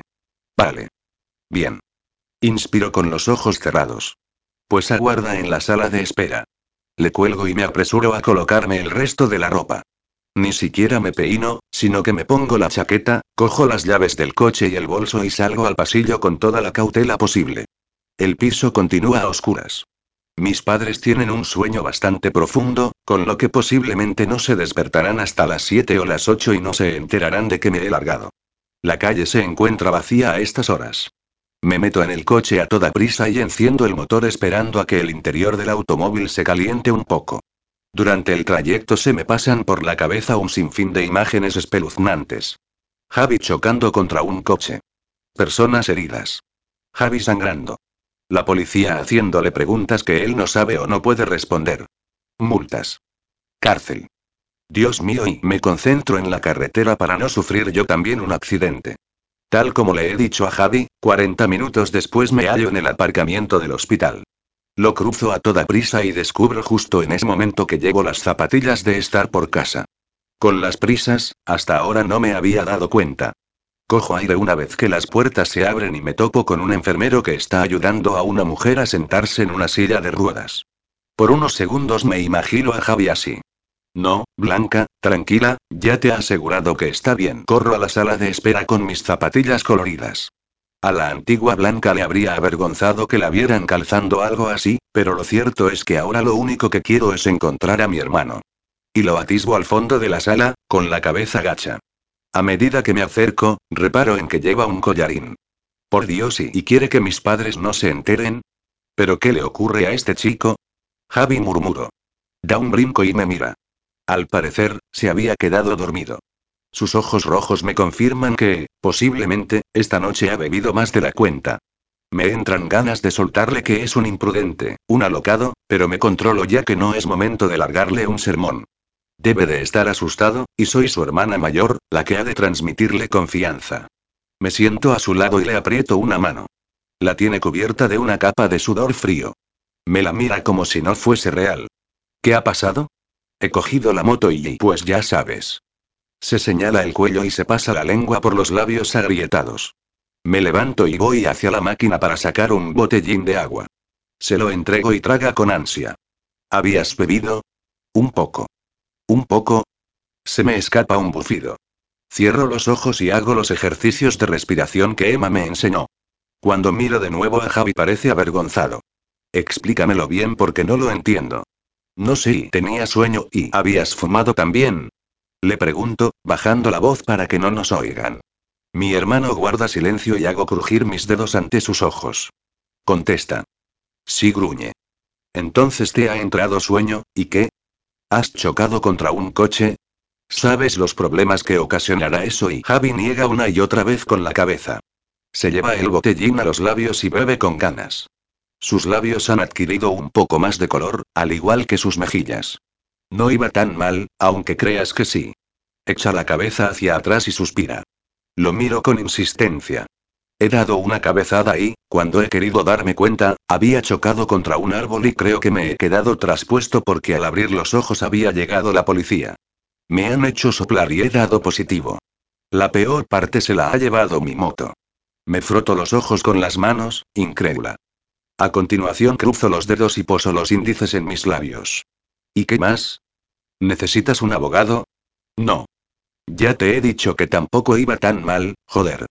Me habla como si fuera yo la culpable de lo que él ha provocado. Me van a quitar puntos del carnet y, según me ha dicho la policía, tendré que ir al juzgado y me impondrán trabajos comunitarios.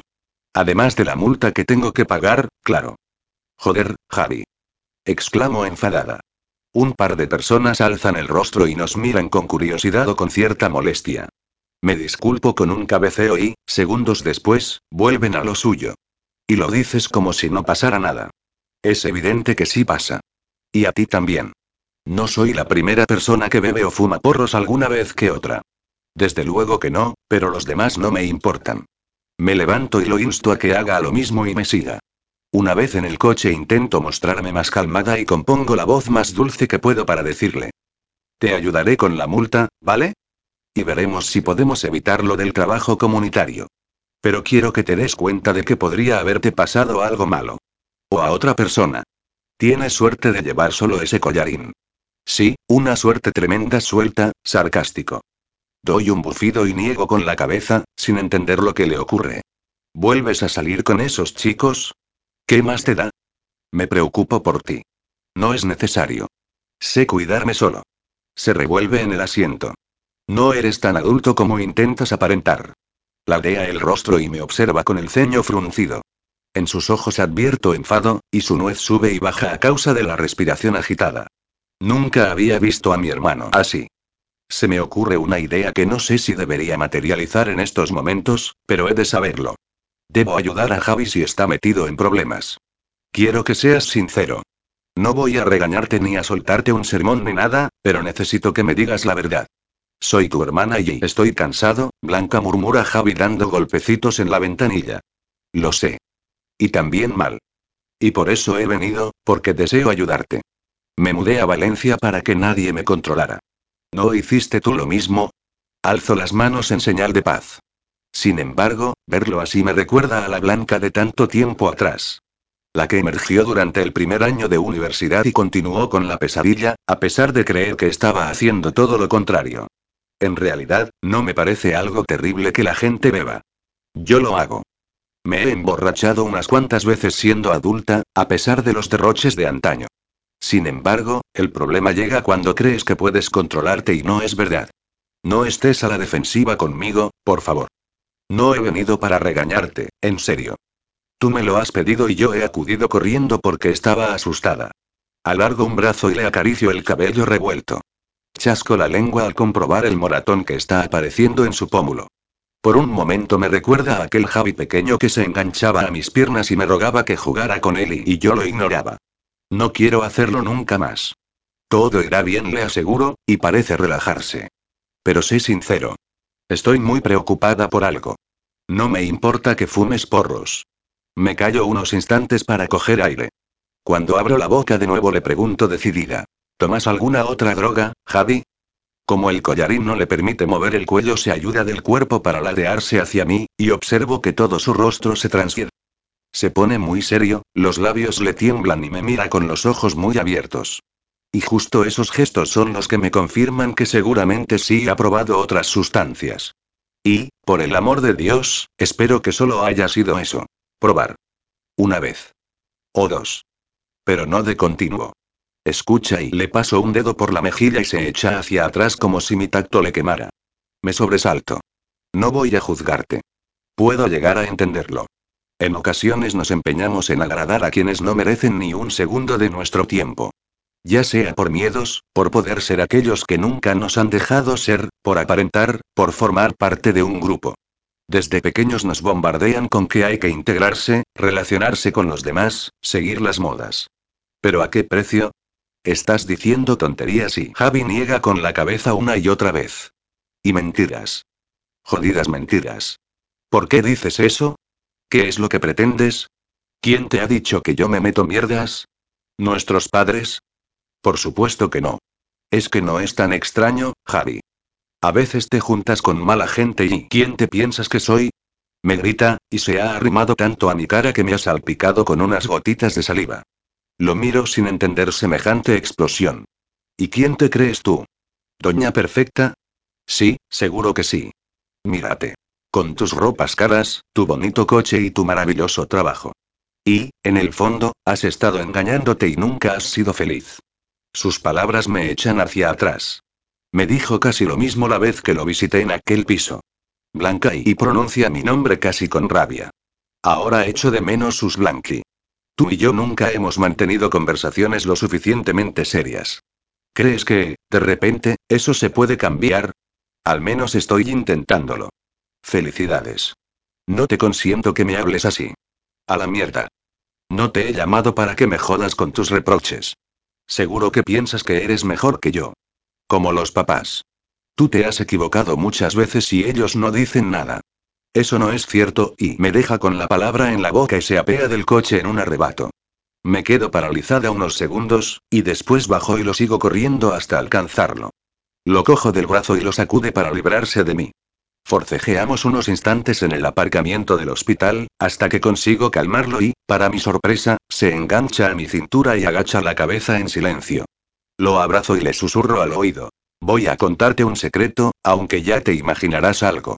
Los papás no lo saben porque yo me alejé de vosotros. Callo unos segundos al recordar aquella terrible época. Cuando hablo de nuevo mi voz es mucho más ronca. Durante mi primer año en la universidad me comporté como una loca. Ni siquiera sé cómo me aguantaba la pobre Begoña, a la que metí en líos más de una vez. Bebía muchísimo.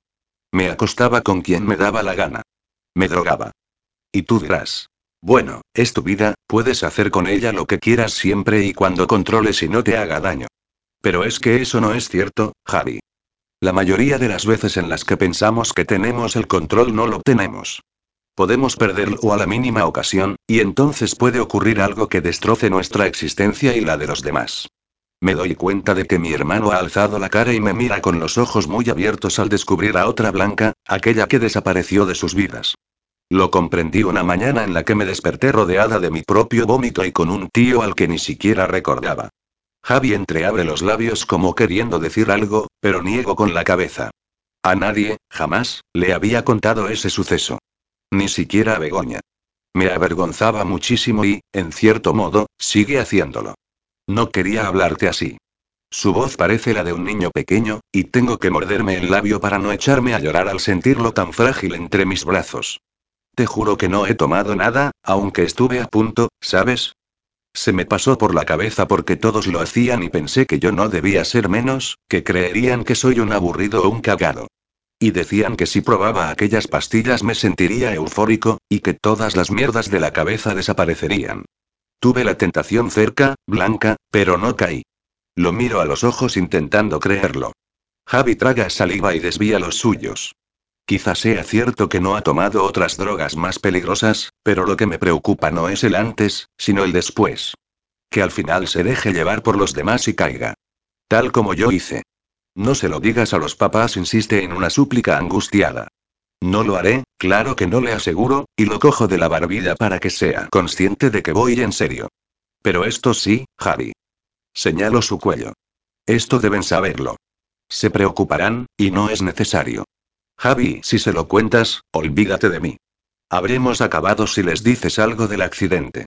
Y su mirada oscurecida vuelve a ser la de antes, la de ese Javi enfurecido que también apareció cuando frecuentaba a aquellos chicos y a su exnovia. Lo llevo hasta el piso que comparte en Valencia.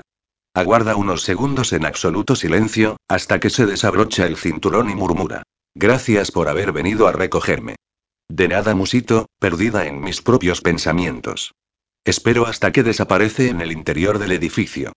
Repaso mentalmente todo lo ocurrido esta noche. Su enfado, su nerviosismo, sus ataques y reproches y sus ojos rabiosos. ¿En qué momento mi alegre y cariñoso hermano se ha convertido en lo que yo fui tiempo atrás? Me pregunto si mi ausencia durante tantos años y mi mal ejemplo han contribuido en algo. No puedo más que sentirme culpable en cierto modo. 22. Llegué a casa de mis padres casi a las 6 de la mañana. Seguía despierta una hora después, cuando la alarma de mi padre flotó por el pasillo hasta mi dormitorio. Me quedé unos cuantos minutos más en la cama, dando vueltas una y otra vez, pero al final me cansé y decidí levantarme. Mi madre ya se encontraba en la cocina preparando café y, en cuanto me vio aparecer, esbozó una sonrisa apacible y abrió la nevera para sacar una caja con roscón. Este año no lo he hecho yo. No he tenido tiempo. No te preocupes. Yo misma me corté un pedazo y me lo serví junto con el café.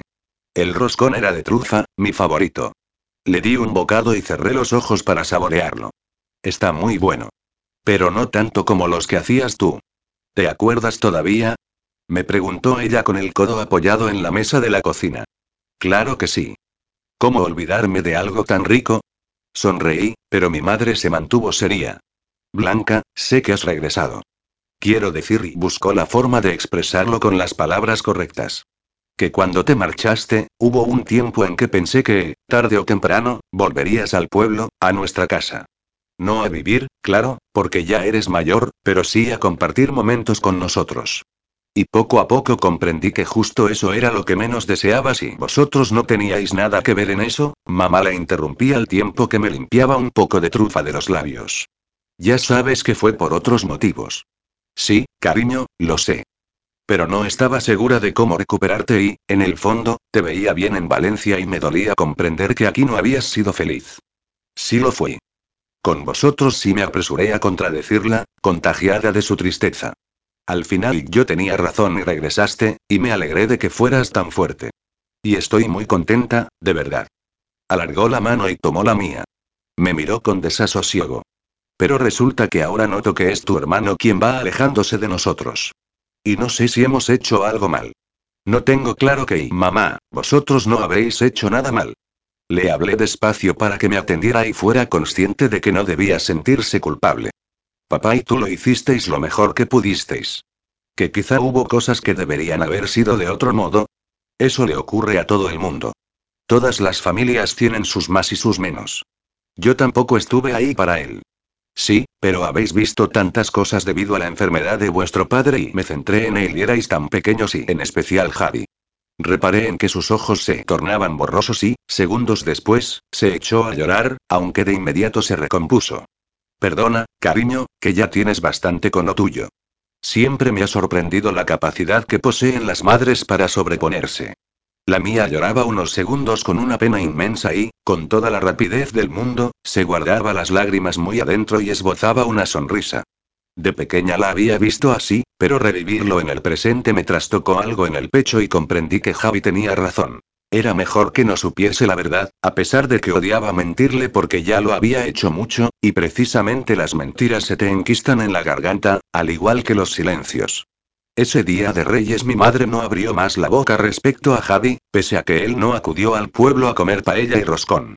Si hubiera descubierto su moratón en el pómulo y el collarín en el cuello se le habría partido el corazón. Y quizá mi padre volviera a sufrir una recaída nerviosa, de modo que aguanté las ganas de confesarles lo ocurrido y me mordí la lengua. Sin embargo, las madres disponen de un radar que desactiva una alarma cuando algo no marcha bien. Llamémoslo sexto sentido, quizá uno que se les despierta ya cuando nos llevan en el vientre. Por eso, una semana después me telefoneó cuando yo andaba en el despacho introduciendo un nuevo expediente en la base de datos. Hola, cariño me saludó, y me di cuenta de que intentaba sonar alegre y desenfadada. Buenos días, mamá. ¿Cómo estás? Esperando a que venga Nati para tomarnos un café.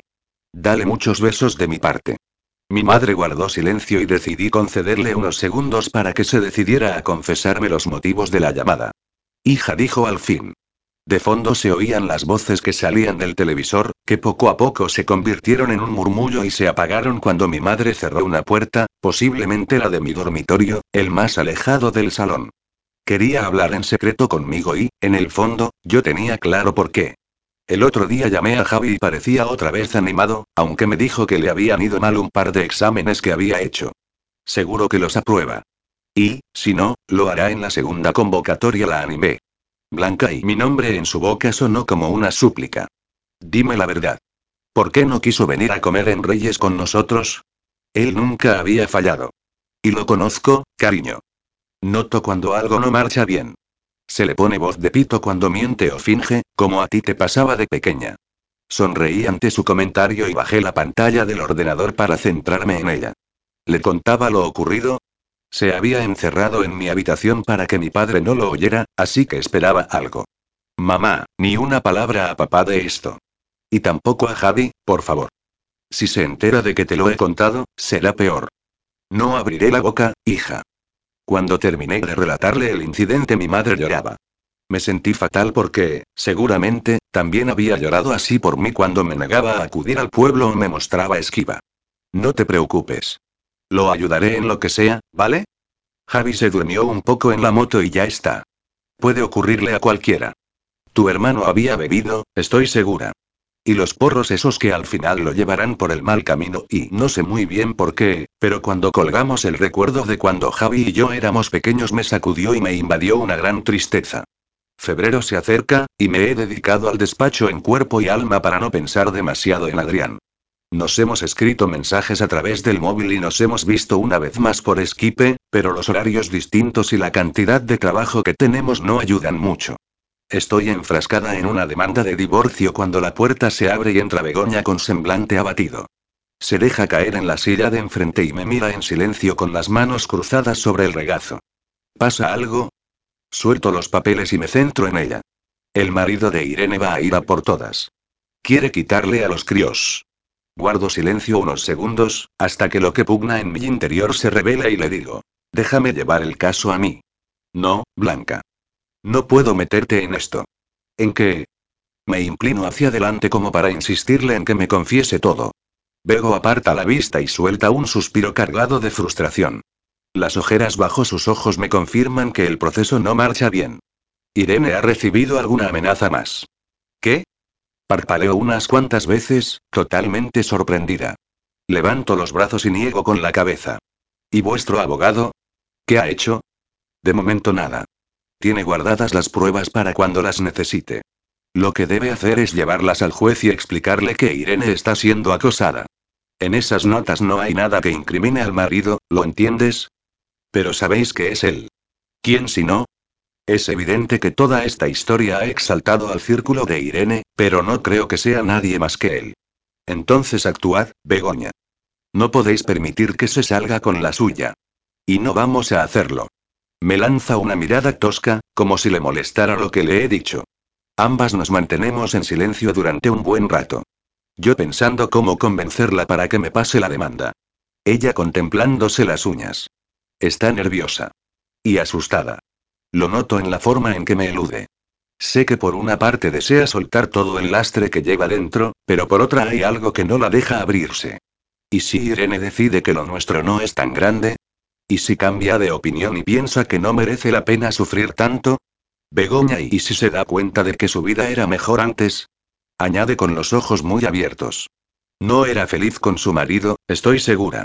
De lo contrario, no habría llegado hasta aquí, abandonando todo y exponiéndose al modo. Irene te quiere, Begoña. Me levanto y me acerco a ella. Me coloco en cuclillas y recuerdo todas las veces que ha sido mi amiga la que me ha dado ánimos a mí. No sabes lo que discutimos últimamente. Las dos estamos a la defensiva y nos reprochamos cosas la una a la otra. Sus ojos se tornan brillantes. Alargo una mano, y cuando me la coge sus dedos me aprietan con fuerza. No sé cuánto tiempo podré soportar esto. Sabía que iba a ser difícil, pero tanto. Voy a permanecer a tu lado. Le acaricio la mejilla con la otra mano. ¿Lo sabes, no? Que estaré ahí para vosotras en lo que sea. Begoña asiente y mira alrededor en busca de algo. Al descubrir sus lágrimas, comprendo que necesita un pañuelo. Me incorporo y corro hasta mi bolso para sacar un paquete de Kleenex. Bego se suena y mueve la cabeza, avergonzada. El otro día tuvimos una discusión tremenda, Blanca. Le dije que estaba cansada de todo esto, de que nos despertaran de madrugada con llamadas en las que nunca contesta nadie. Le eché en cara que no estuviera haciendo lo suficiente. A veces pienso que espera que, por arte de magia, todo termine. Me arrepentí al instante, pero Irene ya se había enfadado y me gritó que quizá la de las notas repletas de insultos era mi madre. ¿Tu madre? Vuelvo a acuclillarme y le dedico una mirada cargada de sorpresa. Ya sabes cómo es. En Navidad nos vio a Irene y a mí paseando cogidas de la mano y no le hizo ninguna gracia. Mi padre me confesó que había calificado nuestro gesto de repugnante. Suelto una risa despectiva. ¿Cómo puede hablar esa mujer así de Begoña? Es una buena persona, una excelente profesional y una hija que ha soportado mucho. Debería sentirse orgullosa de ella y entender que el amor no tiene nada que ver con edades, razas o sexo. Por eso Irene piensa que mi madre también podría estar haciendo de las suyas. ¿Y tú qué piensas? Que mi madre es demasiado exquisita para perder su tiempo en eso. Además, en cuanto tiene la menor ocasión me dice las cosas a la cara. Y por muy cerrada de mente que sea y no la veo tan cruel como para hacer algo así. Deberías haberme contado antes todo esto. Se suena de nuevo y le limpio las gotas oscuras que se deslizan por sus mejillas. Se inclina hacia adelante y me rodea con sus brazos. Aspiro su perfume y le froto la espalda en un intento por consolarla. No quería que te preocuparas. Caray, Begoña, eres mi mejor amiga. Y recalco esta última palabra. La única que he tenido. Y deseo que seas feliz. Medito sobre cómo animarla y, al cabo de unos segundos, se me ocurre una idea. ¿Qué te parece si esta tarde telefoneamos a Sebas y a Claudia para ver si disponen de un ratito para nosotras? Esboza una sonrisa al pensar en el bebé. Asiente y me dice con un ligero temblor en la voz. Está muy grande, Blanca. Y muy espabilado. Hasta tú vas a querer cogerlo en brazos. Pues no te digo que no. Le aparto un mechón húmedo de la cara. Oye y me mira con curiosidad y ladea el rostro. ¿Cómo se lo tomó Adrián? Lo de la falsa alarma, quiero decir. Ah, eso. Me sorprende la capacidad que tiene mi amiga para animarse y cambiar de tema. Bien. Él pensó lo mismo que yo, que no era el momento oportuno. Y nos confesamos lo que opinábamos al respecto de formar una familia. Fue un gran avance, Bego. Cariño, que yo quiero que me hagas tía. No importa cuándo, pero a mí no me dejéis con las ganas. Me echo a reír y la estrecho entre mis brazos. Los rizos de Begoña me hacen cosquillas en la nariz y se los aparto con suavidad para poder mirarla. ¿Y Javi cómo va? Le conté lo que le había pasado porque necesitaba a alguien con quien desahogarme. También se lo relaté de pasada a Adrián y, aunque trató por todos los medios de calmarme, no estaba aquí para abrazarme, así que fue Begoña la que ocupó su lugar. Ya veremos. Lo llamé hace poco para averiguar si mi madre al final se había ido de la lengua, pero por suerte la mujer ha sabido guardarme el secreto. Me dijo que no me preocupara más, que no había vuelto a salir de fiesta y que estaba concentrado en los exámenes. Aunque ha suspendido los dos que ya ha hecho. Habrá sido un incidente aislado, opina Bego mientras juguetea con el pañuelo. Me causa pavor pensar que tome drogas. Aunque esto pueda parecerte extraño, mucha gente de la que jamás te lo habrías imaginado las consume de manera esporádica. Lo sé, Bego. Pero él es mi hermano y no quiero que lo haga. Por mucho tiempo que haya permanecido alejada, lo conozco. Ha salido más a mi madre, pero también tiene algo de mi padre, como yo, y eso me preocupa. Cuando estamos nerviosos nos obsesionamos con cosas que no deberíamos. Y esas obsesiones tuyas son las que hacen que también insistas en ayudar. Así que lo solucionarás, cariño. Yo también te conozco a ti muy bien. Casi a las nueve de la noche abandonamos el despacho y nos dirigimos al piso de Clau y Sebas, quienes nos esperan para cenar. A Begoña se le ilumina la cara en cuanto ve al bebé y lo achucha con todo su cariño. Está guapísimo, comenta sin apartar la mirada de Abel. Le hace cosquillas en la tripa, y el niño agita las manitas y todos sonreímos. ¿A quién se parece más? A mí se apresura a contestar Sebas. Cielo, sabes que tiene más de mi familia, lo contradice Clau. Es mucho más guapo que tú, bromeo dirigiéndome a Sebas. Él me lanza una servilleta que aterriza en mi copa de vino. ¿Y Adrián y tú qué, Blanca? Clau acoge al bebé en su regazo y se levanta para llevarlo hasta la cuna. Me observa desde el rincón, aguardando mi respuesta. Ya veremos. Cuando vuelva y eso quiere decir que se te ha pasado por la cabeza. Exclama Begoña, sobresaltándonos a los tres. Mira a nuestros amigos con una sonrisa maligna. Esta que tenéis aquí siempre me ha asegurado que por nada del mundo querría tener hijos, y mirad ahora y yo no he dicho eso me quejo. Es que el amor cambia nuestras ideas y creencias, apunta Sebas, sonriente. Y es cierto. Es increíble cómo el amor logra cambiarnos. Para mal, en ocasiones. Para bien, en muchas otras. Para entender el mundo de una manera distinta. Le ruego a Clau que nos hagamos una foto con el bebé para enviársela a Adrián. Nos apelotonamos alrededor de la cuna y saco una selfie. Pocos minutos después recibo su respuesta. Me alegro de que os divirtáis. No aprecio bien al niño, pero parece precioso. Me encantaría estar ahí con vosotros ahora.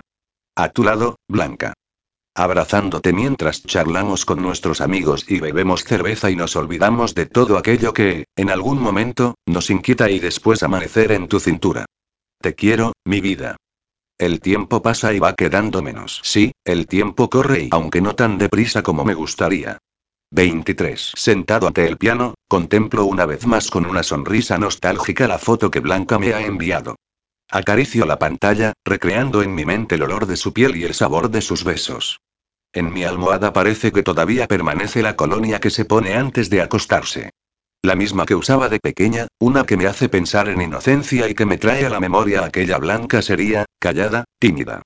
Era una falsa nenuco que María le compraba en el supermercado, pero que a ella le encantaba porque decía que olía muy bien.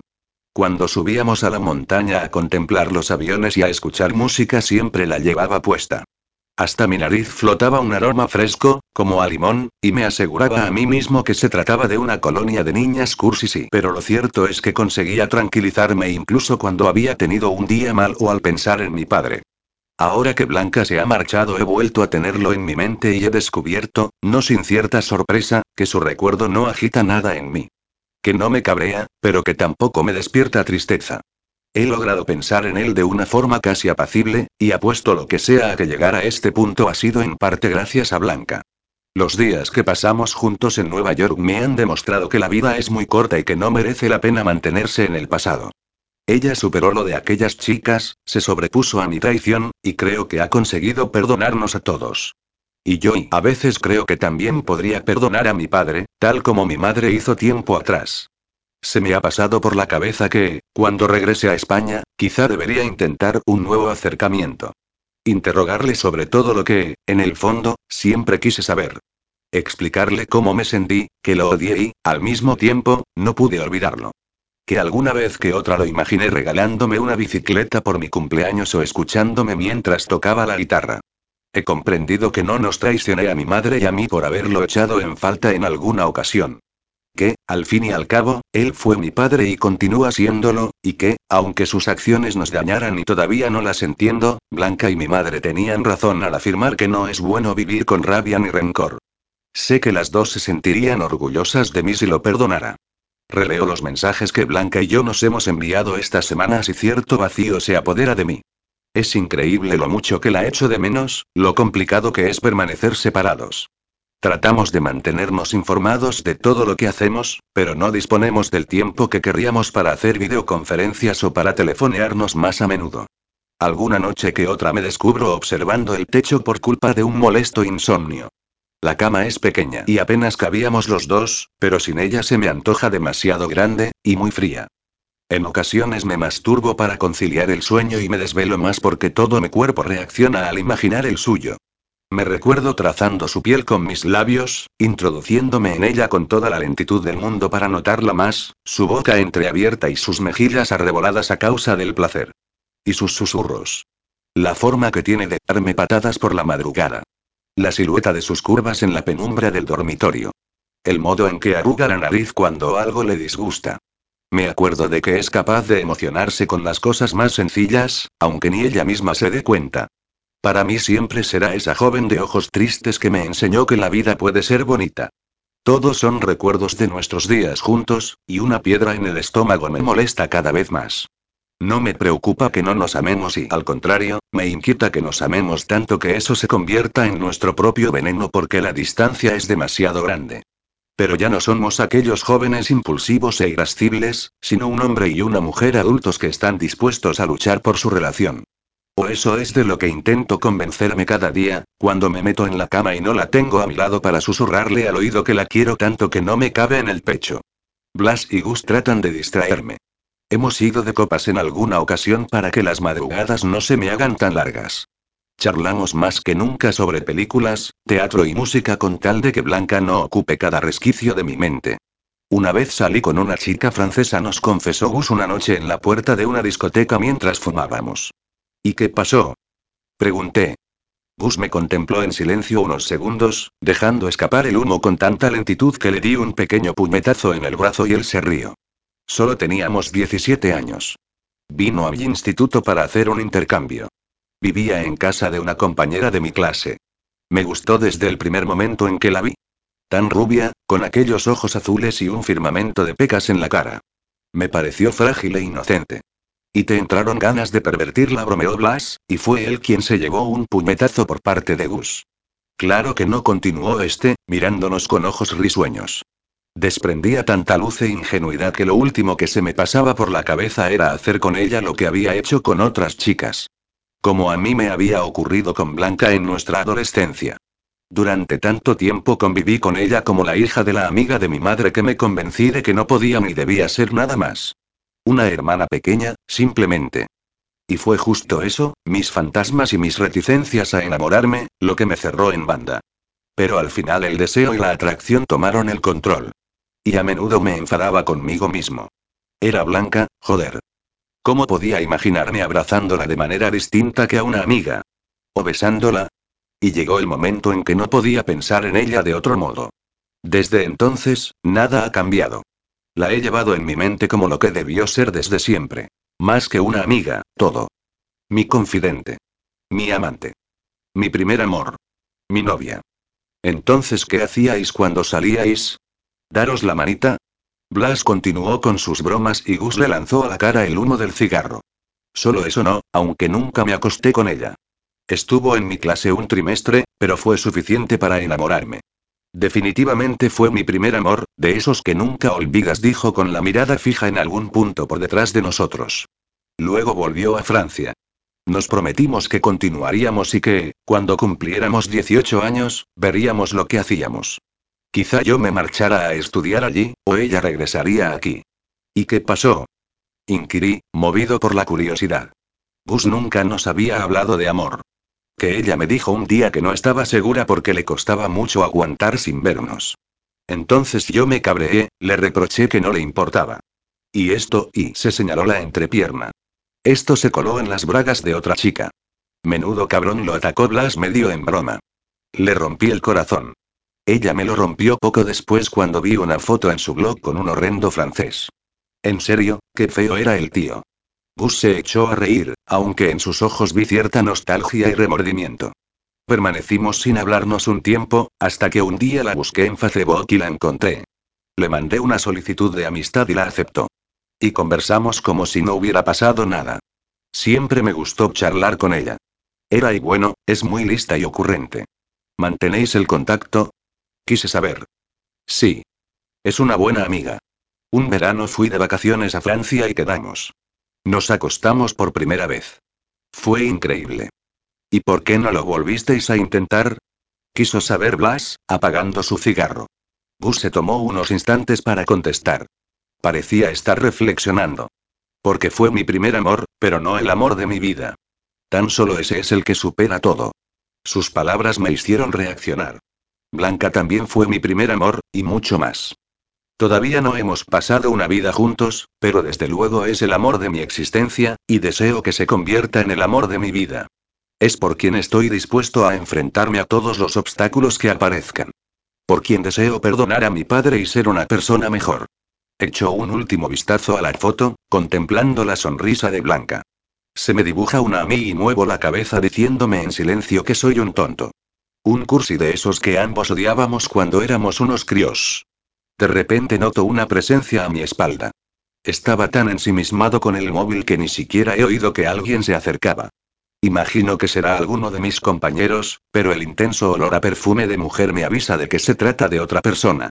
Me apresuro a apagar la pantalla del teléfono y, al darme la vuelta, descubro a Miranda observándome con una sonrisa. Una foto preciosa dice en voz baja. Lo siento. No pretendía curiosear y no importa. Me guardo el móvil en el bolsillo del vaquero. A diferencia de meses atrás, cuando era capaz de charlar con Miranda de cualquier cosa, ahora me siento incómodo. Apenas hemos hablado, a excepción de cuando hemos tenido que tratar algún asunto del musical. Desde que Blanca me contó todo lo que había dicho de ella, Miranda me parece distinta. Un poco cínica, menos amable, más hipócrita.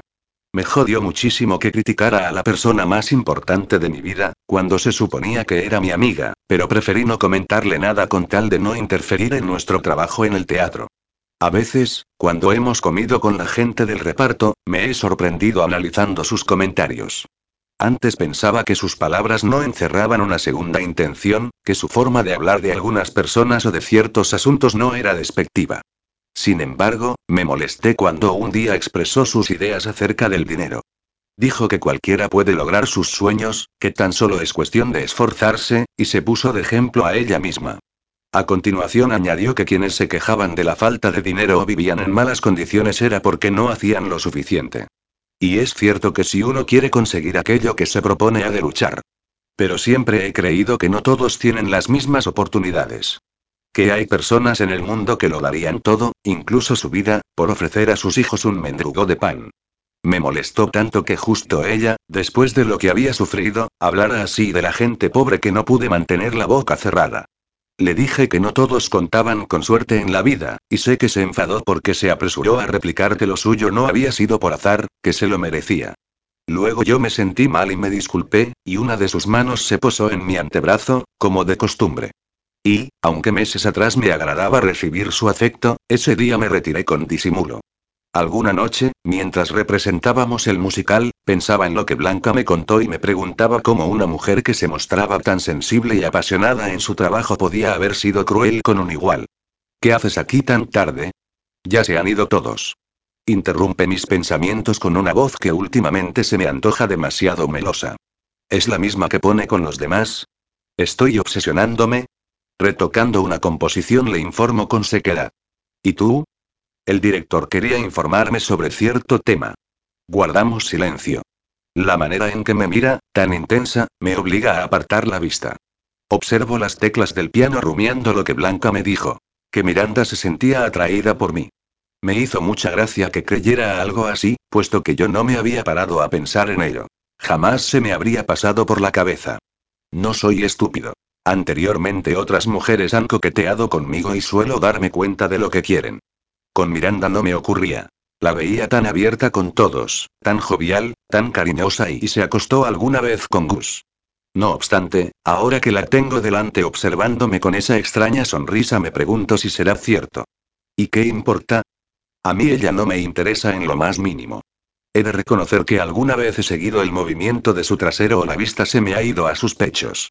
Joder, soy un hombre. Soy humano. Pero eso no significa que Miranda me atraiga. En ningún momento se me ha pasado por la cabeza tener o hacer nada con ella. Absolutamente nada. No hay rincones de mí disponibles para ninguna mujer más que para Blanca.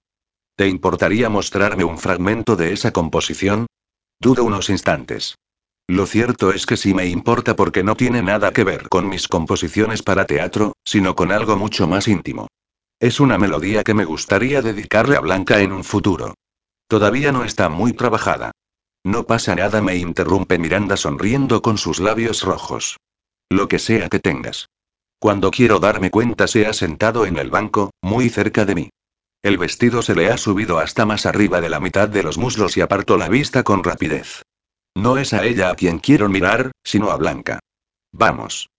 Toca un poco para mí, me anima con su voz aterciopelada al tiempo que apoya una mano sobre la mía.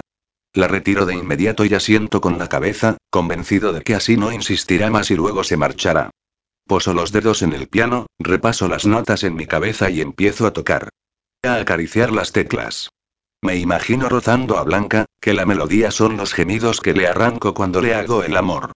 Cierro los ojos y me concentro en el sentimiento que aparece en mi interior, la sangre corriendo por mis venas, la placidez que se despierta en mí cada vez que toco. Poco después, al abrirlos, me topo con el rostro de Miranda demasiado cerca del mío. Me echo hacia atrás como impulsado por un resorte y ella se sobresalta, aunque de inmediato dibuja una sonrisa. Es preciosa, Adrián. Creo que es una de las melodías más bonitas que he oído en mi vida. Me coge una mano y se la lleva a su brazo desnudo. Mira, me has puesto la carne de gallina. Gracias, respondo simplemente, inquieto por su contacto. El potente aroma de su perfume invade mis fosas nasales y, al arrimarse un poco más, todo mi cuerpo se tensa. Trato de levantarme, pero Miranda me atrapa de la muñeca y dice, es para ella, ¿verdad? Mi silencio contesta por mí. Miranda sonríe y se muerde el labio inferior. Ese gesto tan habitual en ella ahora me provoca desconfianza. ¿Es una forma de coquetear conmigo, como aventuró Blanca? Desearía que fuera ella la que estuviera aquí, a mi lado, la que hubiera escuchado mi música. ¿Crees que sabrá apreciarlo? ¿Cómo? La miro sorprendido. No estoy seguro de haber entendido bien. Perdona, no quería ser impertinente, se apresura a contestar. Se echa el cabello hacia atrás, exhibiendo su escote. Clavo mis ojos en los suyos, sin comprender lo que pretende, o mi mente no quiere hacerlo. Me refiero a que ella no es una artista. No sabe a ciencia cierta el tiempo que dedicamos, el esfuerzo que ponemos en que todo salga bien. Cualquier persona con sensibilidad es capaz de apreciar una canción bonita, pero no todo el mundo llega a saber lo que hay detrás. Debería contestarle. Asegurarle que Blanca es perfectamente consciente de lo importante que es la música para mí. Sin embargo, lo único que se me ocurre es mover la cabeza, lo que propicia que Miranda se acerque un poco más, tanto que sus caderas chocan con las mías. Tengo que irme.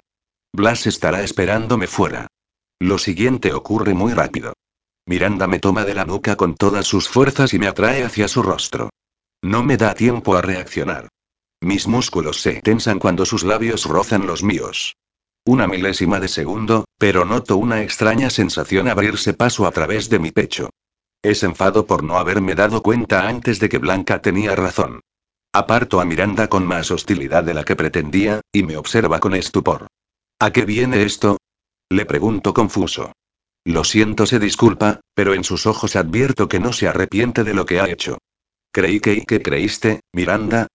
Ella está tan lejos y ella tiene un nombre. Se llama Blanca, respondo con cabreo. La distancia es muy dura, Adrián. Y tú estás aquí solo. La miro con incredulidad.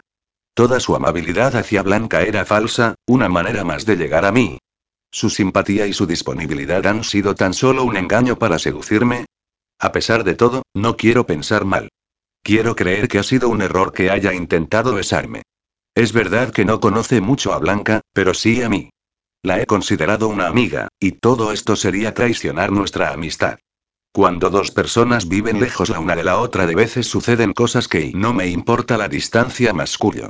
Adrián, no habría intentado nada si no hubiera sentido una conexión, dice con el ceño fruncido, como si estuviera preocupada. La miro confundido. ¿Qué conexión? Y tampoco me habría arriesgado si os hubiera visto bien. ¿Y de qué cojones estás hablando? La increpo, empezando a perder la paciencia. A ella no parecía importarle mucho que estuvieras cerca de mí. Calla unos segundos y mueve la cabeza, con lo que sus largos pendientes oscilan en el aire. ¿A qué clase de mujer le da igual que su hombre baile con otra? Esto es increíble, murmuro, y suelto una carcajada incrédula. Me presiono el puente de la nariz con tal de tranquilizarme. Cuando vuelvo a mirar a Miranda, está observándome con el rostro ladeado. Su hombre, ¿Hemos vuelto al siglo pasado y no me he enterado? ¿Sabes a qué clase de mujer no le importa? A una mujer segura y que confía en su pareja. Una mujer que no me pertenece, sino que me complementa. Una mujer que me ama desde el respeto, igual que yo a ella. Me levanto y camino a toda prisa por el escenario. Me froto los labios intentando borrar la huella de los de Miranda. Oigo su taconeo a mi espalda y, segundos después, me toma del brazo. Me doy la vuelta en espera de una disculpa, pero tan solo recibo una mirada hostil. ¿De verdad la respetas? No disimules. Me he dado cuenta muchas veces de cómo me mirabas. Me seguías el juego. Incluso estando ella delante. ¿No recuerdas cómo bailamos en la discoteca? Suelta una risa que me provoca más cabreo. No bailas así con alguien si no te atrae lo más mínimo. He tenido cerca a muchos hombres, Adrián, y sé apreciar todas las señales que indican que se sienten atraídos por una mujer. Y desde que ella se marchó, he visto que me observabas aún más. Pues tu radar ha fallado conmigo, replico con voz tajante, a punto de confesarle que mis miradas no se debían a la jodida atracción que ella cree. Esperaba que se disculpara y, por eso, su reacción me sorprende todavía más. ¿En serio? Se echa a reír de nuevo, y estoy a punto de largarme y demostrarle que no merece ni siquiera un segundo más de mi atención. Sin embargo, agacha la cabeza y asiente, y me pregunto si se ha dado cuenta de que su actitud ha sido egoísta y ruin y esta vez sí va a excusarse. Cuando vuelve a mirarme en sus ojos destella una ira que me asombra. ¿Qué ves en ella, Adrián? Es una simple abogada que no comparte contigo ninguna de tus pasiones. No sabe nada de este mundo. No es creativa ni sensible. ¿Qué puede aportarte? No la conoces en absoluto, le suelto, anonadado por la falta de empatía de esta mujer que ha estado fingiendo todos estos meses. En mi cabeza retumba lo que se supone que Miranda dijo de Blanca en aquel aseo y me contengo para no ser maleducado. Abre la boca dispuesta a replicar, pero alzo una mano para acallarla. Sus palabras me asquean. No puedo creer que hables así de ella, murmuro con un gesto de hastío. Miranda alza la barbilla en actitud orgullosa y retadora. Blanca sospechó algo de ti y, en un principio, te defendí, ¿sabes? Lo hice porque me contaste lo que te ocurrió cuando llegaste a Nueva York y porque pensaba que eras una buena persona. Quería demostrarte que no todos los hombres somos iguales, que muchos respetamos a las mujeres. Me gustaba ser tu amigo porque te creía legal. ¿De verdad piensas que ella no te engañará con otro si se le presenta la ocasión? Qué ingenuo eres, Suepie. Su tono desdeñoso martillea en mis oídos. Cierro los puños y me controlo con todas mis fuerzas para no cometer una locura. ¿Cómo he estado tan ciego? La Miranda que he descubierto es una sombra de la de meses atrás. Aquella tan solo era una impostora y consiguió engañarme. Todos tenemos nuestras noches tontas, Adrián. Ella saldrá porque se sentirá sola, un hombre atractivo se le acercará en alguna discoteca y cállate, hostia. Mi voz provoca un eco que retumba en las paredes del decorado. Miranda me observa con la boca abierta. No voy a permitir que hables de ella de esa fiel. Blanca no es así. Nunca me engañaría. Y yo a ella tampoco. ¿Lo entiendes? Es preciosa. Me lo aporta todo. Me hace feliz. ¿Sabes acaso lo que es amar tanto a alguien hasta llegar a sentir que ya no existes? ¿Que no te importa nada más que esa persona? ¿Que cuando te mira el corazón se te detiene?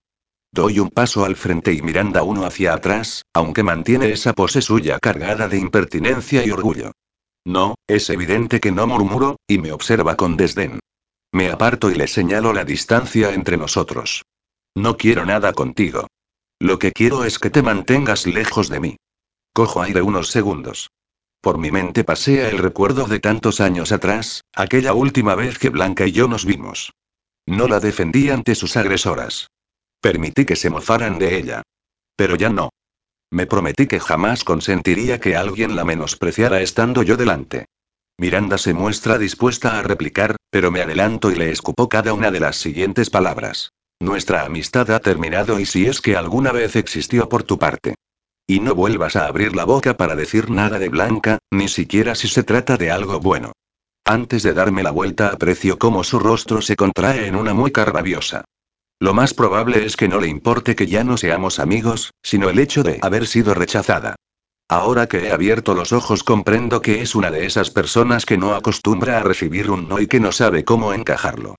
Noto su mirada clavada en mi espalda cuando bajo del escenario, y sigo sintiéndola mientras camino por el pasillo del teatro hacia la salida.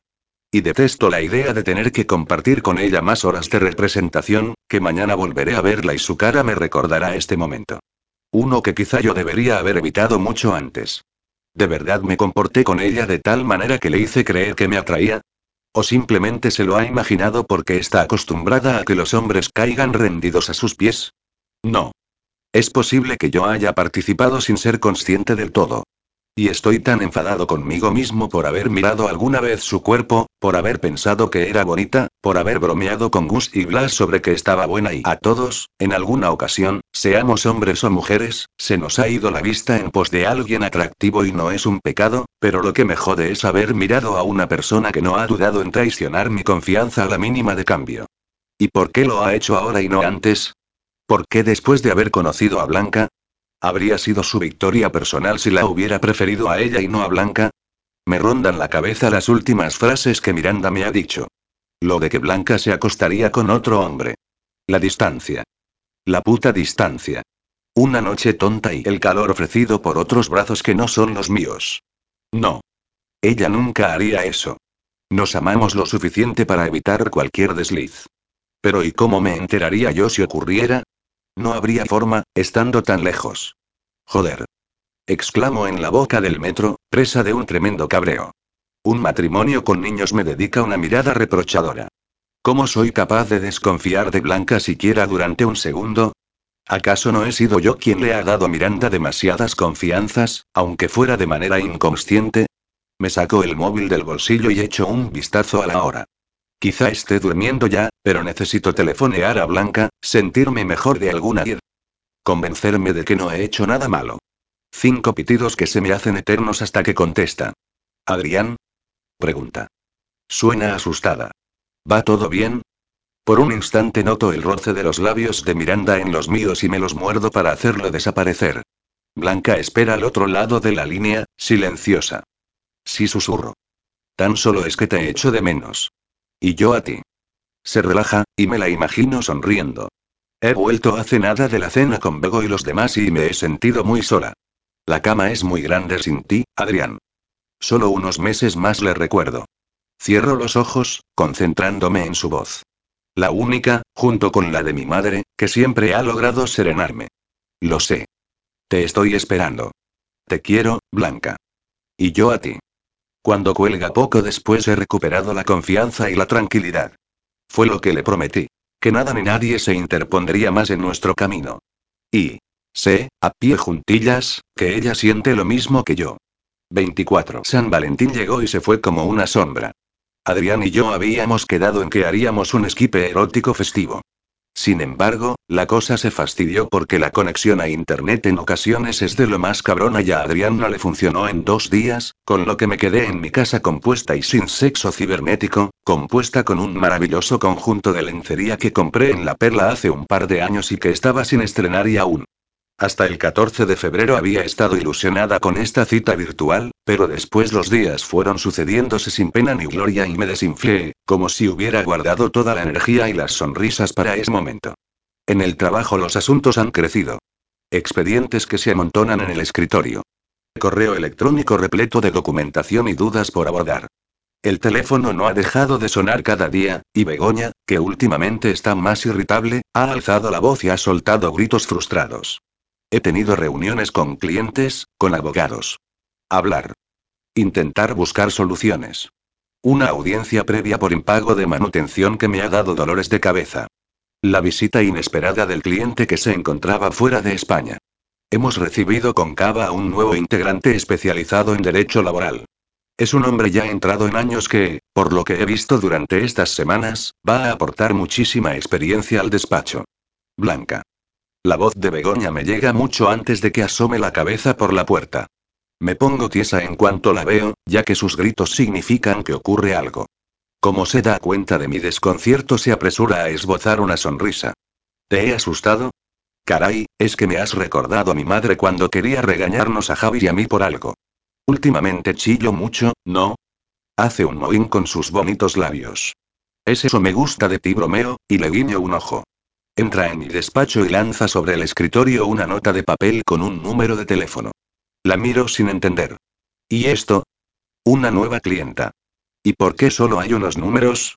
Ha llamado cuando has salido a almorzar y le ha dicho a Leandro que prefería hablar personalmente con Blanca Balaguer. Begoña compone una sonrisa orgullosa. Cariño, empiezas a ser una abogada de renombre. Sacudo la mano para restarle importancia, aunque lo cierto es que a mí también me emociona. Begoña señala el papelito con el índice y me ordena. Telefonéala en cuanto puedas. Ha recalcado que es urgente, y ya sabes que aquí todos somos unos auténticos profesionales. Por supuesto, sargento Salom. Begoña chasca la lengua, aunque mi respuesta le ha divertido. Antes de que salga le comento. Esta tarde he quedado con Elisa para explicarle unas cosillas de lengua. Lo sé. Entorna la puerta y vuelve a acercarse a la mesa con entusiasmo. Irene está muy contenta, ya que la ve más centrada que antes. Creo que en parte es porque quiere causarte a ti buena impresión. Al parecer, anoche estuvo elaborando unos esquemas para que tú se los corrijas hoy. Se me escapa una risa. El hecho de que Elisa confíe en mí es algo que me enorgullece. No he podido verla a solas desde que regresé de Nueva York y únicamente hemos intercambiado unas pocas palabras cuando su madre y ella se han pasado por el despacho y unos cuantos WhatsApps para concertar un horario de clases. Quedamos en que, ya que yo tengo tanto trabajo, la ayudaría tan solo cuando tuviera exámenes o no entendiera algo. Descuelgo el teléfono dispuesta a comunicarme con la clienta que ha llamado esta mañana. Cuento cinco pitidos hasta que alguien responde. Diga. Como no hay un nombre en la nota, ni siquiera sé por quién debo preguntar. Me aclaro la garganta y digo. Buenos días, soy Blanca Balaguer. La llamo desde el bufete Salom Abogados. Me han comunicado su interés por hablar conmigo. Un breve silencio al otro lado de la línea. Por unos segundos pienso que han colgado, pero entonces la voz femenina expresa. Se lo agradezco mucho. Lo cierto es que no sabía a quién acudir, y he oído tantas cosas buenas de ustedes y muchas gracias respondo con una sonrisa que la mujer no puede ver. Y dígame, ¿con quién hablo? Con Monse Si le digo la verdad, no es a mí a quien tiene que ayudar y la señora continúa hablando, pero ya no le presto atención. Ese nombre con ese apellido me resultan tremendamente familiares y, al rebuscar en mi memoria, contengo una maldición. ¿Sigue ahí? Oiga. Inquiere Monse. Sí, perdone. Es que me estaban llamando por la otra alineamiento. Siento la tentación de colgar ahora mismo e ignorarla. ¿Podríamos concertar una cita? La mujer suena angustiada. Finjo reflexionar unos segundos, a pesar de tenerlo muy claro. Para esta semana no puede ser. Tengo la agenda repleta. ¿Y la que viene? En cuanto disponga de un rato libre se lo comunico. ¿Quiere que la llame a este número? Ella titubea. Quizás se pregunta por qué una abogada da largas a un posible cliente. Y si le explicara mis motivos, debería comprenderlos. Aunque quizás sea como su hija. Una egocéntrica que se atreve a requerir mis servicios después de todo lo ocurrido. Porque esta tal Monse Llopis es la madre de la chica que convirtió mi adolescencia en un infierno, estoy segura. Sí, llámeme aquí. ¿O prefiere que le dé el de mi hija? Ella no estaba muy segura de esto, pero le insistí en que usted tiene un currículo excelente. Con el suyo me sirve de momento. Cuando concertemos la cita, debería venir ella también, ya que es la solicitante. Lo que esta mujer no sabe es que no me gustaría que su hija pisara este despacho. Claro, por supuesto. Pues gracias. Esperaré su llamada. Hasta pronto. Nada más colgar me levanto de la silla y salgo del despacho hecha una furia. Begoña se halla reunida y no dispongo de nadie con quien descargar el enfado que llevo dentro. Doy unas cuantas vueltas sobre mí misma con las manos en las caderas, intentando tranquilizarme. Sé muy bien quién la habrá animado a que consulte conmigo y, por más que quiero, no logro entenderlo. Regreso a mi despacho con la cabeza a mil por hora y mando un WhatsApp a Elisa pidiéndole pasar la clase a mañana. Como el examen no es hasta la semana próxima, acepta. Esta tarde iré al pueblo para arreglar ciertos asuntos con mi madre. El resto del día no puedo hablar con Begoña y no es hasta las 7 de la tarde cuando me la encuentro en el pasillo. Nada más ver mi cara comprende que me ocurre algo. ¿Algún problema de última hora? ¿Sabes quién es la mujer que ha llamado esta mañana preguntando por mí? Mi amiga pestañea y me mira con la cabeza ladeada. La madre de Sonia. Exclamo alzando las manos. ¿De quién? A pesar de que alguna vez he mencionado su nombre, es normal que mi amiga no lo recuerde. De la chica que me destrozó, Begoña. De la que me acosó en el instituto. Bego me mira con los ojos como platos y expresión de incredulidad. Y como es tan pasional e intempestiva, me contesta. Que le den por culo a esa furcia. ¿Ahora quiere tu ayuda? Vale, tranquilicémonos.